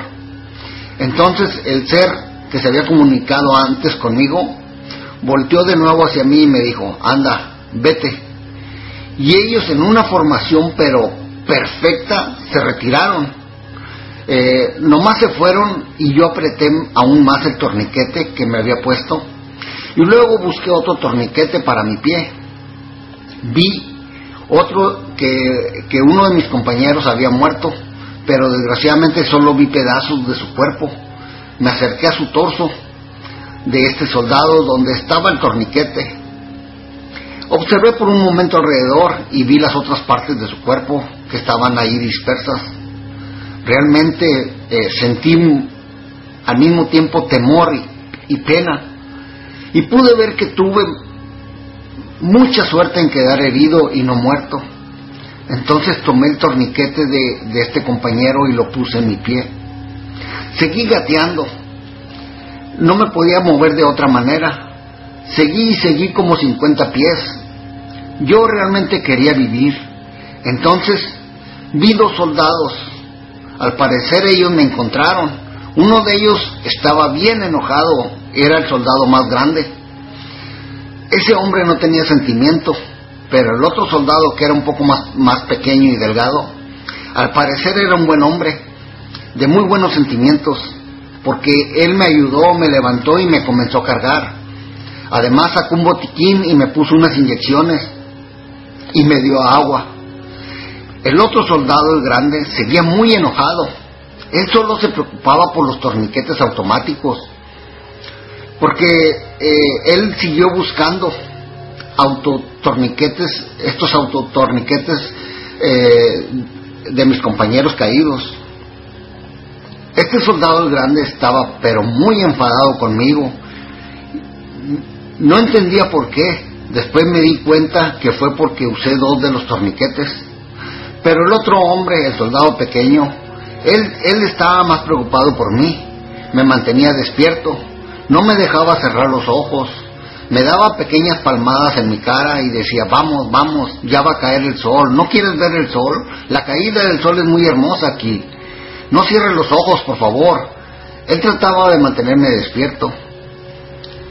Y entonces el otro soldado llegó y seguía muy enojado y vino y nos afirmó que los otros hombres habían muerto. Él cayó por un momento, se quedó en silencio entonces volteó de nuevo hacia mí. Yo vi su cara que estaba muy enfadado y me dijo que yo era un estúpido y me golpeó muy fuerte y me gritó que no debía haber usado dos torniquetes. Entonces, otra vez me soltó un golpe, pero esta vez muy fuerte y ahí perdí el conocimiento. Ya solo recuerdo despertar hasta la siguiente mañana y me quedé sorprendido al ver mi pie y mi brazo muy sanos no más dolor, estaban, estaban muy bien, solo un pequeño cosquilleo, podía mover mis dedos de, de, mi mano y de mi pie. Realmente yo estaba muy incrédulo con, con lo que veía y sentía. Era increíble, decía, mi mano y mi pie estaban muy bien. Pausa amigos. Tanto como Michael Ralphie como Randy Kramer, Corey Good han hablado de esta técnica y han dicho que con la tecnología que se tiene en los programas espaciales secretos, es muy fácil reparar el cuerpo del ser humano. Es, en una noche son capaces de, de, de componer un cuerpo y, aunque hayas perdido una mano o un pie. Eh, por lo general siempre son las extremidades. También el, el ex diseñador y think tank de la Marina de los Estados Unidos, el señor William Tompkins, lo confirmó en varias de sus entrevistas. Pero sigo con Tony Rodríguez. Después de, ese incidente, estuvo otras seis semanas en ese lugar. Eh, y, ya dice que ya no intentaron hacer nada, cancelaron ese programa. Al parecer les falló la misión. que querían llevar a cabo. Es lo que, lo que es- Tony sugiere. Después, eh, un día, Tony estaba tomando el desayuno y llegaron a avisarle que se presentara a la oficina. En esa oficina ya había varios de sus otros compañeros. Y un comandante les dijo, muchachos, se van a ir a la base Aries Prime. Amigos, eh, pausa de nuevo. Esta, esta base eh, Aries Prime estuvo, eh, la estuvo defendiendo el capitán Randy Kramer, también habla de ella. Y según Randy Kramer es la, la ciudad capital de la Corporación de las Colonias de Marte. Sigo con Tony. Dice, dice Tony, dos semanas después, eh, Tony y sus compañeros arribaron a esa base. Los habían llevado a un transporte, en un transporte aéreo. El viaje dice que duró como 30 a 40 minutos. También comentó al respecto de la base Aries Prime y dijo que el lugar se miraba como un moderno resort. Tenía alfombras elegantes, palmas, fuentes, eh, todo eso estaba en la entrada. Y ahí los esperaba un oficial. Era un hombre militar, pero no se miraba como un soldado, más bien parecía un militar de oficina. Nos llevó por un extenso pasillo, caminamos unos 15 minutos por una serie de corredores, abordamos un elevador hacia abajo. Tony también comen- comenta que ese, eh, que ese lugar, en la parte de arriba del Aries Prime, eh, eh, era como un dom. Tú podías ver el sol, pero todo lo demás estaba ah, ah, en la parte subterránea. Tony comenta que se veía más bien como un hotel, que, eh, que eh, se miraba más, más realmente como un hotel que una base militar. También comenta y, y dijo, nos atendió una mujer y se veía muy amable, pero muy amable y al mismo, al mismo tiempo amigable, se presentó ante todos nosotros, nos saludó de mano. Luego se fue a buscar algo, nos dejó en unos sofás muy cómodos. Ahí esperamos como una hora. Luego se presentó otra vez el mismo hombre que nos, que nos había recibido primero, el que, el que parecía militar de oficina, y nos llevó a nuestro cuarto. Los cuartos ahí que nos dieron solo tenían un pequeño escritorio y una cama. Al día siguiente en la mañana nos llevaron a un salón donde había seres grises, seres extraterrestres, extraterrestres grises. Había computadoras. Nos hicieron algunas preguntas como que nos estaban entrevistando a cada uno por separado. Nos hicieron una serie de exámenes y por días tomamos algunas clases. Otra vez nos dieron medicamento, algo así, parecían drogas realmente, porque se sentía uno de, de manera diferente. Este lugar parecía realmente un laboratorio y al parecer lo corrían estos seres grises. Ahí estuvimos como tres semanas tomando clases y haciendo algún tipo de entrenamiento. Cuando nos pusieron algunos exámenes, yo recuerdo que de los más importantes yo no pasé dos de ellos. Y el tercero me dijeron que era para mantenimiento. Ese, ese sí lo pasé. Entonces recuerdo que todo el tiempo que nos eh, a que estuvimos ahí nos hacían oír estos sonidos binaural. Y un ser gris se comunicaba telepáticamente todo el tiempo con nosotros. Nos hacía ver videos y luego nos ponían mm, exámenes pequeños. Después de todo eso llegaron con nuestra nueva asignación. Solo nos dijeron vamos no, y vámonos vámonos y no nos dejaron ni siquiera llevar nada, solo con lo, con lo que llevábamos puesto. Nos llevaron a una pequeña estación. Ahí había un tren con solo dos vagones. Era ese tipo de tren Megla, como de unos 50 pies eh, cada vagón. Nos pusimos los cinturones y luego el tren se movió. Pero se movió, pero muy, muy suave sentimos como un gran flash, así como una luz muy fuerte. Y ahí realmente me desorienté un poco y, vi que mis compañeros también. Lo noté por sus ojos. En eso solo se oyó ¡pum!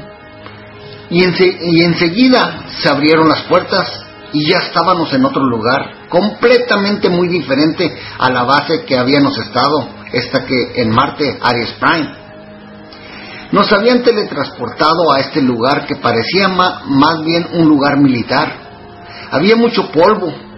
Estaba, era muy feo realmente.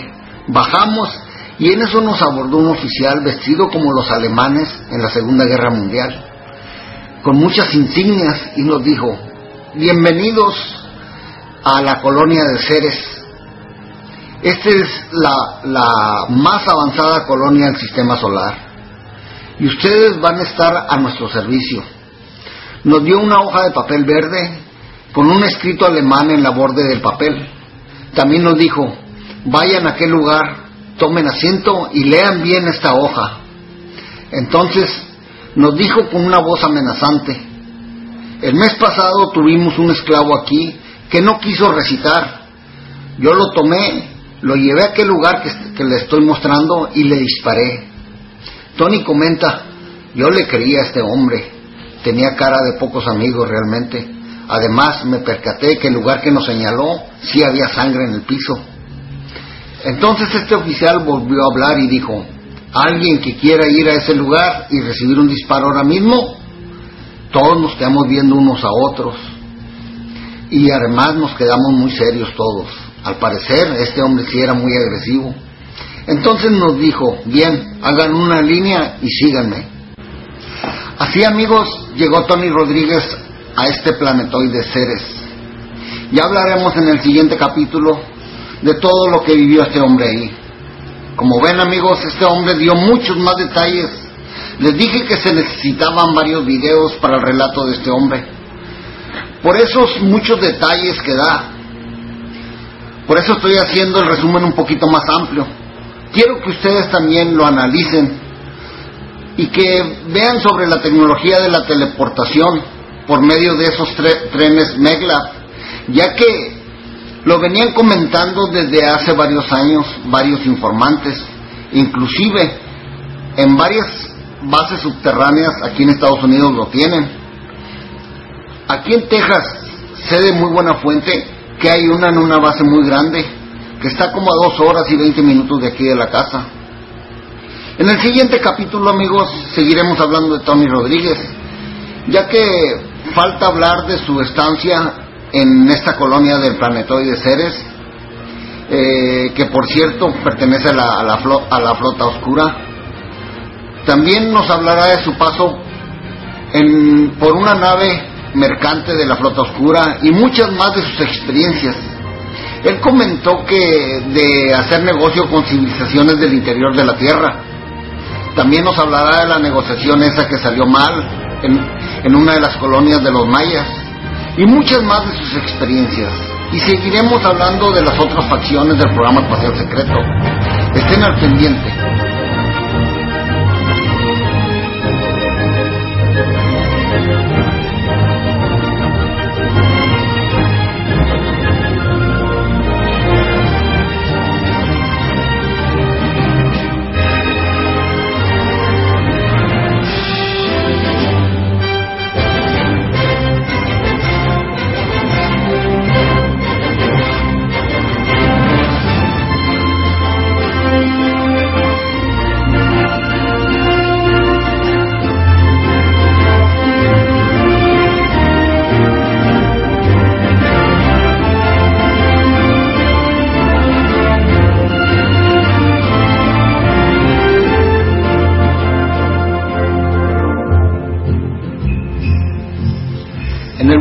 De la Alianza Oscura hablé que Tony Rodríguez había llegado al planetoide Ceres en el cinturón de asteroides, procedente de la base marciana Aries, Aries Prime.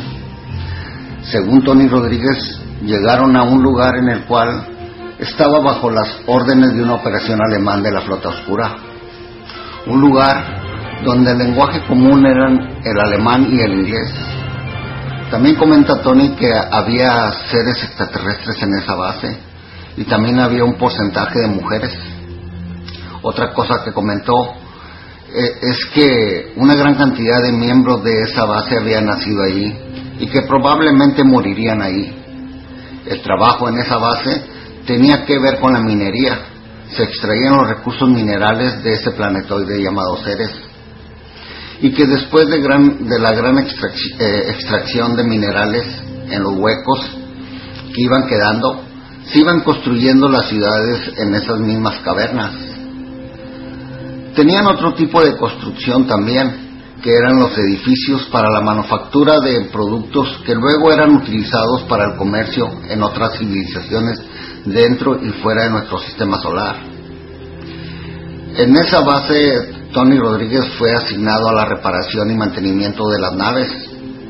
Comenta que, una de las naves viejas, eh, o la mayoría de las naves viejas por dentro parecían submarinos. Tenían válvulas y calibradores. La mayoría dice que no eran roscadas, sino que eran soldadas. Él se encargaba de reparar todo ese tipo de válvulas y lograr que pasaran la inspección. Pero después de un tiempo dice que reemplazaron las naves más viejas por unas nuevas. Entonces Tony fue promovido a la sección de cargo o de carga y, y a pesar de, pero que a pesar de ese nuevo cargo era que era mucho mejor que el que tenía anteriormente. Él como otros de su rango todavía tenían que usar un collar por el cual podrían ser castigados por medio de electroshocks si, si acaso debían ser disciplinados por sus superiores, si, o sea, que siempre continuó siendo esclavo. Dentro de ese departamento, Tony eh, eh, volaría con, la, con una nave de la Darfleet a diferentes destinos a entregar la carga. Tony habló que eh, en ese planetoide Ceres había mujeres terrestres que trabajaban ahí en algo parecido a como son los burdeles aquí en la Tierra. Que esas mujeres eran muy jóvenes y muy bonitas, pero que todas eran controladas mentalmente, que sus memorias habían sido totalmente aniquiladas antes de ser llevadas ahí. No tenían ningún recuerdo de su infancia o de sus familias. Tony también comenta que había seres extraterrestres en esa base y que las mujeres y hombres alemanes que vivían ahí permanen- permanentemente siempre tenían una actitud más superior que los demás debido a su avanzada tecnología. Y además ellos tendían mucho a intimidar a la gente como Tony. Tony pasó sus, sus años restantes a bordo de, esa nave, de una nave mercante de la, de la flota oscura. Él platica algunas anécdotas en la entrevista que le dio al, al doctor Michael Sala, como por ejemplo él habla de una negociación que salió mal con una civilización positiva, eh, supuestamente era la Maya. Estos últimos habían cancelado la negociación o una negociación. Al parecer se dieron cuenta de la actitud del encargado de la nave, que según Tony era un verdadero psicópata, era un hombre de muy mala actitud. Así que los mayas no quisieron hacer ningún trato con, con, con ellos y la negociación se vino abajo. Al parecer eso enfadó mucho a los altos mandos de la, de la flota oscura, que después de tiempo se mandó un ataque hacia esta colonia maya en las Pléyades. Eh, Tony no da muchos detalles sobre esa acción militar. Eh, también dijo que muchas veces venían a cargar mercancía a la tierra a la isla Diego García en el Océano Índico. Bueno amigos, esto fue solo una sinopsis de la historia de Tony Rodríguez, ya que él comentará más de sus vivencias en su, en su libro, que muy pronto saldrá al público. Y bueno, como ustedes ven, después de oír esta sinopsis de historia de Tony Rodríguez en, en el video pasado y en este, eh, vemos la grosera injusticia en la manera en que las corporaciones son operadas tratando a sus trabajadores como esclavos dentro de algunas facciones del programa espacial secreto. Para esta gente el beneficio parece más importante que la propia vida. Es la verdadera forma de pensar de los directivos corporativos, algo muy familiar o parecido a los, directores corporativos de las transnacionales de aquí de la Tierra, ¿o no creen ustedes, amigos? A pesar del secreto compartimentado, muchos en el programa espacial eh, Solar Warden se dieron cuenta de estas injusticias y de la forma inhumana que se trataban a los seres humanos terrestres en las colonias secretas del espacio, que eran dirigidas por el conglomerado corporativo interplanetario y por otras facciones, de, eh, facciones del, del programa espacial secreto en nuestro sistema solar. Muchos de estos militares de la Solar Warden era- eran marinos de la sección especial y habían tomado el juramento de mantener la constitución de los Estados Unidos y sentían que los derechos humanos debían de ser mantenidos. Hubo un vol- voluntariado bien organizado por varios de los comandantes de la Solar Warden para parar todas esas injusticias y así fue como se formó una alianza para contrarrestar este fascismo corporativo.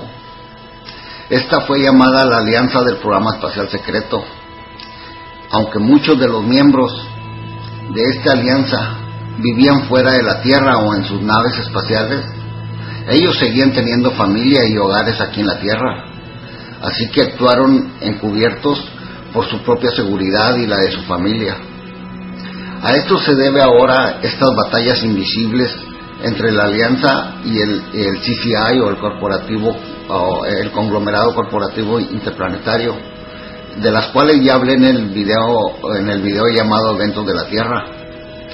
Se comenta que en una de estas batallas entre las facciones, una colonia en Marte fue completamente destruida accidentalmente.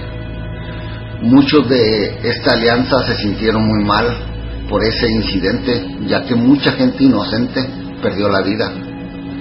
Los directores del conglomerado también comenzaron a preocuparse de, de poder perder todas sus colonias ante estas fuerzas rebeldes.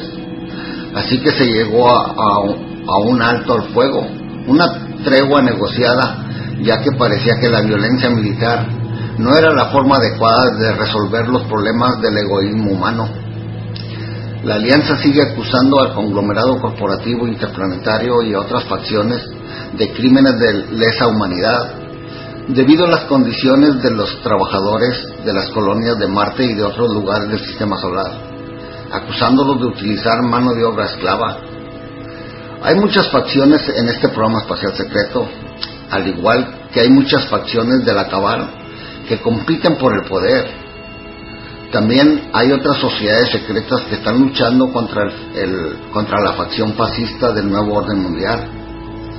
El informante Benjamin Fulford habla de una sociedad secreta oriental llamada los Dragones Blancos, que se opone mucho al actual sistema financiero mundial, injusto, y a, y a esos sindicatos como el Vaticano, la Nobleza Negra, los Rothschild, los Rockefeller.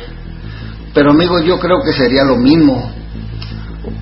Unos dejan el poder y otros lo quieren tomar. No dejan de ser sociedades secretas. Algunos líderes del ejército llamados sombreros blancos militares también son conscientes de las facciones criminales como los Bush y Clinton que han llevado a Estados Unidos a tantas guerras in- inconstitucionales, innecesarias, abiertas y encubiertas que causaron tantas muertes innecesarias de civiles y militares, arruinando la reputación de Estados Unidos, tanto domésticamente como en el extranjero. Por eso se cree que pudiera exigir un golpe militar en los Estados Unidos, al igual que la rebelión que se llevó a cabo en el programa espacial Solar Warden, de la cual nació esta alianza del programa espacial secreto. Este golpe estaría diseñado para restaurar la constitución y arrestar a estos criminales de alto nivel en el gobierno que creen que se pueden salir con la suya después de tantos crímenes cometidos. En los Estados Unidos se podrían presentar juicios por crímenes de guerra tipo Nuremberg contra estos criminales de guerra estadounidenses. En cualquier caso, hay muchas luchas internas secretas, amigos, que ocurren detrás de escena, que los medios de comunicación controlados no están cubriendo, tanto en nuestro planeta como en el espacio. Otro factor que se añade a la confusión es el alto nivel de, de compartimentación en el programa espacial secreto. Muchos en el programa espacial secreto de nivel inferior, dirigido por la NRO, o sea, la Oficina de Reconocimiento Nacional, y la DIA, la Agencia de Inteligencia de los Estados Unidos, ya que ellos no tienen ni idea que existe otro programa más alto como la Solar Warden. según informantes, es porque no tienen necesidad de saber. Pero existen otras operaciones negras militares de base aquí en la Tierra que han tenido programas espaciales de bajo nivel desde el principio. Estos están muy bien compartimentados también y los que operan las naves eh, y estaciones espaciales en varias zonas orbitales alrededor de la Tierra nunca tienen la oportunidad de ver qué está pasando allá más afuera.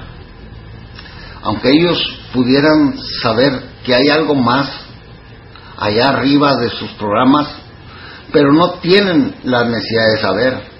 Además de los operadores y astronautas, por lo general son interrogados rutinariamente por las fuerzas militares de la Tierra para obtener mayor información posible sobre lo que pudieran estar pudiera estar pasando en los programas espaciales secretos que están más avanzados. Según son muy pocos los militares y operadores que dominan o saben las operaciones negras o de otras actividades que se desarrollan en nuestro sistema solar. Como vemos amigos, a medida que se sabe más sobre el programa espacial secreto por algunos informantes exmarinos, exmilitares y por algunas cosas que se vienen desclasificando, podemos conocer mejor lo que realmente sucede en el espacio exterior o en la Tierra y en las instalaciones militares clandestinas. Solo espero que no todos ellos caigan en la nueva campaña de sobreinformación para desinformar o hartar a las personas como viene sucediendo en las redes sociales, en YouTube, en sí por la red, o que los hagan cambiar por, por dinero, ya que es muy probable que algunos, ya sea por engaño o porque, lo, o porque los tiente el mismo dinero, se pasarían de informantes o investigadores a desinformantes. Sería una gran decepción, porque por medio de ellos también se nos ha expuesto parte de nuestra historia verdadera, que se nos había ocultado, sobre todo o lo ocurrido en el siglo XX, todo sobre la Primera y Segunda Guerra Mundial, ya que el sistema de educación moderno implantado por esta élite nos malinformó, se nos mintió o solo informó lo que a ellos les convenía para su propia agenda, sobre todo lo ocurrido después de la Segunda Guerra Mundial. Ellos jamás documentaron en la historia que los jesuitas e Illuminati fueron clave para el ascenso de los nazis en Europa, o que compañías como la Standard Oil, banqueros de Wall Street, la IBM, Ford Motor Company, General Electric y otras muchas más ayudaron a los nazis. Es por eso que sus instalaciones casi no fueron dañadas durante los bombardeos de los aliados a Alemania en la Segunda Guerra Mundial. Porque eso no fue casualidad, amigos, eso ya estaba planeado porque siempre la cúpula del poder apuesta por los dos bandos. Ellos destruyen y ellos construyen a los países en guerra. O sea, ellos siempre ganan. Por eso los conflictos nunca han parado por los últimos 100 años. No les importa acabar con la vida de millones de seres humanos para lograr sus objetivos. Por eso les digo que no cabe duda que son unos verdaderos psicópatas. Tampoco jamás se nos, se nos dijo en esa su historia inventada que Alemania había trasladado sus mejores hombres y tecnología a la Antártida, ni que con la ayuda de los fascistas de la industria de los Estados Unidos, en conjunto con sociedades secretas jesuitas como Bones, eh, familias como las Rockefeller, los Bush y otras más europeas como la Rothschild, ayudaron a la International Nazi a lograr infiltrarse y obtener el control del complejo industrial militar de los Estados Unidos. Y luego de ahí asumir la CIA. También dirigieron la NASA. Así los nazis tuvieron una victoria silenciosa sobre los Estados Unidos en los años 60 del siglo pasado, hasta llegar a lo más profundo del mismo gobierno estadounidense. Jamás fuimos informados por los medios de comunicación corporativos de que había un programa espacial secreto, mucho menos que se había formado un conglomerado corporativo interplanetario desde los años 60 o que Marte estaba siendo colonizado en secreto. Además, nos hicieron vivir a toda una generación bajo el miedo de un ataque nuclear. Dice que por una guerra fría, de la cual a diario se nos sobreinformaba en los medios de comunicación corporativos, que en realidad había sido una cosa inventada por la alta cúpula del poder para distraer al mundo mientras ellos se preparaban para la conquista del espacio, ya que las potencias como la Unión Soviética, Estados Unidos, Inglaterra y otras naciones ya trabajaban juntas en proyectos de los programas espaciales secretos, creando así una civilización disidente que se creen que son mucho mejor o diferentes al resto de los seres humanos. Creen también que ellos se merecen lo mejor, solo por el simple hecho de pertenecer a esa, a esa élite o a su civilización disidente, que además tienen su propio gobierno y sus propias fuentes de financiamiento. Pero lo peor es que se creen intocables, porque hasta ahora no ha habido una ley terrestre que los castille. O no había, porque las cosas han venido cambiando en los últimos tiempos. Estos psicópatas son los mismos que operan la CCI o el conglomerado corporativo interplanetario, además de tener empresas como la, la, la, la Northrop Grumman, la, la Lockheed Martin, la Boeing Aerospace, Bechtel y así, Boeing y otros más eh, y otras más compañías, y que ahora mismo, como ya hablamos en toda esta serie, están colonizando y comercializando en nuestro sistema solar. Hasta ahora tienen el poder, eh, que sus secretos ni siquiera, miren, tienen este poder amigos, que eh, todos sus secretos, ni siquiera el poder de los Estados Unidos o el mismo jefe militar del Pentágono tienen necesidad de saber. O sea, ellos no saben realmente, muchos de los presidentes no saben lo que está pasando fuera de, de vaya, de, de nuestro espacio, fuera de la Tierra. Además, esta gente se han robado muchas patentes de tecnología avanzada, han acabado con la vida de muchos científicos que habían descubierto energías limpias e inagotables, dejando para nosotros una tecnología y, una energía obsoleta de combustión interna, que casi no ha cambiado nada en un siglo, pero sí ha venido contaminando nuestro planeta por mucho. Además, siguen enseñando la misma ciencia obsoleta en las universidades. Por ejemplo, en ninguna universidad te enseñaron que Thomas Townsend Brown había demostrado experimentalmente la conexión entre la gravedad y los campos eléctricos de alta tensión y había plantado la antigravedad y dispositivos de energía libre basados en sus experimentos desde los años 20. Además, se nos enseñó que Einstein era incapaz de crear una teoría de, que unificara la gravedad con el, el electromagnetismo. Pero Thomas E. Burden señaló que la teoría de los de James Clerk Maxwell hizo precisamente eso, pero que su teoría original no estaba siendo enseñada en las universidades. Esto, amigos, es para que las todas las petroleras continúen beneficiándose, mientras nuestro planeta cada día se contamina aún más. Esa es la codicia de esta gente que pertenece a esta civilización disidente. Lo bueno y lo único bueno de todo esto es que la espiritualidad de cada día está creciendo en nosotros los seres humanos. Algo está pasando. Muchos estamos despertando. Y eso en realidad sí me alegra mucho. Aunque siento, siento que seguimos siendo una gran minoría, pero estamos creciendo a paso agigantado estos últimos años. Mucha gente está elevando, está elevando mucho su vibración, está tomando más, con, más conciencia, está aprendiendo a perdonarse a sí mismo y a los demás. Cada vez seremos más, suficientes para lograr cambiar la vibración, la conciencia del planeta y la de nosotros, los seres humanos. Y ellos lo saben, por eso han desatado una gran campaña para dividir a todos aquellos que están despertando. Sí, amigos, vivimos cambios de, eh, vivimos eh, momentos de grandes cambios, donde las élites del poder está, están refugiándose en lugares remotos en medio de la incertidumbre que les espera.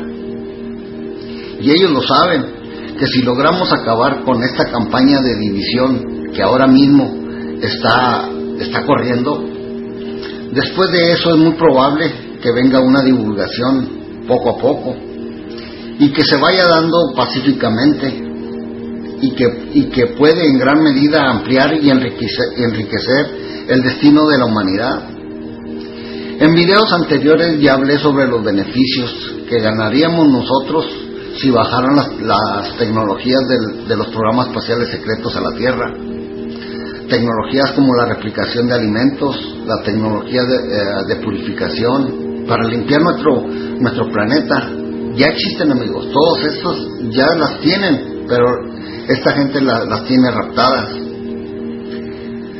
No voy a hablar mucho de eso porque ya venimos hablando de todo eso en otros videos. Ahorita lo más importante, amigos, para mí, es hablar sobre esta gran campaña de contraataque, de desinformación y de sobreinformación para dividir la, la comunidad y confundir a mucha gente que apenas está despertando. Al parecer están logrando algunos de sus objetivos este sistema. Como lo dije antes, eh, o como ustedes ven que en las redes sociales y sobre todo en YouTube, donde ahora mismo hay, hay una campaña de desacreditación de unos investigadores a otros, o otros, otros eh, se la pasan repitiendo lo mismo, que vienen repitiendo los medios de comunicación corporativos. Otros siguen sin mover un pie fuera de su casa, pero todos lo saben. Sus canales se dedican solo a criticar. Se creen fiscales acusadores en vez de ayudar a salir de todo esto. Están, esa gente está haciendo una gran labor para el sistema. No sé si sea adrede o porque no se han dado cuenta. Otra cosa que se está incrementando mucho es que cada día hay más gente que dice estar recibiendo mensajes, ya sea de sus contactos extraterrestres o de canalizaciones, pero sin mostrar nada, nada que realmente ayude a las personas en lo que más se necesita en estos tiempos. Vienen repitiendo lo mismo, los mismos mensajes que dieron los primeros contactados en los años 50 del siglo pasado. Y no me dejarán mentir, muchas veces con sus mensajes, en vez de unir más a los seres humanos, los separa más. Porque cada contactado cree tener la verdad. Y así se crean grupos que defienden y algunas veces hasta se fanatizan al grado de no querer escuchar nada más. También debemos de tener mucho cuidado con personas que están hablando de esta revelación cósmica, porque muchos hablan de más, al grado de exageración, que va a llegar a cansar a las personas con una sobreinformación que será a propósito para que se le dé mucho menos cre- credibilidad a todo esto. Ustedes a lo mejor no me van a creer, amigos, pero sé de buena fuente que ahora mismo algunos informantes que comenzaron a revelar sobre algunas cosas muy importantes sobre el programa espacial secreto, ahora están siendo atrapados por esta campaña muy bien financiada para dar una sobreinformación y hacer creer que todo es mentira. Estos están siendo apoyados financieramente a dar conferencias o a empezar a dar conferencias alrededor del mundo. Amigos, yo veo mucho la mano del sistema últimamente en todo eso. Ya se venía a venir, yo lo dije desde el año pasado. Hace poco estuve platicando con algunos amigos y personas que estuvieron trabajando también en bases militares. Yo tengo muchos amigos que, que por muchos años, bueno, me hice ahora que han andado en la calle y yendo a conferencias y todo, me hice de amigos que saben que estuvieron trabajando en militares y unos en laboratorios. Ah, inclusive unos de ellos fueron pilotos y además otros que fueron te- testigos de avistamientos que aún siguen clasificados. Eh, muchos de ellos me han comentado que venían siguiendo a varios de los informantes que salieron a hablar últimamente y lo venían haciendo muy bien algunos y que ellos han llegado a esta misma conclusión que al parecer eh, algunas cosas están cambiando y que llegaron a una conclusión de que muchos de estos estaban exponiendo muchas verdades, sí, muchas verdades, pero otras verdades que son muy crudas y que vienen sucediendo desde el principio, las están callando y nunca hablan de ellas y eso, es, eso da mucho a pensar. Ellos comentan que todos los que participaron en proyectos negros tuvieron que haber hecho algunas cosas muy oscuras y me lo platicaron y créeme que son cosas oscuras que los hacen hacer para poder pertenecer a ellos. Tony Rodríguez lo dijo y, y, eso muy pocos de estos informantes lo, lo venían, sobre todo los más mediáticos, eh, no lo mencionan. Comentan que si hay algunos, eh, comenta esta gente que si hay gente protegiéndolos, ¿por qué no soltar todo de una vez? Todo lo que se viene haciendo, no solo lo que la gente quiere oír. Por muy crudo, por muy crudo que sea, la gente debe prepararse para eso también, porque si no va a ser más difícil cuando, cuando se den cuenta de todo al mismo tiempo. La gente tiene el derecho, por muy difícil que sea, de creer todo aquello, eh, o de saber todo aquello. Que ta- también ellos dicen, deben de hablar de lo que está pasando, del control mental que existe en las bases militares, de las misas negras que se hacen ahí, de los programas de manipulación mental, de ritos y conjuros que se usan en, la- en las bases militares y en algunos lugares donde se juntan los altos mandos. Porque a los pocos informantes que mencionaron eso, o que hablaron de eso, amigos, les pasó lo que a Max, Max Spears. O sea, murieron. O a otros no se les dio mucha difusión.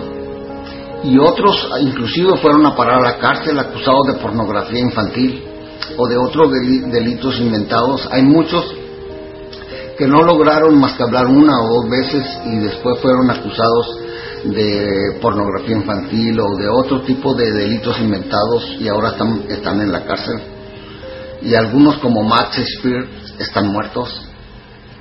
Amigos, yo solamente digo que por favor, eh, y lo vuelvo a recalcar como lo he venido haciendo desde hace un tiempo, que ningún ser de luz viene a salvarte.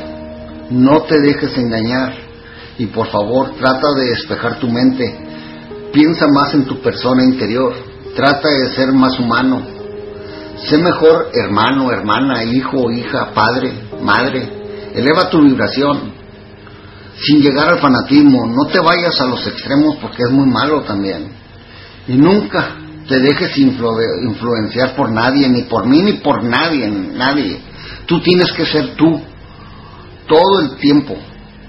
Conoce tu interior, porque encontrando tu, tu yo interior es más fácil poder perdonar y amar a tu prójimo. Espero, espero yo, amigos, que esta serie de la Alianza Oscura les haya aportado algo. De perdido, un granito de arena para poder comprender mejor cómo se ha venido manejando por detrás de escena nuestra historia y que te ayuden algo a tu paso de evolución y tu despertar. Gracias y hasta la próxima. Se despide tu amigo Antonio Cisneros. Hasta muy pronto.